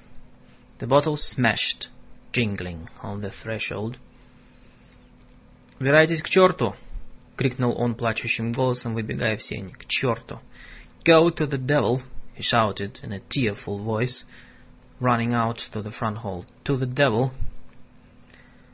По уходе гостей Андрей Ефимович, дрожа, как в лихорадке, лег на диван и долго еще повторял. After his visitors left, Andrei Ефимович, trembling as in a fever, lay down on the sofa and for a long time went on repeating «Тупые люди, глупые люди, obtuse people, stupid people». Когда он успокоился, то прежде всего ему пришло на мысль, when he calmed down, it occurred to him first of all, что бедному Михаилу Яновичу теперь должно быть страшно стыдно и тяжело на душе, that poor Mikhail Averyanovich must now be terribly ashamed and dispirited, и что все это ужасно, that all this was terrible. Никогда раньше не случалось ничего подобного.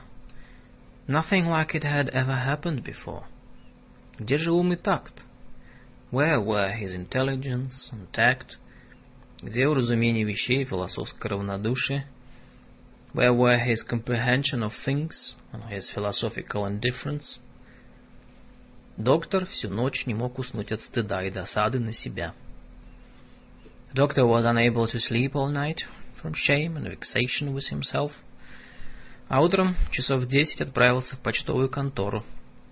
And in the morning, around ten o'clock, he went to the post office и извинился перед почтмейстером. And apologized to the postmaster. Не будем вспоминать о том, что произошло. Well, forget what happened, сказал со вздохом растроганный Михаил Аверьяныч, крепко пожимая ему руку. The moved Mikhail Averyanich said, with a sigh, firmly pressing his hand. Кто старое помянет, тому глаз вон. Let bygones be bygones. Любавкин! Вдруг крикнул он так громко, что все почтальоны и посетители вздрогнули. Любавкин, he suddenly shouted so loudly that all the postal clerks and clients jumped. Подай стул, а ты подожди. Fetch a chair, and you wait. — крикнул он бабе, которая сквозь решетку протягивала ему заказное письмо. He shouted at a peasant woman who was passing him a certified letter through the grill. «Разменись, что я занят. Can't you see I'm busy?» «Не будем вспоминать старое. Well, forget the bygones». Продолжал он нежно, обращаясь к Андрею Ефимовичу. He went on, tenderly addressing Andrei Ефимович. Садитесь, покорнейше прошу, мой дорогой. Sit down, my dear. I humbly ask you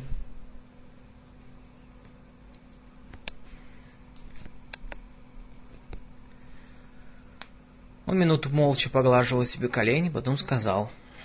He patted his knees in silence for a moment and then said, У меня и в мыслях не было обижаться на вас. It never occurred to me to be offended with you. Болезнь не свой брат, я понимаю. Illness is nobody's friend, I realize. Ваш припадок испугал нас вчера с доктором. We, your fit yesterday frightened me and the doctor. И мы долго потом говорили о вас, and we talked about you for a long time afterwards. Дорогой мой, отчего вы не хотите серьезно заняться вашей болезнью? My dear friend, why don't you want to attend seriously to your illness? Разве можно так? This can't go on. Извините за дружескую откровенность, зашептал Михаил Аверьяныч. Excuse my friendly candor, Михаил Аверьяныч whispered. Вы живете в самой неблагоприятной обстановке. But live, you live in the most unfavorable circumstances. Теснота, нечистота. Ухода за вами нет, лечиться не на что. It's crowded, dirty, Nobody looks after you. There's no money for treatment. Дорогой мой друг, умоляем вас вместе с доктором всем сердцем. My dear friend, the doctor and I beg you with all our hearts. Послушайтесь нашего совета, ложитесь в больницу. We beg you with all our hearts to heed our advice. Go to the hospital. Там и пища здоровая, и уход, и лечение – The food there is wholesome. They look after you and treat you. Михаил а, Федорович хоть и мавитон, между нами говоря, но сведущий. Евгений Федорович may be in mauvais ton, just between us, but he's well informed. На него вполне можно положиться. And totally reliable. Он дал мне слово, что займется вами. He gave me his word. He'd look after you. Андрей Ефимович был тронут искренним участием и слезами.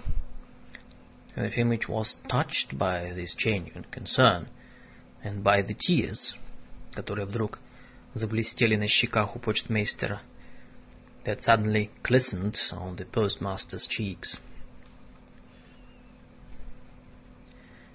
«Уважаемый, не верьте!» — зашептал он, прикладывая руки к сердцу. «My esteemed friend, don't believe it!» he whispered, placing his hand on his heart. Не верьте им, это обман. Болезнь моя только в том... Don't believe them, it's not true.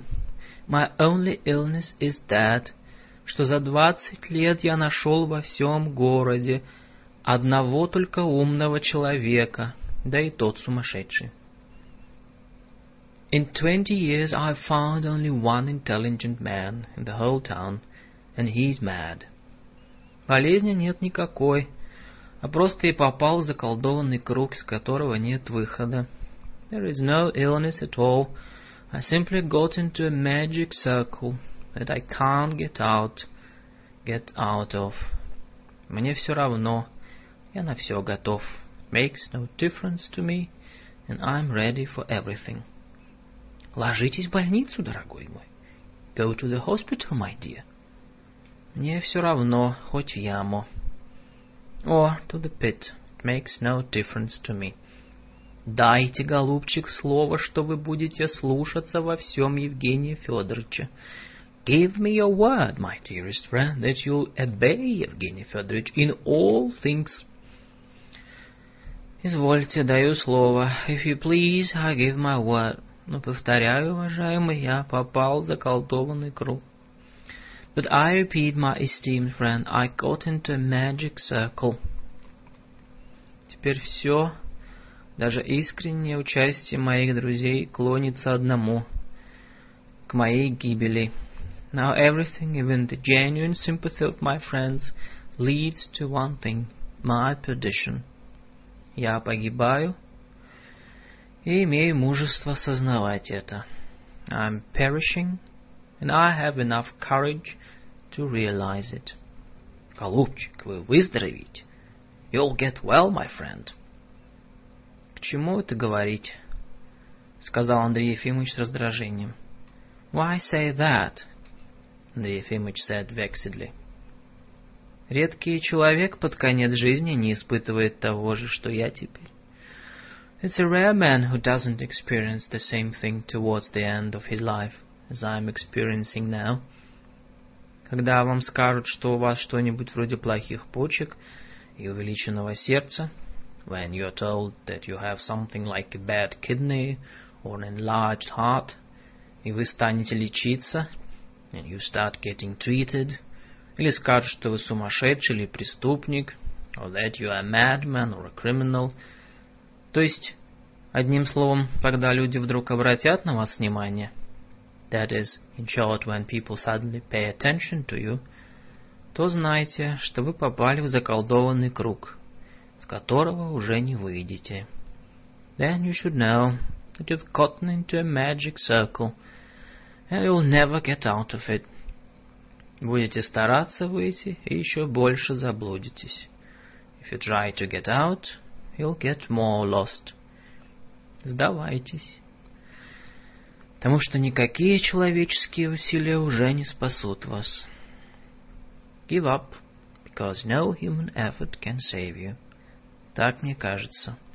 So it seems to me. Между тем у решетки толпилась публика. Meanwhile, people were crowding to the grill. Да Ефимыч, чтобы не мешать, встал и начал прощаться. Да Ефимыч, not wishing to hinder anyone, got up and began to take his leave. И еще раз взял с него честное слово. Лаверьяныч once again asked him for his word of honor и проводил его до наружной двери and saw him to the front door. В тот же день, перед вечером, к Андрею Ефимовичу неожиданно явился Хоботов в полушубке и высоких сапогах. That same day, before evening, Andrei Efimовich received an unexpected visit from Hobotov in his short jacket and high boots – и сказал таким тоном, как будто вчера ничего не случилось. And who said, as if nothing had happened the day before, «А я к вам по делу, коллега. I'm here on business, colleague. Пришел приглашать вас. Не хотите ли со мной на консилиум, а? I've come to ask you if you'd like to join me in a consultation, м? Думая, что Хоботов хочет развлечь его прогулкой, thinking that Hobotov wanted to divert him with a stroll, или в самом деле дать ему заработать, or indeed give him a chance to earn some money. Андрей Ефимович оделся и вышел с ним на улицу. Андрей Ефимович put on his coat and went out with him. Он рад был случаю загладить вчерашнюю вину и помириться. He was glad of the chance to smooth over his fault of the day before and make peace.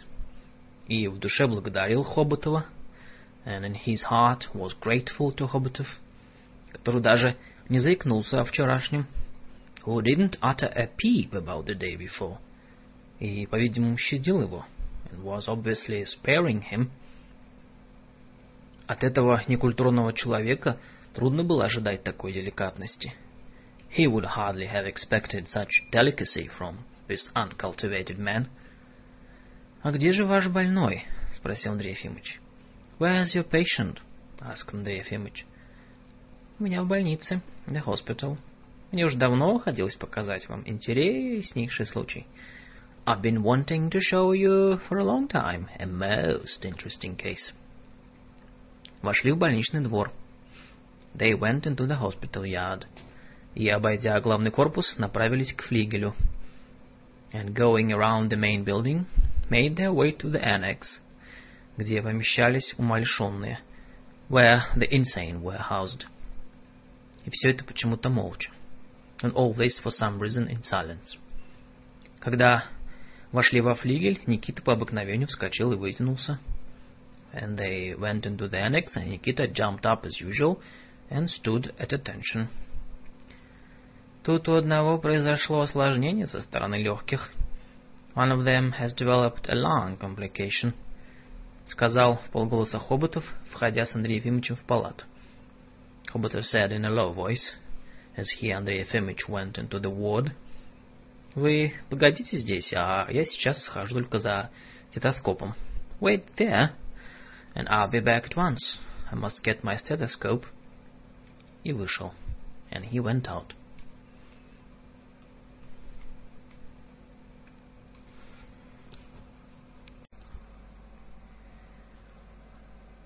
Ward number 6 by Anton Chekhov. Russian English parallel text, translated into the English by Pivya Volohonsky. Part 8 Chapter 17 Уже смеркалось. It was twilight. Иван Дмитриевич лежал на своей постели. Иван Дмитриевич lay on his bed, уткнувшись лицом в подушку, his face in the pillow. Паралитик сидел неподвижно. The paralytic sat motionless. Тихо плакал и шевелил губами, weeping softly and moving his lips. Толстый мужик и бывший сортировщик спали. The fat peasant and the former sorter were asleep. Было тихо. It was quiet. Андрей Ефимович сидел на кровати Ивана Дмитрича и ждал. Андрей Ефимович sat down on Ivan Dmitrich's bed and waited. Но прошло с полчаса. But about half an hour went by, и вместо Хоботова вошел в палату Никита. And instead of Hobotov, Nikita came into the ward, держа в охапке халат, чье-то белье и туфли. Nikita came into the ward carrying a hospital robe, someone's underwear and slippers. «Пожалуйте одеваться, ваше высокоблагородие», — сказал он тихо. «Please put this on, your honor», — he said softly. «Вот ваша постелька, пожалуйте сюда». «Here's your little bed, if you please», — добавил он, указывая на пустую, очевидно, недавно принесенную кровать. He added, pointing to an empty bed, obviously brought in recently. Ничего, Бог даст, выздоровите. Never mind, God willing, you'll get well. Андрей Ефимович все понял. Андрей Ефимович understood everything. Он, ни слова не говоря, перешел к кровати, на которую указал Никита, и сел. Without saying a word, he went over to the bed Nikita had pointed to and sat down. Видя, что Никита стоит и ждет, seeing that Nikita was standing and waiting, он разделся догола, и ему стало стыдно. He undressed completely and felt embarrassed. Потом он надел больничное платье. Then he put on the hospital clothes. Кальсоны были очень короткие, рубаха длинна. The drawers were very short, the shirt long, а от халат пахло копченой рыбой. And the robe smelled of smoked fish. «Выздоровите, Бог даст», — повторил Никита. «You'll get well, God willing», — Никита repeated. Он забрал в охапку платье Андрея Ефимовича. He gathered up Andrei Ефимович's clothes, вышел и затворил за собой дверь. Went out and closed the door behind him. «Все равно», — думал Андрей Ефимович. «Makes no difference», — thought Андрей Ефимович, стыдливо запахиваясь в халат, shyly wrapping himself in the robe, и чувствуя, что в своем новом костюме он похож на арестанта, and feeling that his new costume made him look like a prisoner. Все равно, makes no difference. Все равно, что фраг, что мундир, что этот халат. No difference whether it's a tailcoat, a uniform, or this robe. Но как же часы? But what about his watch? Записная книжка, что в боковом кармане. And the notebook in the side pocket. Папиросы. And the cigarettes. Куда Никита унес платье? Where had Nikita taken his clothes? Теперь, пожалуй, до самой смерти уже не придется надевать брюк, жилета и сапогов. Now perhaps he would not put on his trousers and waistcoat and shoes till his dying day. Все это как-то странно и даже непонятно в первое время. All this was somehow strange and even incomprehensible at first. Да Ефимыч и теперь был убежден, Ефимыч was still convinced, что между домом Мещанки Беловой и палатой номер шесть нет никакой разницы.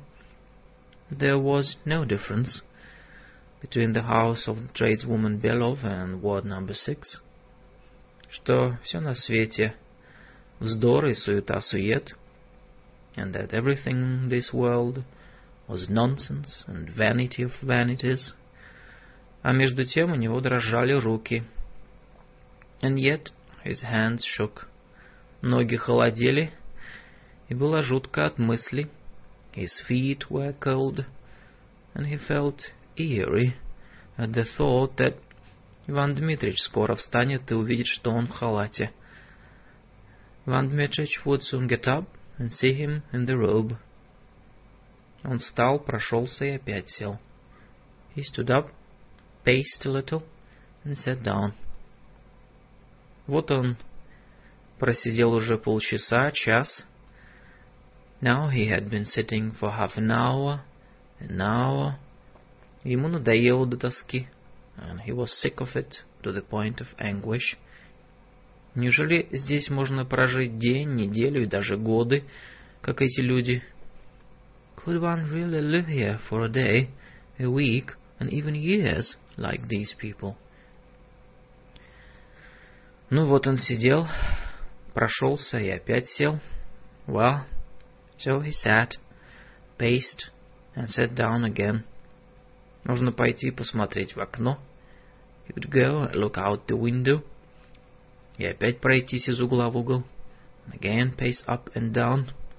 А потом что? And then what? Так и сидеть все время, как истукан, и думать?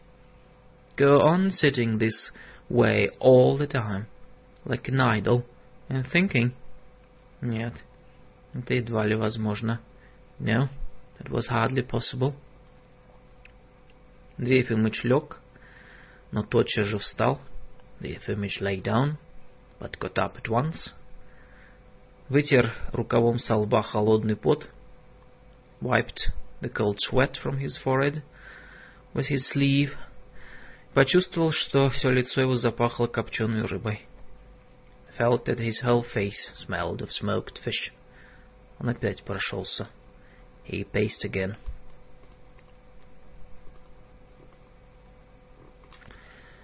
Это какое-то неразразумение, проговорил он, разводя руками в недоумении. This is some sort of misunderstanding, he said, spreading his arms in perplexity. Надо объясниться, тут недоразумение. Must be explained. There's a misunderstanding here. В это время проснулся Иван Дмитрич. Then Just then Иван Дмитрич woke up. Он сел и подпер щеки кулаками. He sat up and propped his cheeks on his fists. Сплюнул, spat. Потом он лениво взглянул на доктора. Then he glanced lazily at the doctor. И, по-видимому, в первую минуту ничего не понял. And for the first moment, apparently understood nothing. Но скоро сонное лицо его стало злым и насмешливым. But soon his sleepy face turned malicious and jeering. Ага, и вас засадили сюда, голубчик. Uh, so they've stuck you in here too, my dear. Проговорил он сиплым, спросонок голосом, зажмурив один глаз. He said in a voice hoarse from sleep — squinting one eye. Очень рад. Delighted. То вы пили из людей кровь. You used to suck people's blood. Теперь из вас будут пить превосходно. Now they'll suck yours. Excellent. Это какое-то недоразумение, провел Андрей Ефимович. This is some sort of misunderstanding, said Андрей Ефимович, пугаясь слов Ивана Дмитрича. Frightened by Ivan Dmitrich's words. Он пожал плечами и повторил. Недоразумение какое-то. He shrugged and repeated. A misunderstanding of some sort. Иван Дмитрич опять сплюнул и лег. Иван Дмитрич spat again and lay down. «Проклятая жизнь!» — проворчал он. «Cursed life!» he growled. И что горько и обидно, ведь эта жизнь кончится не наградой за страдания. And what's so bitter and offensive is that this life will end not with a reward for suffering, не апофеозом, как в опере, not with an uh, apotheosis, as at the opera, а смертью, but with the death. Придут мужики и потащут мертвого за руки и за ноги в подвал. Peasants will come and drag your dead body by the arms and legs to the basement. Бррр, ну, ничего. Well, never mind. Зато на том свете будет наш праздник. But in the other world it will be our turn to celebrate. Я с того света буду являться сюда тенью и пугать этих гадин. I'll come from the other world as a ghost and scare these vipers. Их посидеть заставлю. I'll give them all grey hair. Вернулся Моисейка и, увидев доктора, протянул руку. Моисейка came back and seeing the doctor held out his hand. «Дай копеечку», — сказал он. «Give me a little copy», — he said. Chapter 18 Андрей Ефимович отошел к окну и посмотрел в поле. Андрей Ефимович walked over to the window and looked out at the field. Уже становилось темно. It was getting dark, и на горизонте с правой стороны восходила холодная багровая луна. And on the horizon, to the right, a cold crimson moon was rising. Недалеко от больничного забора, в ста сажениях, not far from the hospital fence, no more than two hundred yards away, не больше, стоял высокий белый дом. Stood a tall white building, обнесенный каменной стеной, surrounded by a stone wall. Это была тюрьма. This was the prison. Вот она, действительность, подумал Андрей Ефимович, ему стало страшно. Here is reality, thought Андрей Ефимович, and he felt frightened. Были и страшны и луна, и тюрьма, и гвозди на заборе. The moon was frightening, and the prison, and the nails on the fence, далекий пламень, в костопальном заводе. The distant flame of the bone-burning factory. Сзади послышался вздох. He heard a sigh behind him. Да Ефимыч оглянулся и увидел человека с блестящими звездами. The Ефимыч turned around and saw a man with stars и орденами на груди, and decorations gleaming on his chest, который улыбался и лукаво подмигивал глазом who smiled and slyly winked his eye. И это показалось страшным. This too was frightening. Андрей Ефимович уверял себя, что в Луне и в тюрьме нет ничего особенного. Андрей Ефимович assured himself that there was nothing special about the moon or the prison, что и психически здоровые люди носят ордена, that mentally sound people also wore decorations, и что все со временем сгниет и обратится в глину, and that in time everything would rot and turn to clay. Но отчаяние вдруг овладело им. But despair suddenly overwhelmed him. Он ухватился обеими руками за решетку. He seized the grill with both hands и изо всей силы потряс ее, and shook it with all his might. Крепкая решетка не поддалась. The strong rail didn't yield.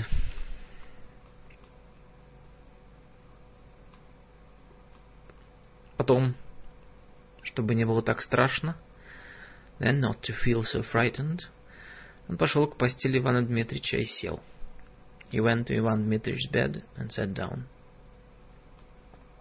Я Пал духом, дорогой мой. I've lost my heart, my dear. Пробормотал он, дрожа и утирая холодный пот.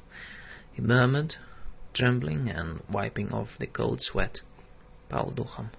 Lost heart. А вы пофилософствуйте, сказал насмешливо Иван Дмитрич. Try philosophizing, Иван Дмитрич said jeeringly. Боже, Боже мой, да, my God, my God, yes. Вы как-то изволили говорить, что в России нет философии. Uh, you once said there's no philosophy in Russia. Но философствуют все, даже мелюзга. That everybody philosophizes, even little folk. Но ведь от философствования мелюзги никому нет вреда. But little folks philosophizing doesn't harm anyone, сказал Андрей Ефимыч таким тоном, как будто хотел заплакать и разжалобить. Ефимыч said, sounding as if he wanted to weep and awaken pity. Зачем же, дорогой мой, этот злорадный смех? Why then this gleeful laughter, my dear? И как не философствовать этой мелюзге, если она не удовлетворена? How can little folk help philosophizing if they're not content? Умному, образованному, гордому, свободолюбивому человеку, подобию Божьему, нет другого выхода, как an intelligent, educated, proud, freedom-loving man, the likeness of God has no other recourse than, как идти лекарем в грязный глупый городишко, to work as a doctor in a dirty, stupid little town. И всю жизнь банки, пиявки, горчишники deal all his life with cupping glasses, leeches and mustard blasters. Шарлатанство, узость, пошлость, о боже мой. Charlatanism, narrow-mindedness, banality, oh my god. Вы болтаете глупости. You are pouring out nonsense. Если в лекаря противно шли бы министры, if you loathe being a doctor, you should have become a government minister. Никуда, никуда нельзя. Слабы мы, мой дорогой. Impossible, it's all impossible. We are weak, my dear. Был я равнодушен, бодро и здраво рассуждал. I used to be indifferent. I reasoned cheerfully and sensibly. А стоило только жизни грубо прикоснуться ко мне, как я пал духом. But life had only to touch me rudely. I lost heart. Прострация, prostration. Слабы мы, дрянные мы. We are weak, we are trash. И вы тоже, дорогой мой. You too, my dear. Вы умны, благородны. You're intelligent, noble. С молоком матери всосали благие порывы. You drank in good impulses with your mother's milk. Но едва вступили в жизнь, как утомились и заболели. But as soon as you entered into life, you got tired and fell ill. Слабы, слабы, weak, weak. Что-то еще неотвязчивое, кроме страха и чувства обиды, томило Андрея Ефимовича все время с наступления вечера. Something persistent, uh, apart from fear and a feeling of offense, oppressed Andrei Dmitritch all the while as evening drew on. Конец он сообразил. Finally he realized, что это ему хочется пива и курить. That he wanted to drink some beer and smoke. Я выйду отсюда, дорогой мой, сказал он. I'm getting out of here, my dear, he said. Скажу, чтобы сюда огня дали. Не могу так, не в состоянии. I'll tell them to bring a light here. Can't take this. I'm not able. Андрей Ефимович пошел к двери и отворил ее. Ефимович went to the door and opened it. Но тотчас же Никита вскочил и загородил ему дорогу. But Nikita immediately jumped up and barred his way.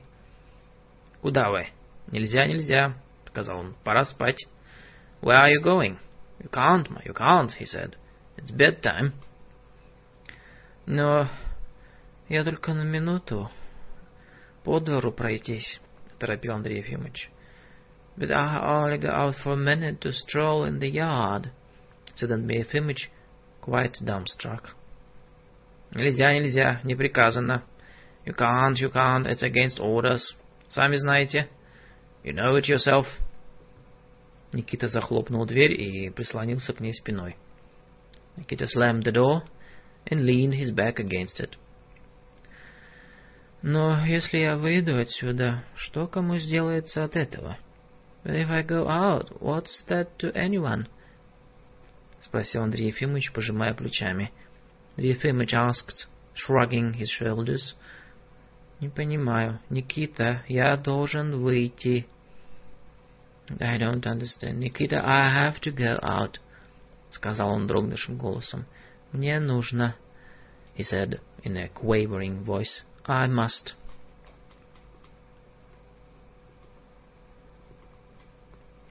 «Не заводите беспорядков, нехорошо», — сказал наставительно Никита. «Don't start any disorder. It's not good», — Nikita said admonishingly. «Это черт знает, что такое!» — вскрикнул вдруг Иван Дмитриевич и вскочил. «What the devil is all this?» Иван Дмитриевич suddenly shouted and jumped up. «Какой он имеет право не пускать?» What right does he have not to let you out? Как они смеют держать нас здесь? How dare they keep us here? В законе, кажется, ясно сказано. I believe the law clearly states, что никто не может быть лишен свободы без суда. No one can be deprived of freedom without a trial. Это насилие, произвол. This is coercion, tyranny. Конечно, произвол, сказал Андрей Ефимович, подбодряемый криком Ивана Дмитриевича. Of course it's tyranny, said Ivan Ефимович, encouraged by Ivan Dmitriev's shout. Мне нужно, я должен выйти. I must go out, I have to. Он не имеет права. Отпусти, тебе говорят. He has no right. Let me out, I tell you. Слышишь, тупая скотина? крикнул Иван Дмитрич и постучал кулаком в дверь. Do you hear, you dumb brute? shouted Ivan Dmitrich and he banged on the door with his fist. Твори, а то я дверь выломаю, живодер. Open up, and I'll break the door down, butcher. Отвори, крикнул Иван Ефимович, дрожа всем телом. Я требую. Open up, cried Иван Ефимович, trembling all over. I demand it. Поговори еще, ответил за дверью Никита. Поговори. Keep talking, Nikita answered from outside the door. Keep talking. По крайней мере, поди позови сюда Евгения Федоровича. Please call Евгений Федорович here. Скажи, что я прошу его пожаловать на минуту. Tell him I ask him kindly for a minute. Завтра они сами придут. He'll come himself tomorrow. Никогда нас не выпустят, продолжал между тем Иван Дмитрич. They'll never let us out. Иван Дмитрич went on meanwhile. Сгноят нас здесь. They'll make us rot here. О, Господи, неужели же в самом деле на том свете нет ада? Oh, Lord, can it be there's no hell in the other world? И эти негодяи будут прощены.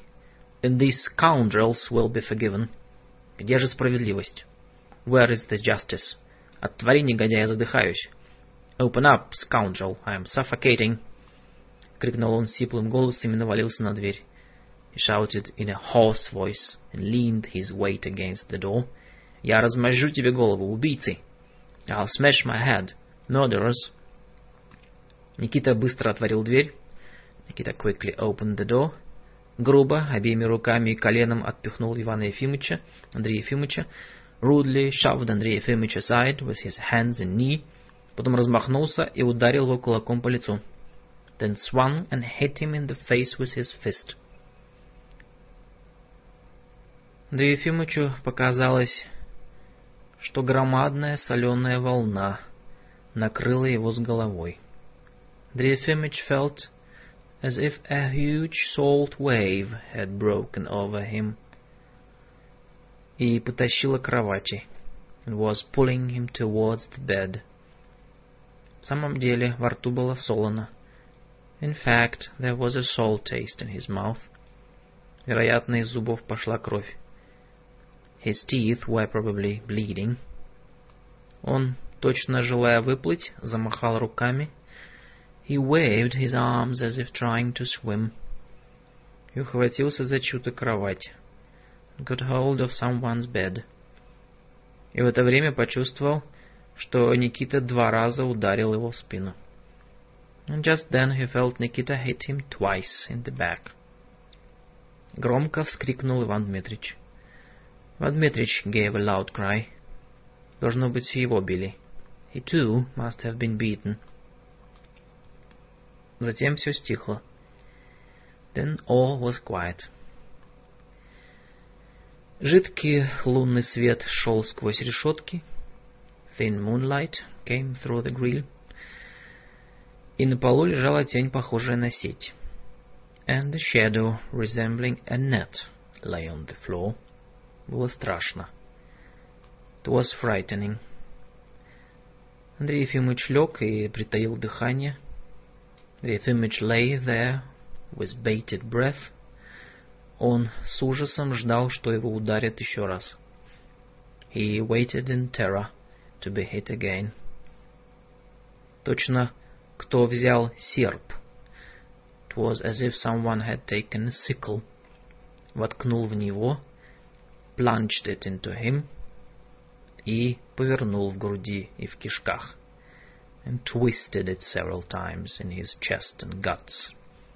От боли он укусил подушку, he bit his pillow in pain, стиснул зубы, and clenched his teeth, и вдруг в голове его среди хаоса, and suddenly, amidst the chaos, ясно мелькнула страшная и невыносимая мысль. A dreadful, unbearable thought flashed clearly in his head.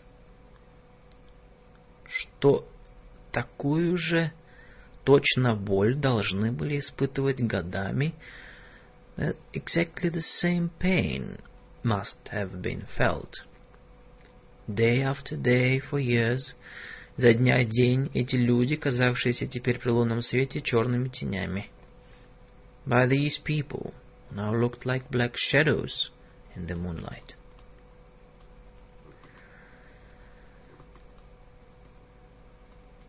Как могло случиться? How could it happen? Что в продолжении больше чем двадцати лет он не знал и не хотел знать этого? that in the course of more than twenty years he had not known and had not wanted to know it. Он не знал, не имел понятия о боли. He had not known, he had had no notion of pain. Значит, он не виноват. Therefore, was not to blame. Но совесть, такая же несговорчивая и грубая, как Никита, — but his conscience, as rough and intractable as Nikita, заставила его похолодеть от затылка до пят. Made him go cold from head to foot. Он скочил, хотел крикнуть изо всех сил. He jumped up, wanted to shout with all his might. И бежать скорее, чтобы убить Никиту — and run quickly to kill Nikita, потом Хоботова, смотрителя и фельдшера, then Hobotov, the superintendent and the assistant doctor, потом себя, and then himself. Но с груди не вышло ни звука. But no sound came from his chest. И ноги не повиновались. His legs would not obey him. Задыхаясь, он рванул на груди халат и рубаху. Suffocating, he tore at the robe and shirt onto his chest. Порвал и без чувств повалился на кровать. Ripped them and collapsed unconscious on his bed.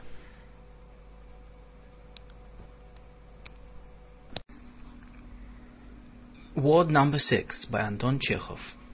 Russian English parallel text. Chapter 19 Translated into the English by Vivya Volokhonsky. Part 9 Утром на другой день у него болела голова. The next morning his head ached. Гудело в ушах и во всем теле чувствовалось недомогание. There was a ringing in his ears and his whole body felt sick. Вспоминать о вчерашней своей слабости ему не было стыдно. Recalling his weakness yesterday, he was not ashamed. Он был вчера малодушен. He had been faint-hearted yesterday. Боялся даже луны, afraid even of the moon. Искренне высказывал чувства и мысли, каких раньше и не подозревал у себя. Had sincerely uttered feelings and thoughts he had previously not suspected were in him. Например, мысли о неудовлетворенности философствующей мелизги. For instance, thoughts about the discontent of the philosophizing little folk. Но теперь ему было все равно. But now it made no difference to him. Он не ел, не пил. He didn't eat or drink. Лежал неподвижно и молчал. Lay motionless and was silent. Мне все равно. Makes no difference to me. Думал он, когда ему задавали вопросы. He thought when he was asked questions. Отвечать не стану. Мне все равно. I won't answer. Makes no difference to me. После обеда пришел Михаил Аверьяныч и принес четвертку чая и фунт мармеладу. Dinner, Michael Averyanich came and brought a quarter of a pound of tea and a pound of fruit jellies. Дарюшка тоже приходила. Дарюшка also came. И целый час стояла около кровати с выражением тупой скорби на лице. And stood by his bed for a whole hour with a look of dumb grief on her face. Посетил его и доктор Хоботов. Доктор Хоботов visited him too. Он принес склянку с бромистым калием, he brought a bottle of potassium bromide и приказал Никите покурить в палате чем-нибудь, and told Nikita to fumigate the ward with something. Под вечер Андрей Ефимович умер от апоплексического удара. Towards evening, Андрей Ефимович died of apoplexy. Сначала он почувствовал потрясающий озноб и тесноту. Something. First he felt violent chills and nausea. Что-то отвратительное, как казалось, проникая во все тело. Something disgusting, which seemed to pervade his whole body. И даже в пальцы потянуло от желудка к голове и залило глаза и уши. Even his fingers welled up from his stomach to his head and flooded his eyes and ears. Позеленело в глазах. Everything turned green before him. Андрей Ефимович понял, что ему пришел конец. Андрей Ефимович understood that his end had come. И вспомнил, что Иван Дмитриевич, Михаил Аверьяныч и миллионы людей верят в бессмертие. And remembered that Ivan Dmitrich, Mikhail Averyanovich and millions of people believed in immortality. А вдруг оно есть? And what if it was so? Бессмертия ему не хотелось. But he didn't want immortality. И он думал о нем только одно мгновение. And he thought of it for only a moment. Стадо оленей, необыкновенно красивых и грациозных, of deer, extraordinarily beautiful and graceful, о которых он читал вчера, пробежала мимо него. Which he had read about the day before ran past him. Потом баба протянула к нему руку с заказным письмом. Then a peasant woman reached out to him with a certified letter. Сказал что-то. Михаил Аверьяныч, Михаил Аверьяныч said something. Потом все исчезло. Then everything vanished. Андрей Ефимович забылся навеки. Андрей Ефимович lost consciousness forever.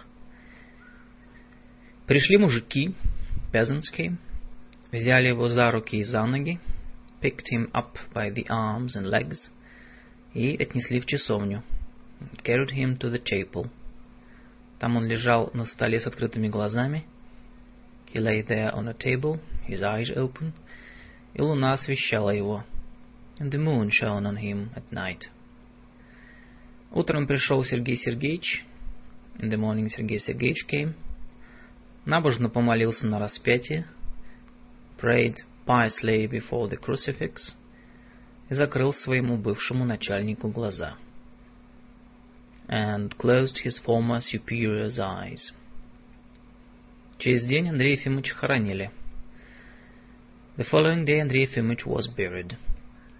На похоронах были только Михаил Аверьяныч и Дарюшка. Only Михаил Аверьяныч and Дарюшка attended the funeral. November 1892. This is the end of Word Number 6 by Anton Chekhov, translated into the English by Pivya Volohonsky. Russian English parallel text.